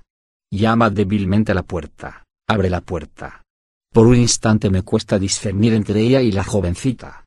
Las cosas pueden sufrir fácilmente una alteración a causa de sutiles cambios de la luz debidos a la forma en que sopla el viento. Me da la impresión de que ella se convertirá de un momento a otro en la jovencita, y de que, acto seguido, volverá a ser la señora Saeki. Pero esto no ocurre. Frente a mí está la señora Saeki, y nadie más. Buenas tardes. Me saluda la señora Saeki con voz muy natural. Como cuando nos cruzábamos por el pasillo de la biblioteca. Lleva una blusa azul marino y, como es de esperar, una falda hasta las rodillas también de color azul marino. El fino collar de plata, el par de pequeñas perlas en los lóbulos de las orejas. Su aspecto habitual. Sus tacones resuenan con un ruido seco en el entarimado del porche. Este sonido contiene algo inapropiado, que no casa con el lugar. La señora Saeki, de pie en el umbral, un poco alejada de mí, me observa con atención como si quisiera comprobar si soy realmente yo. Claro que soy mi yo verdadero. Al igual que ella es la auténtica señora Saeki. ¿Quiere pasar a tomar un té? preguntó. Gracias. Dice la señora Saeki. Y, finalmente, como si hubiese tomado una decisión, accede a la estancia. Voy a la cocina, enchufo el calentador eléctrico, caliento agua. Mientras tanto acompaso mi respiración. La señora Saeki toma asiento frente a la mesa. En la misma silla donde se ha sentado antes la niña. Parece que nos encontremos en la biblioteca. Sí, es cierto. Asiento. Aunque sin café y sin osima. Y sin un solo libro. Dice la señora Saeki. Hago una infusión, la sirvo en dos tazas, las llevo a la mesa. Nos sentamos cara a cara. A través de la ventana abierta llega el trino de los pájaros. La abeja sigue durmiendo en el cristal de la ventana. La señora Saeki es la primera en hablar. La verdad es que no me ha sido nada fácil llegar hasta aquí. Pero tenía que verte y hablar contigo. Asiento. Gracias por venir. Ella esboza la sonrisa de siempre. Tenía que decírtelo. Confiesa. Su sonrisa es casi idéntica a la de la niña. Pero la de la señora Saeki posee más profundidad. Esta sutil diferencia hace que se me estremezca el corazón. La señora Saeki sostiene la taza envolviéndola con ambas manos. Contemplo las dos pequeñas pelas blancas en los lóbulos de sus orejas. Ella reflexiona unos instantes. Tarda más que de costumbre en pensar. He quemado todos mis recuerdos. Dice escogiendo las palabras despacio. Todos se han convertido en humo y han desaparecido en el cielo. Así que algunas cosas no podré seguir recordándolas por mucho tiempo. Olvidaré. Algunas cosas, todas las cosas. También a ti. Por eso quería hablar contigo lo antes posible, aunque solo fuera unos instantes. Mientras mi mente todavía pueda recordar. Doblo el cuello y miro la abeja en el cristal de la ventana. En el alféizar, la sombra de la abeja negra se proyecta en un único punto. Lo más importante de todo, dice la señora Saeki en voz baja, es que tienes que salir de aquí lo antes posible. Cruza el bosque, vete y vuelve a tu vida de antes. Porque la puerta de entrada no tardará en cerrarse. Prométeme que lo harás. Sacudo la cabeza. Señora Saeki, usted no lo entiende. Yo no tengo mundo al que volver. A mí nadie me ha querido, nadie me ha necesitado en toda mi vida. Aparte de mí, jamás he tenido a nadie en quien confiar. La vida de antes de la que usted habla para mí no tiene ningún sentido. A pesar de ello, debes volver. Aunque allí no tenga nada, aunque no haya nadie que desee que yo esté allí, no es así. Dice ella. Yo lo deseo. Yo deseo que tú estés allí. Pero usted no está allí. ¿No es cierto? La señora Saeki baja la mirada hacia la taza, que rodea con ambas manos. Sí. Por desgracia, yo ya no estoy ahí. Entonces, ¿qué quiere usted de mí una vez que esté yo de vuelta? Quiero una sola cosa. Responde la señora Saeki. Alza los ojos, me mira de frente. Quiero que te acuerdes de mí. Si tú me recuerdas, no me importará que el resto del mundo me olvide. El silencio se abate sobre nosotros. Un silencio profundo. Dentro de mi pecho crece una pregunta. Tan enorme que me obstruye la garganta y me corta la respiración. Pero consigo tragármela. Le pregunto otra cosa. ¿Tan importantes son los recuerdos? Depende. Dice ella. Cierra los ojos con desmayo. A veces no hay nada tan importante como los recuerdos, pero usted ha quemado los suyos. Ya no me servían para nada. Dice la señora Saeki apoyando ambas manos sobre la mesa, una junto a la otra, con las palmas hacia abajo. Exactamente igual que ha hecho antes la niña. Tamura, quiero pedirte un favor. Llévate el cuadro. ¿El cuadro de la orilla del mar? ¿El que estaba colgado en la habitación de la biblioteca donde me alojaba yo? Sí. Kafka en la orilla del mar. Quiero que te lo lleves. A donde sea a donde vayas en el futuro. Pero aquel cuadro debe de pertenecer a alguien. La señora Saeki sacude la cabeza. Es mío. Antes de irse a Tokio, él me lo regaló. Desde entonces siempre lo he tenido junto a mí y, a donde quiera que haya ido, siempre lo he colgado en mi cuarto. Cuando empecé a trabajar en la biblioteca Komura, lo devolví a su habitación. A su lugar de origen. En el cajón de mi escritorio hay una carta dirigida a Osima en la que digo que te cedo el cuadro. En primer lugar, originalmente, aquel cuadro era tuyo. ¿Mío? Asiente. Sí. Tú estabas allí. Yo estaba a tu lado y te miraba. Hace mucho, muchísimo tiempo, en la orilla del mar.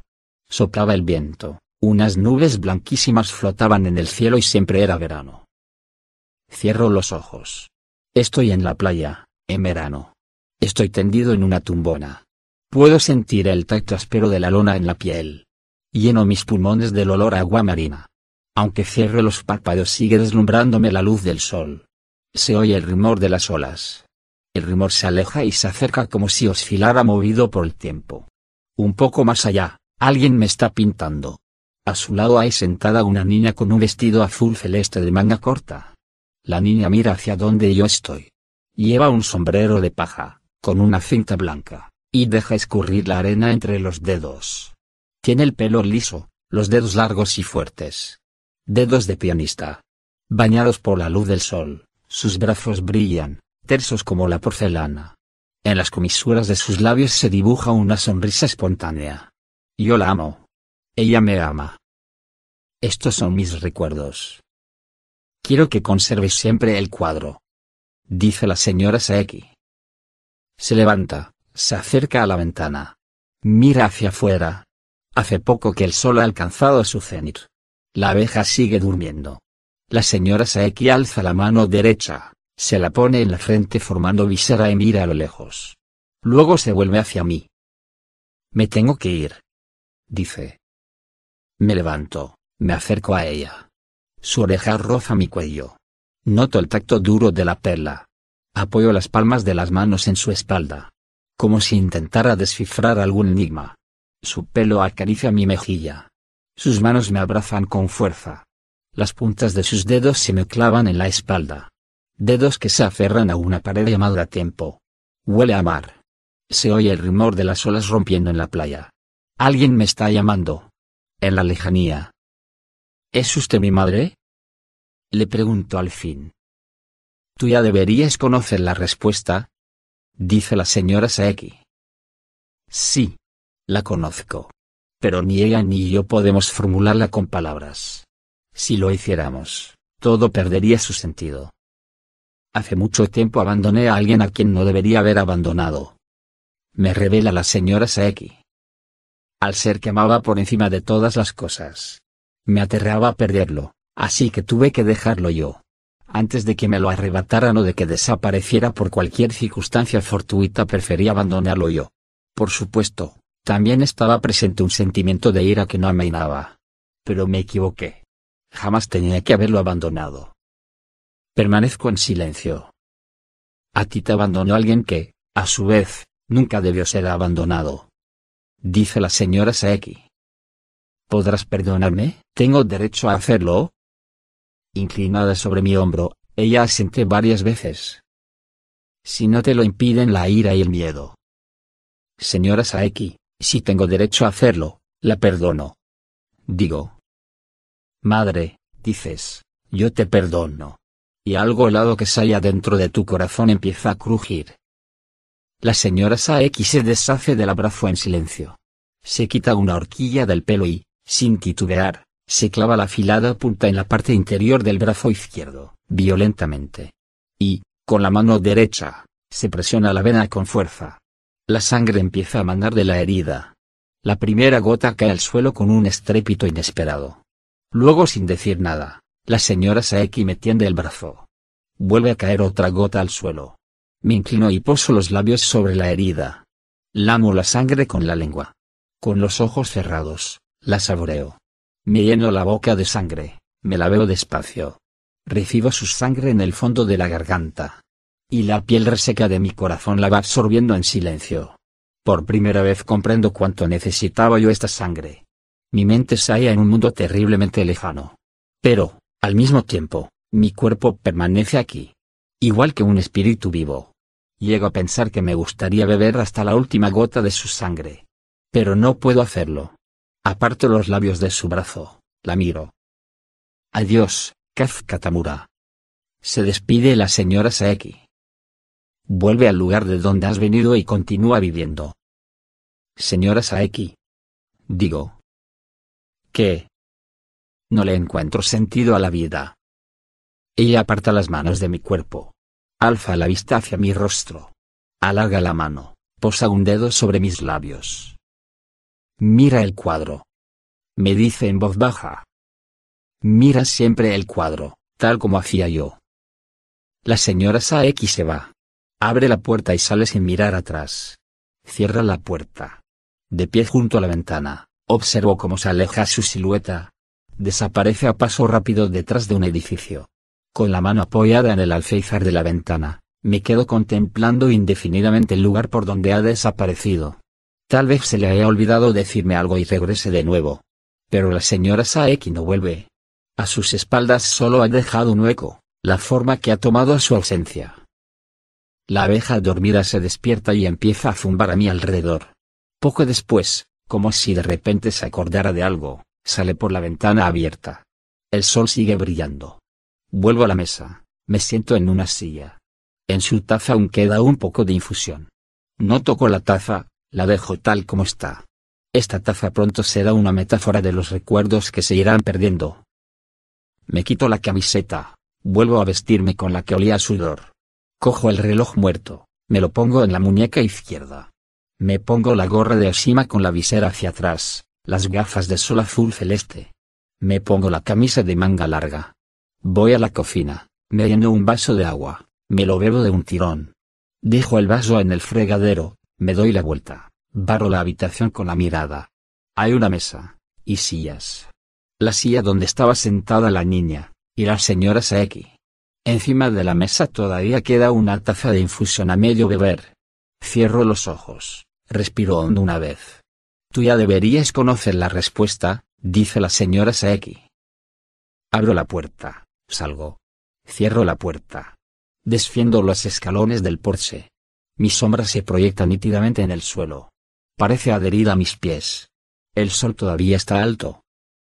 En la entrada del bosque, los dos soldados me esperan apoyados en el tronco de un árbol. Al verme no me hacen una sola pregunta. Parecen saber de antemano qué estoy pensando. Llevan el fusil en bandolera, como antes. El soldado alto tiene unas briznas de hierba en las comisuras de los labios. La puerta de entrada sigue abierta. Dice el soldado alto, todavía con las briznas en las comisuras de los labios. Al menos lo estaba cuando la he visto hace un rato. ¿No te importa que avancemos tan rápido como ayer? Pregunta el soldado fornido. ¿Podrás seguirnos? No habrá problema. Os seguiré. Si cuando lleguemos allí nos encontramos la puerta cerrada, no habrá manera de regresar, ¿vale? Me dice el soldado alto. En ese caso, no te habrá servido de nada intentarlo, ¿sabes? Sí. Digo. ¿Estás seguro de que quieres marcharte? Me pregunta el soldado alto. Sí. Entonces, démonos prisa. Es mejor que no mires atrás. Me dice el soldado fornido. Sí, mejor será que no lo hagas. Conviene el soldado alto. Volvemos a cruzar el bosque. Sin embargo, mientras subo una cuesta, lanzo una rápida ojeada a mis espaldas. Los soldados me han dicho que no lo haga, pero no puedo evitarlo. Es la última oportunidad que tengo de ver el pueblo abajo, a mis pies. Una vez pasado este punto, la muralla de árboles me obstruirá la vista y ese mundo se borrará de mis ojos posiblemente para siempre. Por las calles sigue sin verse un alma. El hermoso río que cruza la cuenca fluye a lo largo de una calle donde se alinean pequeños edificios, y los postes de la electricidad, plantados en intervalos regulares, proyectan sus oscuras sombras en el suelo. Por un instante me quedo helado en ese punto. Pienso que tengo que volver suceda lo que suceda. Al menos quiero quedarme hasta el anochecer. Cuando el sol se ponga, la niña de la bolsa de lona volverá a mi habitación. Cuando la necesite, ahí estará. Un calor inunda de repente mi pecho, un poderoso imán me atrae hacia atrás. Mis pies no pueden moverse, como si estuviesen enterrados en plomo. A la que dé un solo paso hacia adelante, ya no podré volver a verla jamás. Me detengo. Pierdo de vista el paso del tiempo. Quiero llamar a los soldados que avanzan delante de mí. No quiero volver, quiero quedarme aquí. Pero no logro emitir ningún sonido. Las palabras han perdido la vida. En este momento estoy atrapado entre el vacío y el vacío. Ya no comprendo qué es lo correcto y qué no lo es. Ni siquiera sé qué deseo. Estoy solo en medio de una espantosa tempestad de arena. Alargo el brazo y ni siquiera alcanzo a ver el extremo de la mano. No puedo moverme. Me envuelve una arena blanca y fina, como polvo de huesos. Pero la señora Saeki me habla desde algún lugar. A pesar de ello tienes que volver. Me dice con tono resuelto. Yo lo deseo. Yo deseo que estés allí. El hechizo se ha roto. Vuelvo a ser uno solo. La sangre caliente vuelve a mi cuerpo. Es la sangre que ella me ha cedido. Su última sangre. Un instante después avanzó en pos de los soldados. Doblo un recodo y el pequeño mundo entre las montañas se borra de mi campo visual. Desaparece absorbido entre un sueño y otro. A partir de ahora me concentro únicamente en cruzar el bosque en no perder el camino, en no apartarme de él. Eso es lo primordial. La puerta de entrada todavía está abierta. Aún falta para que anochezca. Les doy las gracias a los dos soldados. Ellos se descargan los fusiles de la espalda, vuelven a tomar asiento sobre la gran roca plana. El soldado alto se lleva unas hierbas a la comisura de los labios. No tienen la respiración entrecortada. No olvides lo de la bayoneta, me dice el soldado alto. Se la clavas en el estómago al enemigo y la empujas hacia un lado. Luego vas retorciéndola hasta hacerle trizas las vísceras. Si no, vas a ser tú quien acabe con la bayoneta clavada en el estómago. El mundo exterior es así. No solo eso, hombre. Dice el soldado fornido. Claro. Admite el soldado alto. Y carraspea. Me refería a la parte oscura. Además es muy difícil discernir entre el bien y el mal. Dice el soldado fornido. Pero debes hacerlo. Dice el soldado alto. Posiblemente. Conviene el soldado fornido. Otra cosa. Dice el soldado alto. Una vez que te alejes de aquí, no puedes volver la vista atrás ni una sola vez hasta que llegues a tu destino. Es algo muy importante. Dice el soldado fornido. Hace un rato, pese a todo, has logrado escabullirte. Dice el soldado alto. Pero ahora la historia va mucho más en serio. Hasta que llegues no te vuelvas ni una sola vez. Bajo ningún concepto. Me advierte el soldado fornido. ¿De acuerdo? Digo yo. Les doy las gracias de nuevo, me despido de ellos. Adiós. Les digo. Ellos se ponen en pie, dan un taconazo y hacen el saludo militar. Probablemente no vuelva a verlos jamás. Lo sé yo. Y lo saben ellos. Nos separamos. Apenas recuerdo qué camino he seguido para volver a la cabaña de Osima después de despedirme de los soldados. Me da la sensación de que he ido pensando en otra cosa mientras atravesaba el bosque. Pero no me he extraviado. Recuerdo vagamente haber encontrado la mochila que a la había tirado a un lado del camino, y haberla recogido casi en un acto reflejo. Lo mismo ha sucedido con la brújula, la podadera, el aerosol. También recuerdo el momento en que han aparecido las señales amarillas con que yo había marcado los troncos de los árboles. Parecían escamas que hubiera dejado a su paso una polilla gigantesca. De pie en el espacio abierto delante de la cabaña, alzo la vista al cielo. Me doy cuenta de lo vivos que son los sonidos de la naturaleza a mi alrededor. Los trinos de los pájaros, el murmullo del riachuelo, el susurro del viento meciendo las hojas de los árboles. Todos sonidos humildes. Pero llegan a mis oídos con una viveza y una intimidad asombrosas, como si se me hubieran destapado de repente las orejas. Todos los sonidos están ligados, entrelazados, pero se puede distinguir claramente cada uno de ellos. Lanzo una ojeada al reloj que llevo en la muñeca. En un momento u otro ha empezado a funcionar. En la pantalla verde figuran los dígitos de la hora, y los números van sucediéndose el uno al otro como si nada hubiera sucedido. Son las 4.16. Entro en la cabaña, me acuesto en la cama vestido. Tras haber atravesado aquel bosque tan denso, mi cuerpo necesita imperiosamente descansar. Metiendo boca arriba, cierro los ojos. Hay una abeja descansando en el cristal de la ventana. Bañados a la luz del sol, los brazos de la niña brillan como la porcelana. Es un ejemplo, dice ella. Mira el cuadro. Dice la señora Saeki. Como hacía yo. La blanquísima arena del tiempo se escurre a través de los delgados dedos de la niña. Se oye un tenue rumor de olas rompiendo en la orilla. Suben, bajan, se deshacen. Suben, bajan, se deshacen. Mi conciencia está siendo absorbida dentro de una especie de corredor oscuro. 48. Me rindo. Repitió Josino. No tienes por qué rendirte, Josino. Dijo el gato negro con aire fatigado. Tenía la cara grande y parecía bastante viejo. Total, te estabas aburriendo, ¿no? Hasta el punto de pasarte el día hablando con una piedra. ¿Puedes hablar como las personas? Yo no estoy hablando como las personas. No lo entiendo. Entonces, ¿cómo estamos charlando los dos tan ricamente? Un gato y una persona. Porque los dos nos hallamos en el borde del mundo, hablando una lengua común. Solo eso. Josino reflexionó. ¿Borde del mundo? ¿Una lengua común? Mira, si no lo entiendes, déjalo correr. Es que es un poco largo de explicar. Dijo el gato con unas cortas y displicentes oscilaciones de rabo. Eh, tú, chaval. ¿No serás el coronel Sanders, por casualidad? Dijo el joven. El coronel Sanders. Dijo el gato, malhumorado. ¿Y ese quién es? Yo soy yo, y nadie más. Soy un gato normal y corriente. ¿Tienes nombre? Hasta aquí llego. ¿Y cómo te llamas? Toro. Dijo el gato con reluctancia. ¿Toro?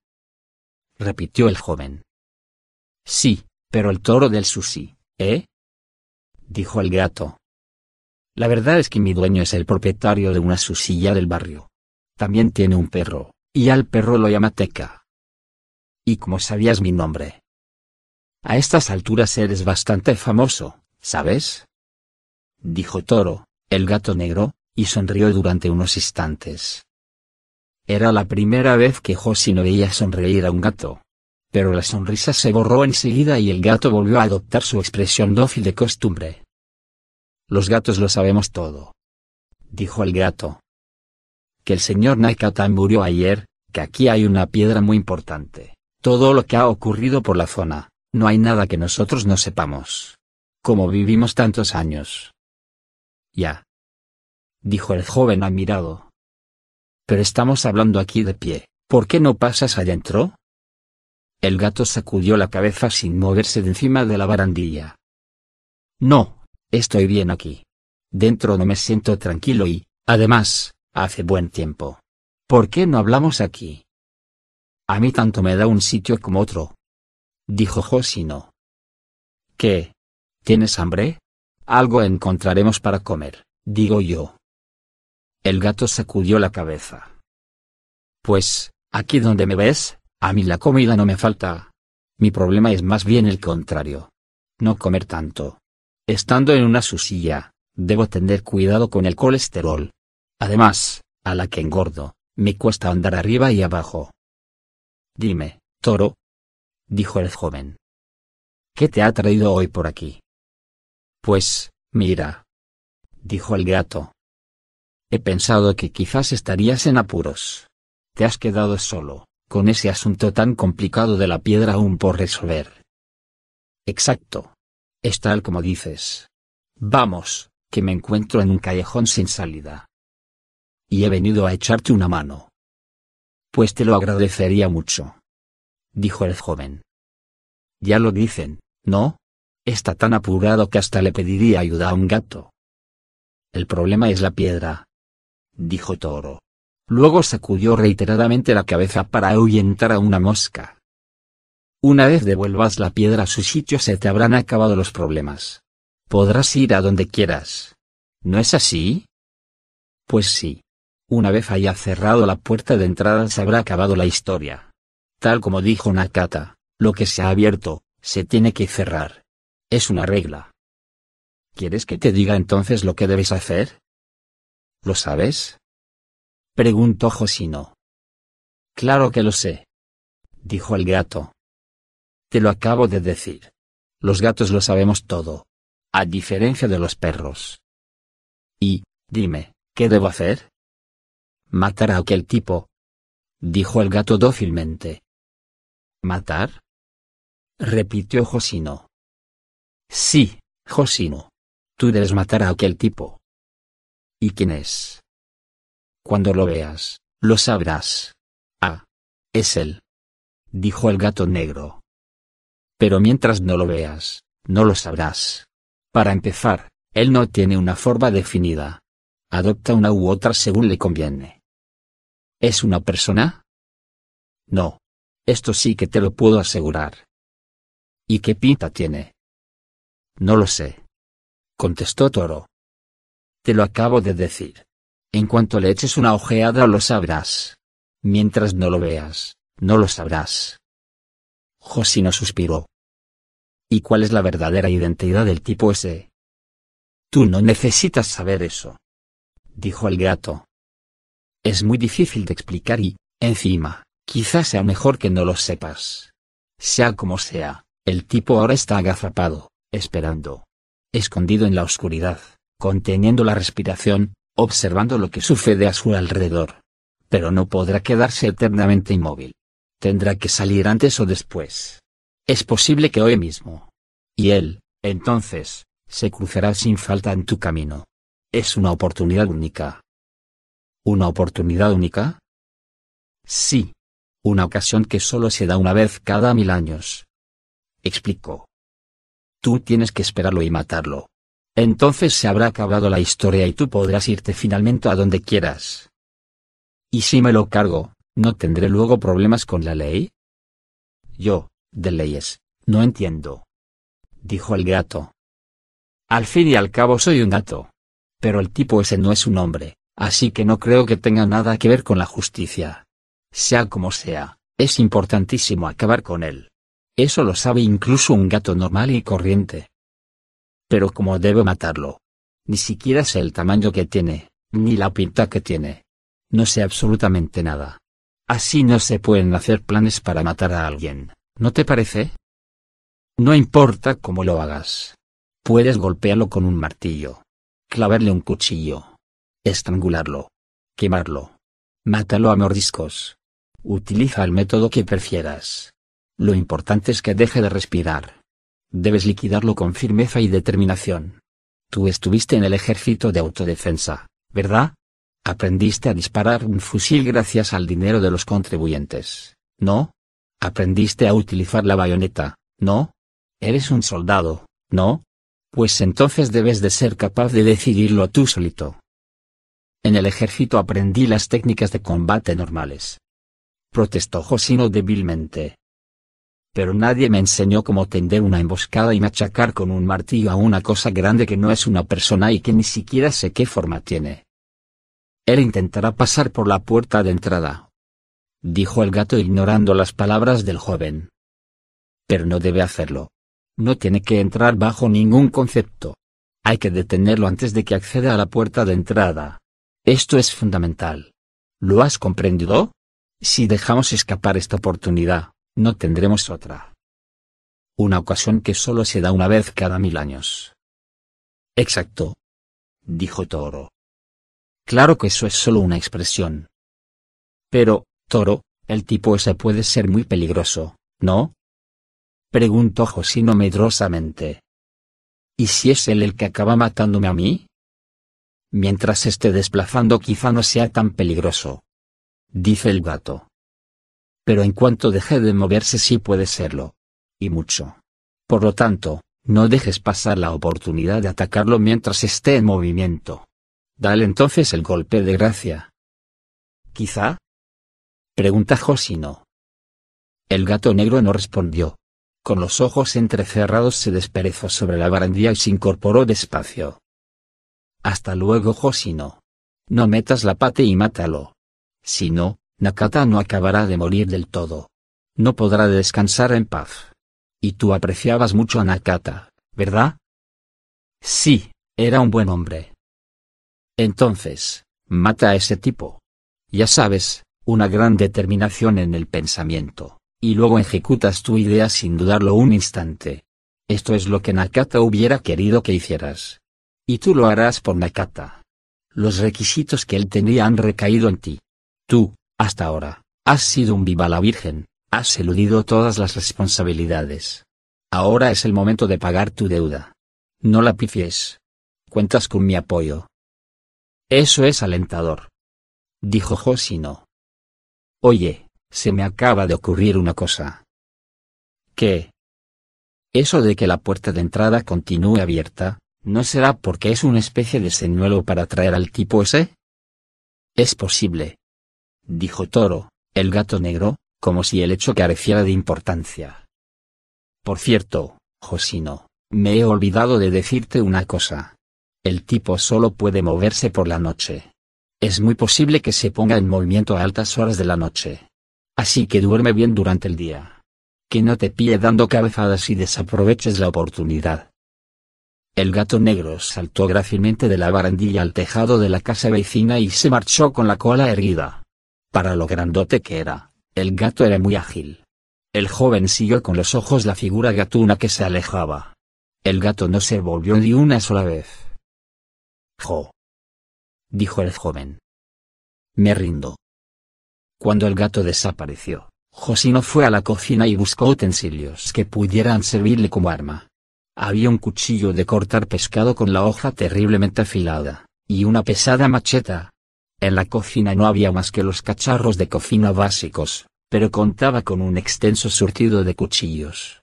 Aparte de los cuchillos encontró un martillo grande y pesado y una cuerda de nylon. Y también un punzón de picar hielo. Ojalá tuviera un fusil automático, pensó Josino mientras rebuscaba en la cocina. En el ejército de autodefensa, el joven había aprendido a usarlo y siempre sacaba una puntuación muy alta en las prácticas de tiro. Pero no hace falta decir que en la cocina no encontró ninguno. Además, si en aquella tranquila urbanización empezaran a sonar disparos de fusil automático, podría armarse la de San Quintín. Josino dejó el cuchillo, la macheta, el punzón, el martillo y la cuerda bien alineados sobre la mesita de la sala de estar. Luego se sentó al lado de la piedra y empezó a acariciarla. Joder. Mira que. Le dijo Josino a la piedra. Esta historia de que tengo que luchar armado con cuchillos y mazas contra no sé qué bicho no tiene ni pies ni cabeza, ¿no te parece? Ya no te cuento lo de que me dé las instrucciones un gato negro del barrio. Ponte en mi lugar. Mira que. Pero, por supuesto, la piedra no hizo ningún comentario. Toro, el gato negro ese, me ha dicho que quizá no sea peligroso, pero eso, en definitiva, es solo un quizá. No es más que una suposición optimista. Si hay algún error y se me aparece un bicho tipo parque jurásico, ya me dirás qué hago. Adiós, Josino. Pobre de mí. Silencio. Josino cogió el martillo y lo blandió en el aire. Pero, pensándolo bien, también esto es el destino. Desde el momento en que recogía a Nakata en la estación de servicio de Fujigawa, ya estaba escrito que acabaría sucediendo esto. Yo debía de ser el único que no lo sabía. El destino es algo muy raro. Dijo Josino. Eh, piedrecita. ¿Y a ti qué te parece? Silencio. ¿Qué le vamos a hacer? Por más que me queje es el camino que he elegido. Y no me queda más remedio que seguirlo hasta el final. No tengo ni idea de la mala pinta que tendrá el bicho ese, de lo asqueroso que puede llegar a ser, pero en fin, ¿Qué más da? Me dejaré la piel en el intento. Mi vida habrá sido corta, pero habré pasado muy buenos ratos. También ha habido cosas interesantes en mi vida. Según Toro, el gato negro, esta es una ocasión que solo se da una vez cada mil años. Algo grande, vamos. Tampoco estará tan mal que me coronen de laureles. O a mi cadáver. Todo sea por Nakata. La piedra seguía guardando silencio. Tal como le había dicho el gato, Josino echó una cabezadita sobre el sofá en previsión de la noche. Hacer la siesta por órdenes de un gato le resultaba extraño, pero, en cuanto se tendió en el sofá, durmió profundamente alrededor de una hora. A última hora de la tarde fue a la cocina, descongeló marisco al curry, lo echó por encima del arroz y se lo comió. Luego al caer la noche, se sentó junto a la piedra con los cuchillos y el martillo al alcance de la mano. Apagó la luz de la habitación, aunque dejó encendida una lamparilla. Le pareció que era mejor así. Se trataba de algo que solo se movía de noche. Mejor dejárselo todo bien oscuro. Josino quería acabar lo antes posible. Si tienes que salir, sal de una puta vez y zanjemos el asunto. Luego me volveré a mi apartamento de Nagoya y le daré un telefonazo a alguna tía. El joven había dejado de hablarle a la piedra. Guardaba silencio, inmóvil, echando de vez en cuando una ojeada al reloj. Cuando se aburría, cogía los cuchillos o el martillo y los blandía en el aire. De ocurrir algo sería a medianoche, se dijo. Pero también era posible que fuese antes, no podía dejar pasar la oportunidad. Es una ocasión que solo se da una vez cada mil años, pensó. No podía hacer el burro. Cuando notaba un vacío en la boca, roía alguna galeta salada o bebía agua mineral. Eh, piedrecita, le susurró Josino a la piedra a medianoche. Por fin son las doce pasadas. La hora de las brujas. Tengamos los ojos bien abiertos a ver si pasa algo. Josino tocó la piedra. Le dio la sensación de que la superficie de la piedra estaba un poco más caliente que de costumbre. Pero eso tal vez fueran figuraciones suyas. Para infundirse ánimos acarició la superficie de la piedra varias veces. Cuento con tu apoyo, ¿verdad?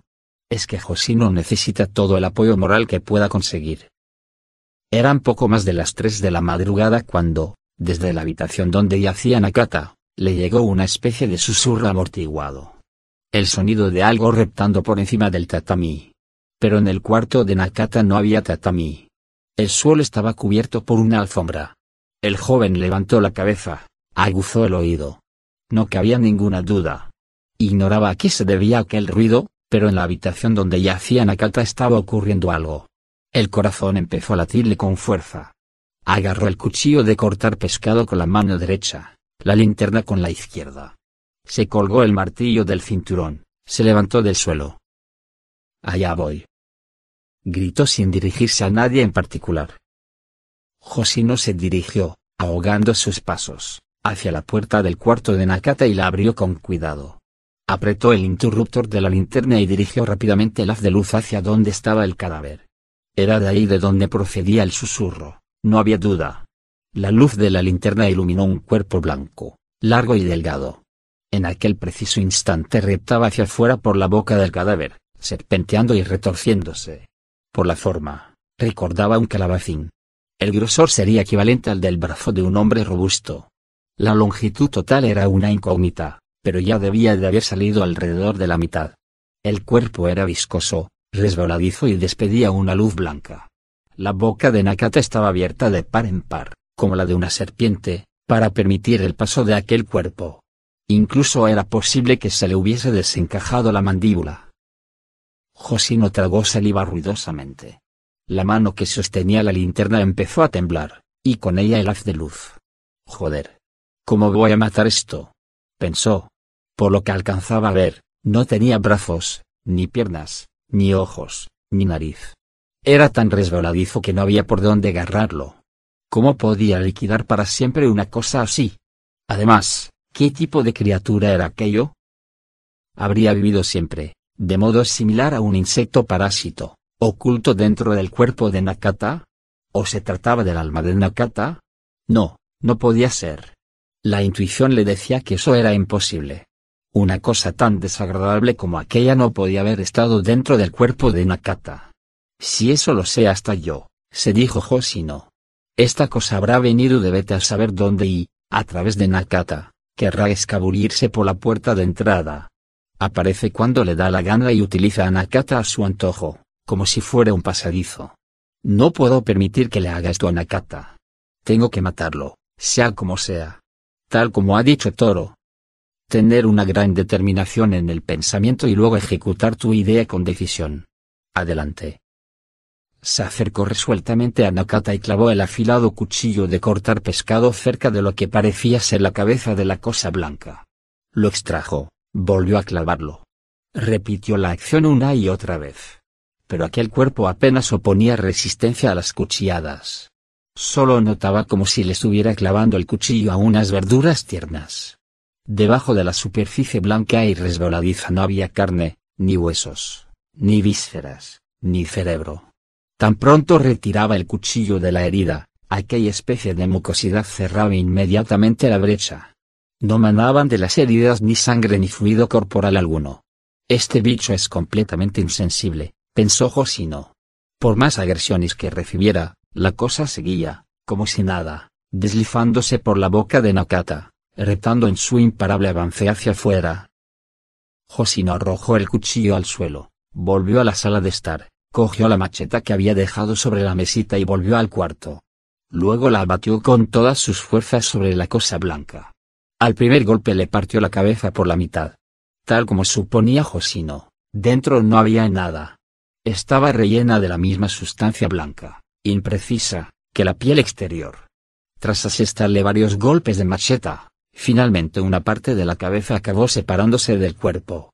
La parte desprendida quedó retorciéndose en el suelo como una babosa, pero pronto dejó de moverse, como si hubiese muerto. Con todo, este hecho no logró detener el avance del resto del cuerpo. La mucosidad recubría las heridas que se cerraban en un abrir y cerrar de ojos, y por la parte que había quedado seccionada se producía un aumento de volumen y el cuerpo recobraba así su forma original. Y seguía avanzando sin tregua. La cosa blanca salió completamente de la boca de Nakata y mostró su cuerpo en toda su longitud.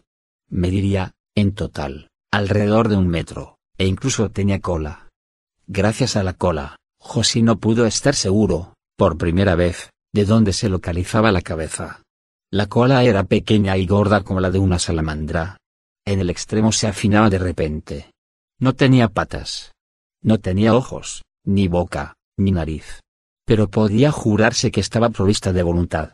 Mejor dicho, esta cosa no tiene nada más que voluntad, pensó Josino. No le hacía falta la lógica para comprenderlo. Solo mientras se desplaza, vete a saber por qué, toma casualmente esta forma. Un escalofrío le recorrió la espina dorsal. De todas formas, debía acabar con aquello. A continuación, el joven probó con el martillo. Tampoco dio resultado. Al golpear con aquel mazacote de hierro, la parte que recibía el impacto se hundía de manera sorprendente pero la mucosidad y la suave piel de alrededor iban recubriendo el boquete y la cosa recuperaba enseguida su aspecto original. Luego Josino se hizo con la mesita de la sala y, agarrándola por las patas, golpeó con ella la cosa blanca. Pero, aunque le dio con todas sus fuerzas, no logró detenerla. No se desplazaba deprisa, pero, reptando como una serpiente poco diestra, se estaba dirigiendo ya a la habitación vecina, donde estaba la piedra de la entrada. Este bicho es diferente a cualquier otro animal, pensó Josino. A este bicho no se le puede liquidar con ningún arma. No tiene vísceras donde clavarle el cuchillo, ni garganta que estrangular. ¿Qué puedo hacer? Si no se me ocurre nada, llegará a la puerta de entrada. Y eso no puedo permitirlo. Es un bicho maligno. Toro, el gato negro, ya me lo ha dicho. Cuando lo veas, lo sabrás. Y sí, tenía razón. En cuanto lo he visto lo he comprendido. A esto no se lo puede dejar con vida. Josino fue a la sala de estar en busca de otra cosa que pudiera usar como arma. No encontró nada. Luego sus ojos toparon con la piedra, a sus pies. La piedra de la entrada. Quizá pudiera aplastar a la cosa esa con ella. Envuelta en la oscuridad, parecía estar rodeada de una aureola de un tenue color rojo. El joven se agachó e intentó levantarla, solo para probar. La piedra se había vuelto terriblemente pesada y no la pudo mover ni un milímetro. Vaya. ¿Con qué te has vuelto la piedra de la entrada, eh?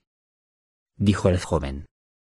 O sea, que tengo que cerrarte antes de que la cosa se llegue hasta aquí. Para que no pueda entrar. El joven intentó con todas sus fuerzas levantar la piedra. Pero ésta seguía sin moverse. ¿No quieres moverte, eh? Le dijo Josino a la piedra respirando hondo. ¿Sabes, piedrecita, que pesas más que la otra vez? Lograrás que se me caigan los cojones al suelo, maja. A sus espaldas seguía oyéndose aquel susurro. La cosa blanca se aproximaba cada vez más. Apenas quedaba tiempo. Voy a intentarlo de nuevo. Dijo el joven y puso una mano sobre la piedra. Respiró hondo, se llenó los pulmones de aire hasta casi reventar, retuvo el aire dentro. Se concentró en un solo punto, agarró la piedra con las dos manos por un extremo. Si no lograba levantarla, no tendría una segunda oportunidad. Ánimo, Josino, se dijo a sí mismo. Ha llegado la hora de la verdad, déjate aquí los huevos. Con toda la fuerza de lo que fue capaz, acompañándose de un alarido, trató de levantar la piedra. La piedra se levantó solo un poco, Volvió a tensar al máximo sus músculos para lograr que la piedra se separara del suelo. Su mente quedó en blanco. Sintió como los músculos de los brazos se le hacían jirones. Sus testículos ya debían de estar por los suelos desde hacía rato. Pero la piedra no se separaba del suelo. Josino pensó en Akata. Él había sacrificado los años de vida que le quedaban para cumplir la misión de abrir y cerrar la piedra. Y él debía desempeñar su papel hasta el final había heredado los requisitos de Nakata. Se lo había dicho el gato negro. Sus músculos necesitaban un suministro de sangre nueva. Los pulmones le pedían el aire fresco necesario para fabricar sangre. Pero él no podía respirar. Comprendió que la muerte se le estaba aproximando. Pronto, ante sus ojos, el abismo del vacío abriría sus fauces. Pero Josino, reuniendo las últimas fuerzas que le quedaban, atrajo de nuevo la piedra hacia sí. Logró levantarla como pudo y la piedra cayó del revés, con estrépito, al suelo. El suelo tembló por el impacto. Los cristales de las ventanas vibraron. Era un peso terrible. inmenso. Josino, sentado tal como había caído, aspiró una profunda bocanada de aire. Buen trabajo, Josino. Se dijo a sí mismo un poco después. Una vez que estuvo cerrada la puerta de entrada, acabar con la cosa blanca le resultó a Josino mucho más fácil de lo que había esperado. Aquello ya no tenía ningún lugar a donde ir. Y la cosa blanca lo sabía. Dejó de avanzar hacia donde se dirigía y vagó por la habitación buscando algún lugar donde esconderse. Tal vez hubiese querido volver a meterse dentro de Nakata. Pero carecía de las fuerzas necesarias para huir. Rápido como una centella, Josino la persiguió y asestó varios golpes sobre ella con la macheta. Volvió a cortar los trozos seccionados en trozos más pequeños.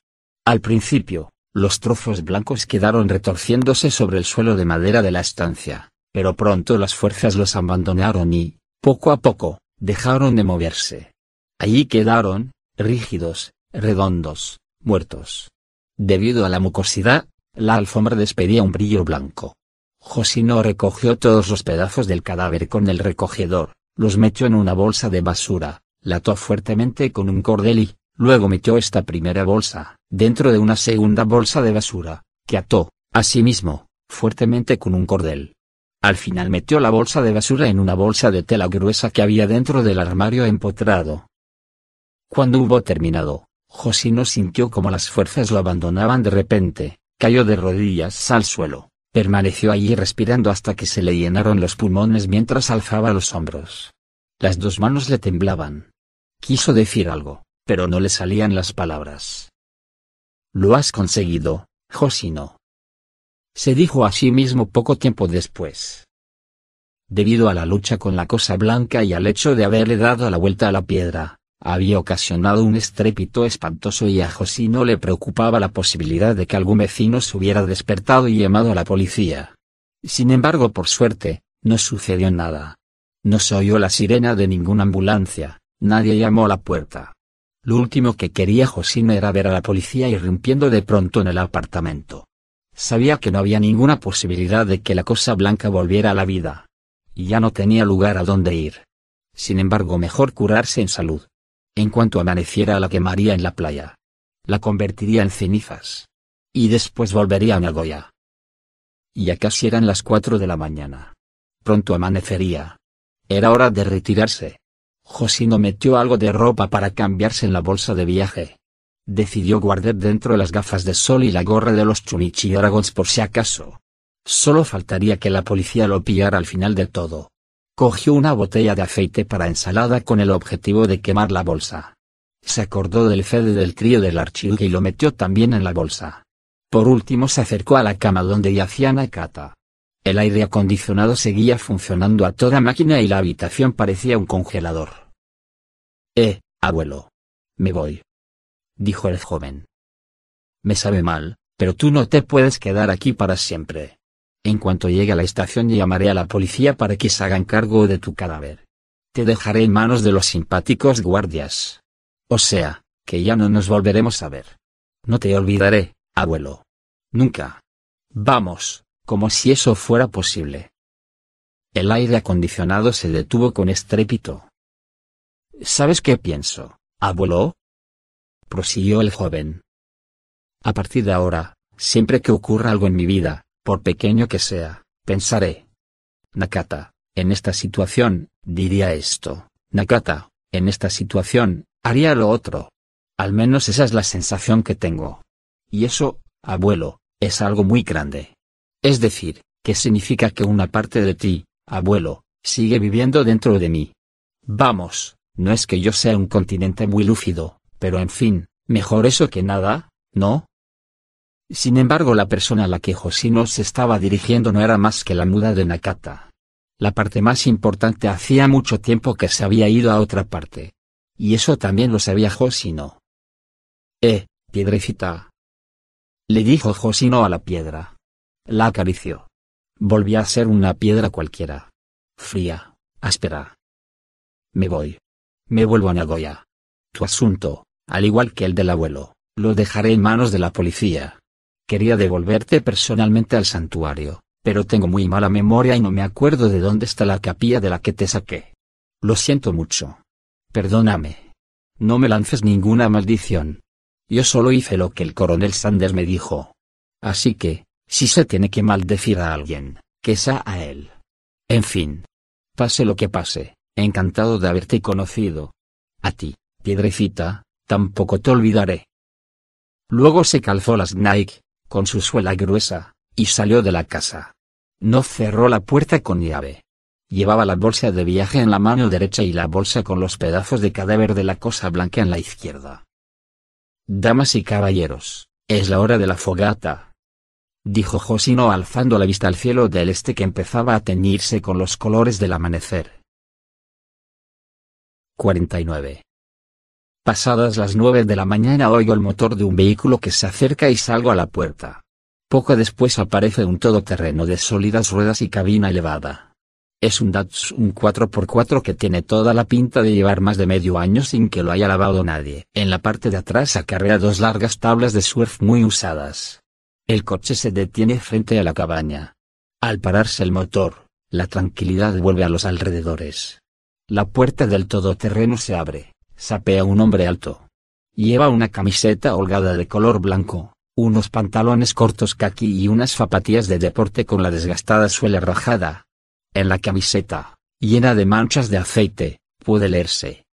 No Fear. Debe de rondar los 30 años.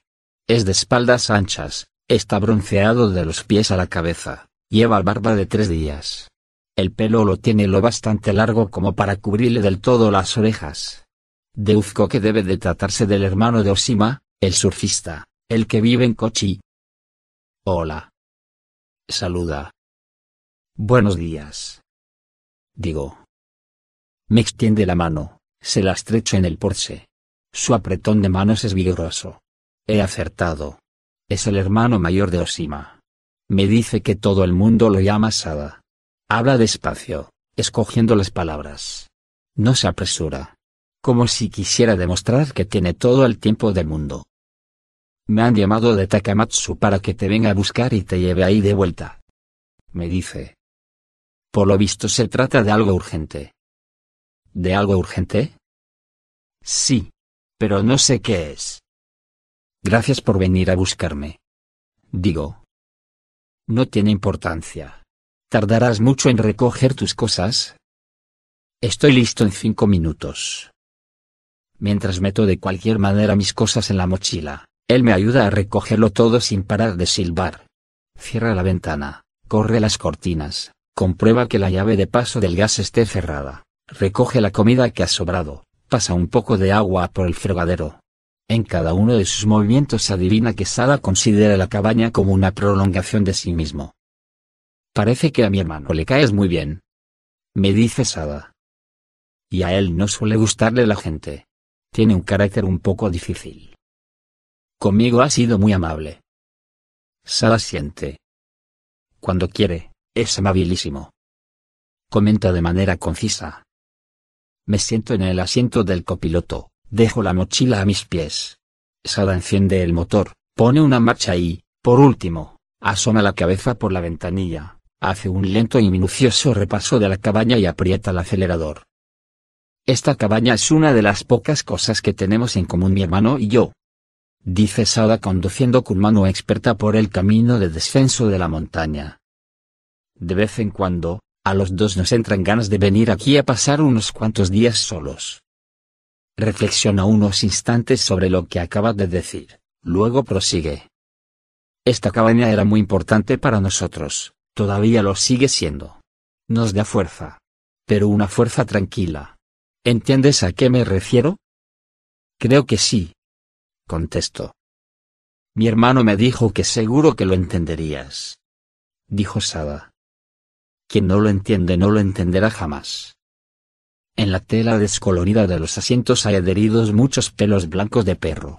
Huele a perro y a mar. Al hacer de las tablas de surf. A tabaco. Los botones de regular el aire acondicionado han saltado. El cenicero está yendo a rebosar de colillas. En el hueco portaobjetos de la puerta hay un montón de cintas de casete, todas sin caja. He entrado en el bosque. Digo, ¿Muy adentro? Sí. Contesto. Aunque Osima me advirtió que no lo hiciera. ¿Pero tú has entrado hasta muy adentro? Sí. Digo. Yo también tomé una vez la decisión de adentrarme en el bosque, y lo hice. De esto hará unos diez años. Después se enmudece durante unos instantes, se concentra en las manos mientras sujeta el volante. Se suceden las grandes curvas. Las ruedas gruesas del todoterreno arrojan un montón de piedrecitas al fondo del precipicio. De vez en cuando aparece algún cuervo al lado del camino. No huye al ver aproximarse el vehículo y, una vez que ha pasado de largo, se lo queda mirando con curiosidad. ¿Viste a los soldados? Me pregunta Sada como si fuera lo más natural. Igual que si me estuviese preguntándola ahora. ¿A los dos soldados que van juntos? Sí. Dice Sada. Me lanza una rápida mirada de reojo. ¿Tan adentro llegaste? Sí. Respondo. Con las dos manos haciendo el volante con lasitud, permanece en silencio durante un tiempo. No manifiesta su opinión. La expresión de su rostro no cambia. Sada. Digo. ¿Sí? Hace diez años, cuando viste a los soldados, ¿qué hiciste? ¿Qué qué hice cuando vi a los soldados? Repite mi pregunta. Asiento, espero su respuesta. Sada observa algo por el retrovisor, vuelve a dirigir la mirada al frente. Hasta ahora no se lo he contado a nadie. Dice. Ni siquiera a mi hermano. Bueno, a mi hermano o a mi hermana, es igual. A mi hermano. Él no sabe nada de lo de los soldados. Asiento en silencio. Y tal vez tampoco ahora quiera contárselo a nadie. Ni siquiera a ti. Y es posible que tú tampoco quieras hablar de ello en toda tu vida. Ni siquiera conmigo. ¿Entiendes lo que te quiero decir? Me parece que sí. Digo. ¿Qué crees que es aquello? Lo que hay ahí es imposible de explicar con palabras. La verdadera respuesta no se puede describir con palabras. Exacto. Dice Sada. De eso se trata.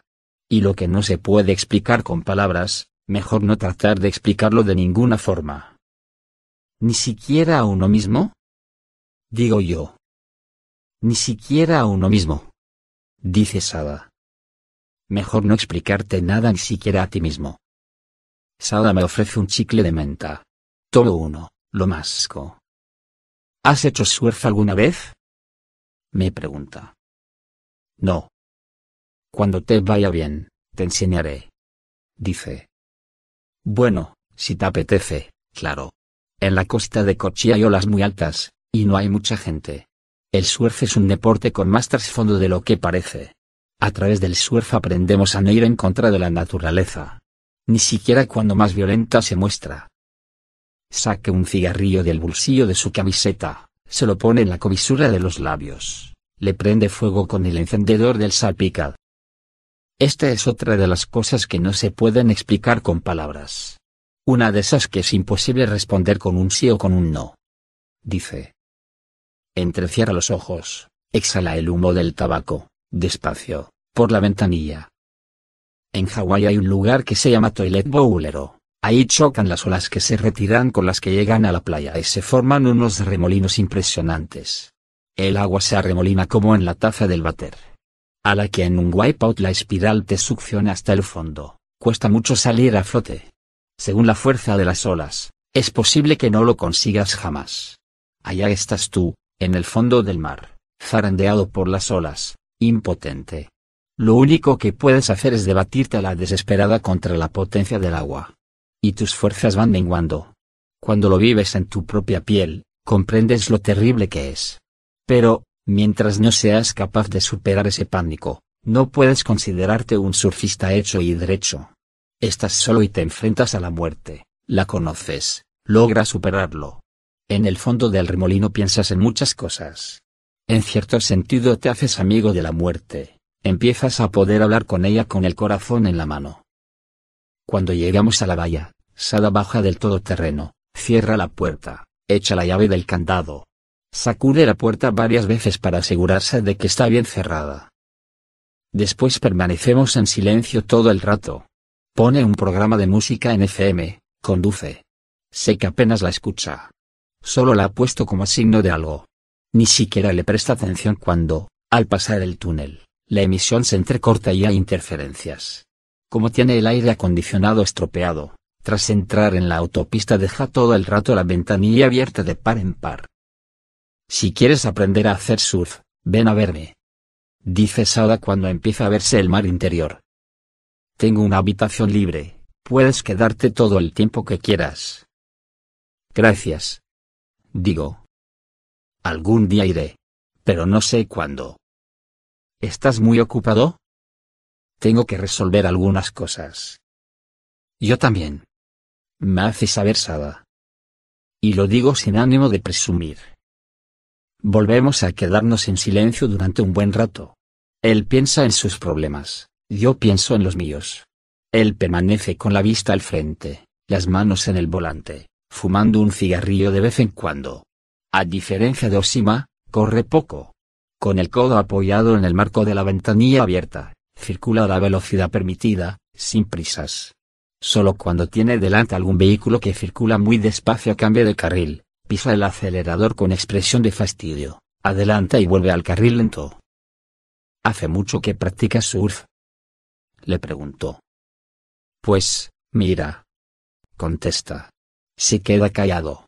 Y, cuando empiezo a creer que se ha olvidado de mi pregunta, me responde finalmente. Hacía surf desde el instituto. Como pura diversión pero empecé a dedicarme al surf en serio hace seis años. Estaba en Tokio. Trabajaba en una gran agencia de publicidad. Pero el trabajo me aburría, lo dejé, volví aquí y empecé a hacer surf. Con mis ahorros y el dinero que me prestaron mis padres abrí una tienda de artículos de surf. Como estoy solo, puedo hacer, más o menos, lo que quiero.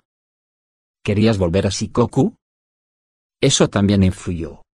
Dice en un sitio que haya mar pero que no tenga las montañas cerca, yo no acabo de sentirme del todo a gusto. El hombre, hasta cierto punto, está determinado por el lugar donde ha nacido. Probablemente, la manera de pensar y de sentir de una persona funcionen de modo sincrónico a la configuración del terreno, la temperatura y los vientos. ¿Dónde has nacido tú? En Tokio.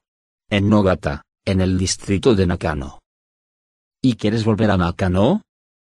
Sacudo la cabeza. No. Digo. ¿Por qué? No tengo ninguna razón para volver. Ya. Dice. Creo que la configuración del terreno y los vientos no tienen mucho que ver conmigo. Deduzco. Vaya. Dice. Después vuelve a enmudecer. Pero a Sada no parece importarle que el silencio se prolongue. Tampoco a mí. Escuchó la música de la radio lánguidamente, sin pensar en nada. Sada sigue con la vista clavada al frente. Al final dejamos la autopista, nos dirigimos hacia el norte y entramos en la ciudad de Takamatsu.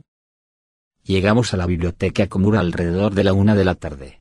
Tres dejarme frente a la biblioteca, Sada regresa a Kochi sin bajar del coche, sin detener siquiera el motor. Gracias. Le digo. Hasta pronto exclama. Saca la mano por la ventanilla, se despide con un único y pequeño movimiento de la mano y se va, haciendo rechinar las grandes ruedas del todoterreno. Vuelve a sus grandes olas, a su mundo, a sus propios problemas. Me cargo la mochila a la espalda, cruzo el portal de la biblioteca. Aspiro el aroma de los arbustos bellamente recortados del jardín. Me da la impresión de que hacía meses que no veía la biblioteca. Pero, pensándolo bien, Solo han transcurrido cuatro días. Osima está sentado detrás del mostrador. Lleva corbata, cosa que no suele hacer. Camisa blanca y una corbata a rayas verdes y amarillo mostaza. Lleva las mangas arremangadas hasta el codo, sin americana. Delante de él, la acostumbrada taza de café y dos lápices recién afilados. Hola. Me saluda Osima. Sonríe como siempre. Buenas tardes. Lo saludo yo. ¿Te ha traído mi hermano? Sí. No ha hablado mucho, supongo. Dice Osima. Sí, un poco sí que hemos charlado. Digo. Qué bien. Eres una persona afortunada. Según con quién o según cuándo, es muy capaz de no abrir la boca. ¿Ha sucedido algo? Preguntó. Me ha dicho que se trataba de algo urgente. Osima asiente. Tengo que decirte varias cosas. La primera, que la señora Saeki ha muerto. De un ataque al corazón. El martes por la tarde me la encontré en el estudio del primer piso, de bruces sobre la mesa, muerta. Murió de repente. No parecía que hubiese sufrido en absoluto. Me quito la mochila del hombro, la dejo en el suelo. ¿Martes por la tarde? preguntó. Hoy es viernes, ¿verdad? Sí, hoy es viernes.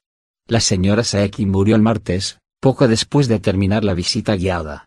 Quizá debería haberte avisado antes, pero me sentía completamente incapaz de ordenar mis ideas. Hundido en la silla, no puedo mover ni un músculo. Tanto Osima como yo permanecemos en silencio durante un buen rato. Desde donde me encuentro se ven las escaleras que llevan al primer piso. La barandilla negra bien pulida, la vidriera del descansillo. Estas escaleras tienen un profundo significado para mí. Porque, subiéndolas, podía ver a la señora Saeki. Ahora han perdido todo significado, se han convertido en unas escaleras vulgares. Ella ya no está allí. Tal como te expliqué una vez, esto probablemente ya estaba decidido de antemano. Dice Osima. Lo sabía yo, lo sabía ella. Pero no hace falta decir que, cuando finalmente sucede, es muy duro. Osima hace una pausa. Pienso que debería decir algo. Pero no logro articular palabra. De acuerdo con sus últimos deseos, no ha habido funeral. Prosigue Osima. La han incinerado y basta. Su testamento estaba dentro del cajón del escritorio que hay en el estudio del primer piso. Todos sus bienes los ha donado a la fundación que administra la biblioteca Komura. A mí me ha dejado su pluma Murlon como recuerdo. Y, a ti, una pintura al óleo. El cuadro de aquel muchacho a la orilla del mar. ¿Te lo quedarás? Asiento.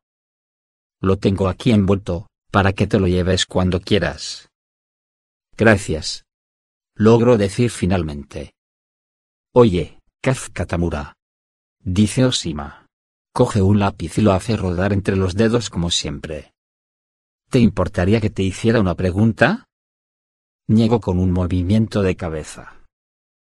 Tú ya sabías que ella había muerto, ¿verdad? Antes de que yo te lo dijera. Vuelvo a sentir. Creo que lo sabía. Esa es la impresión que me daba. Dice Osima exhalando un profundo suspiro. ¿Quieres beber agua o algo? Si te soy sincero, tienes cara de haber acabado de cruzar el desierto. Sí, gracias. Lo cierto es que tengo una sed espantosa. Al decírmelo encima, me he dado cuenta de ello. Me bebo de un trago el vaso de agua con hielo que me ha traído Sima. Me duele un poco el fondo de la garganta. Dejo el vaso encima de la mesa.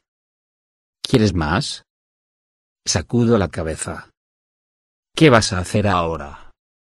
Me pregunto Sima. Volver a Tokio. Respondo. ¿Y qué harás una vez que te encuentres en Tokio? Primero iré a la policía y lo explicaré todo. Si no, tendré que pasarme toda la vida huyendo de la policía. Luego probablemente, tenga que volver a la escuela. No es que me apetezca volver, pero aún no he terminado la enseñanza obligatoria y no creo que me quede más remedio. Si aguanto unos meses, en cuanto me gradúe podré hacer lo que quiera. Desde luego. Dice Osima. Me mira a la cara con los ojos entrecerrados. Creo que es lo mejor que puedes hacer. Cada vez he ido teniendo más claro que era eso lo que debía hacer. Por más que huyas, no vas a ninguna parte. Es probable. Parece que has madurado. Dice. Sacudo la cabeza. No me salen las palabras. Osimar se da algunos golpecitos en la sien con la goma de la punta del lápiz. El teléfono empieza a sonar, pero Osima lo ignora. Cada uno de nosotros sigue perdiendo algo muy preciado. Dice cuando el teléfono deja de sonar. Oportunidades importantes, posibilidades, sentimientos que no podrán recuperarse jamás. Esto es parte de lo que significa estar vivo. Pero dentro de nuestra cabeza, porque creo que es ahí donde debe de estar, hay un pequeño cuarto donde vamos dejando todo esto en forma de recuerdos. Seguro que es algo parecido a las estanterías de esta biblioteca. Y nosotros, para localizar dónde se esconde algo de nuestro corazón, tenemos que ir haciendo siempre fichas catalográficas. Hay que limpiar, ventilar la habitación, cambiar el agua de los jarrones de flores. Dicho de otro modo, tú deberás vivir hasta el fin de tus días en tu propia biblioteca. Miro el lápiz que Osima tiene en la mano. Verlo me destroza el corazón.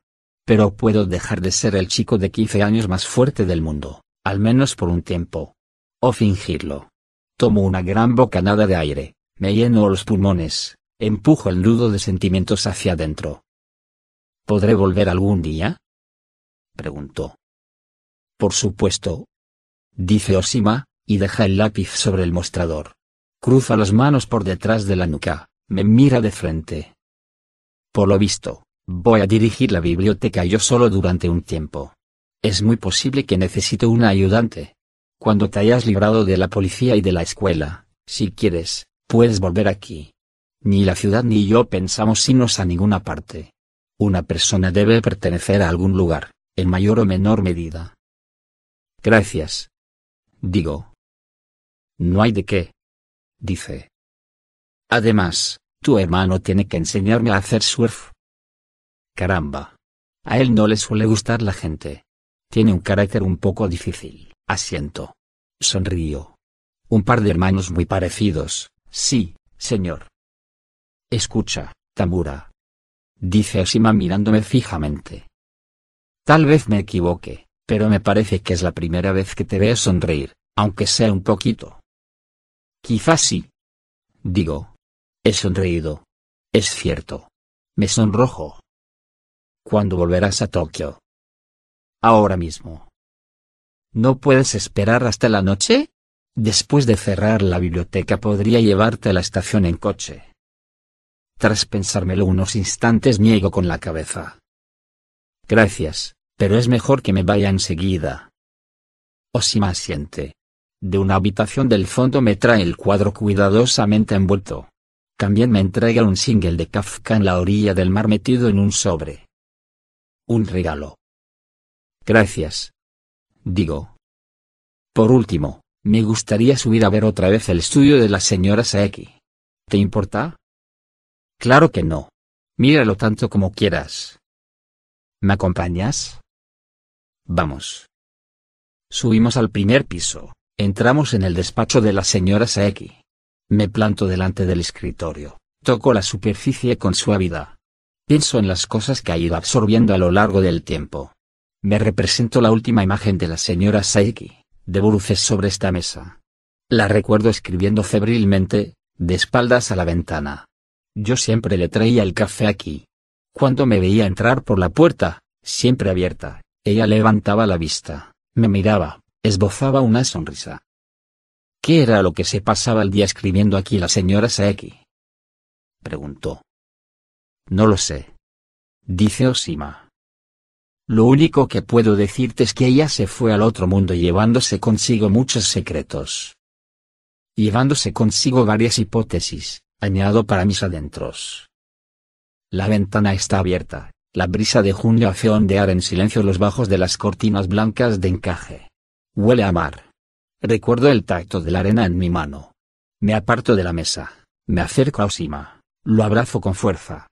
El cuerpo esbelto de Osima me trae un sinfín de nostálgicos recuerdos. Osima me acaricia el pelo en silencio. El mundo es una metáfora, Kafka Tamura. Me dice Osima al oído. Pero sabes? Tanto para ti como para mí, esta biblioteca es lo único que no es la metáfora de nada. Esta biblioteca es solo esta biblioteca. Eso quiero que quede bien claro entre nosotros. Por supuesto. Digo. Es una biblioteca muy sólida, muy personal, muy especial. Y nada puede reemplazarla. Asiento. Adiós, Kafka Tamura. Se despide Osima. Adiós, Osima. Digo yo. Me gusta mucho tu corbata. Él se separa de mí, me mira fijamente a la cara y sonríe. Me estaba preguntando cuándo lo dirías al fin. Con la mochila a la espalda voy andando hasta la estación, cojo el tren, me dirijo a Takamatsu. En la ventanilla compro un billete para Tokio. El tren llegará por la noche, tarde. De momento me alojaré en alguna parte y, luego posiblemente vuelva a mi casa, en Nogata. Regresaré a aquella enorme casa desierta, donde no hay un alma, estaré solo de nuevo. Nadie aguarda mi regreso. Pero no tengo ningún otro lugar a donde volver. Desde el teléfono público de la estación, llamo al móvil de Sakura. Está muy ocupada. Pero dispone de unos minutos. Aunque no podrá hablar mucho rato. Le digo que es suficiente con unos minutos. Vuelvo a Tokio. Digo. Ahora estoy en la estación de Takamatsu. Solo quería decírtelo. ¿Qué? ¿Ya has dado por concluida la fuga? Pues, sí. La verdad es que a los 15 años es demasiado pronto para largarse de casa. Dice. ¿Y qué harás una vez en Tokio?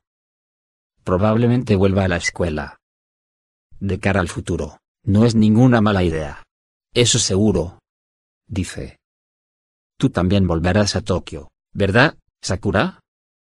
Sí. En septiembre. Este verano pienso irme de viaje a alguna parte.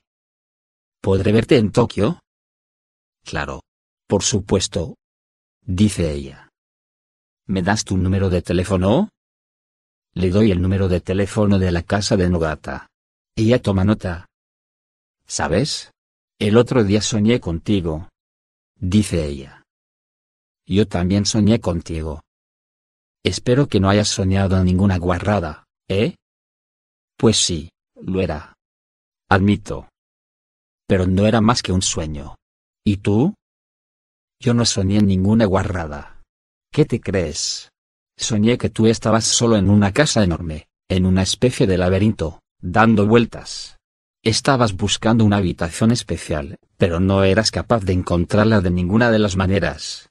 Y dentro de esa casa había alguien que, a su vez, estaba dando vueltas buscándote a ti. Yo gritaba, quería avisarte, pero mi voz no te llegaba. Fue un sueño terrorífico. Mientras soñaba, por lo visto, no dejé de gritar, así que cuando me desperté estaba exhausta. Estaba muy preocupada por ti. Gracias, dije. Pero solo era un sueño. ¿No te ha pasado nada mal o? No me ha pasado nada malo. No me ha pasado nada malo, me digo a mí mismo. Adiós, Kafka. Se despide. Ahora tengo que volver al trabajo, pero cuando tengas ganas de charlar conmigo, llámame cuando quieras. Adiós. Digo, y añado. Hermanita. Paso el puente, cruzo el mar, en la estación de Okayama hago trasbordo al Shinkansen. Sentado en mi asiento, cierro los ojos. Me abandono al balanceo del tren. A mis pies, envuelto con esmero, reposa el cuadro Kafka en la orilla del mar. Percibo su roce junto a los pies. Quiero que te acuerdes de mí. Dice la señora Saeki. Y me mira directamente a los ojos. Si tú me recuerdas, no me importará que el resto del mundo me olvide. Un tiempo poseedor de peso específico cae sobre ti como un viejo sueño con múltiples significados. Continúas desplazándote para atravesar ese tiempo. Aunque llegues hasta el fin del mundo, no podrás huir de él. Con todo, tienes que llegar hasta el final. Porque hay algo que no podrás hacer a menos que consigas llegar hasta allí. Pasado a Nagoya empieza a llover. Contemplo cómo los boterones van trazando líneas en el cristal de la ventanilla. Pensándolo bien, cuando salí de Tokio también llovía. Pienso en la lluvia cayendo sobre diferentes lugares. La lluvia que cae en el bosque, la lluvia que cae sobre la superficie del mar, la lluvia que cae en la autopista, la lluvia que cae sobre la biblioteca, la lluvia que cae en el fin del mundo. Cierro los ojos, dejo que las fuerzas me abandonen, relajo mis músculos en tensión, me concentro en el monótono traqueteo del tren.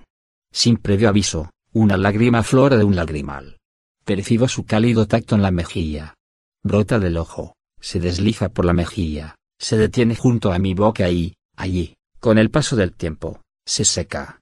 No importa, me digo a mí mismo. Es solo una lágrima. Incluso podría pensar que no era mía. Podría sentirla como parte de la lluvia que azota los cristales.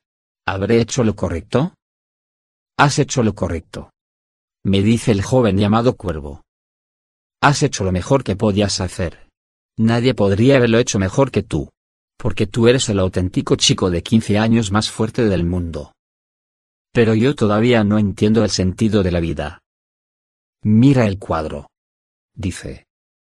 Escucha el susurro del viento. Asiento. Podrás hacerlo.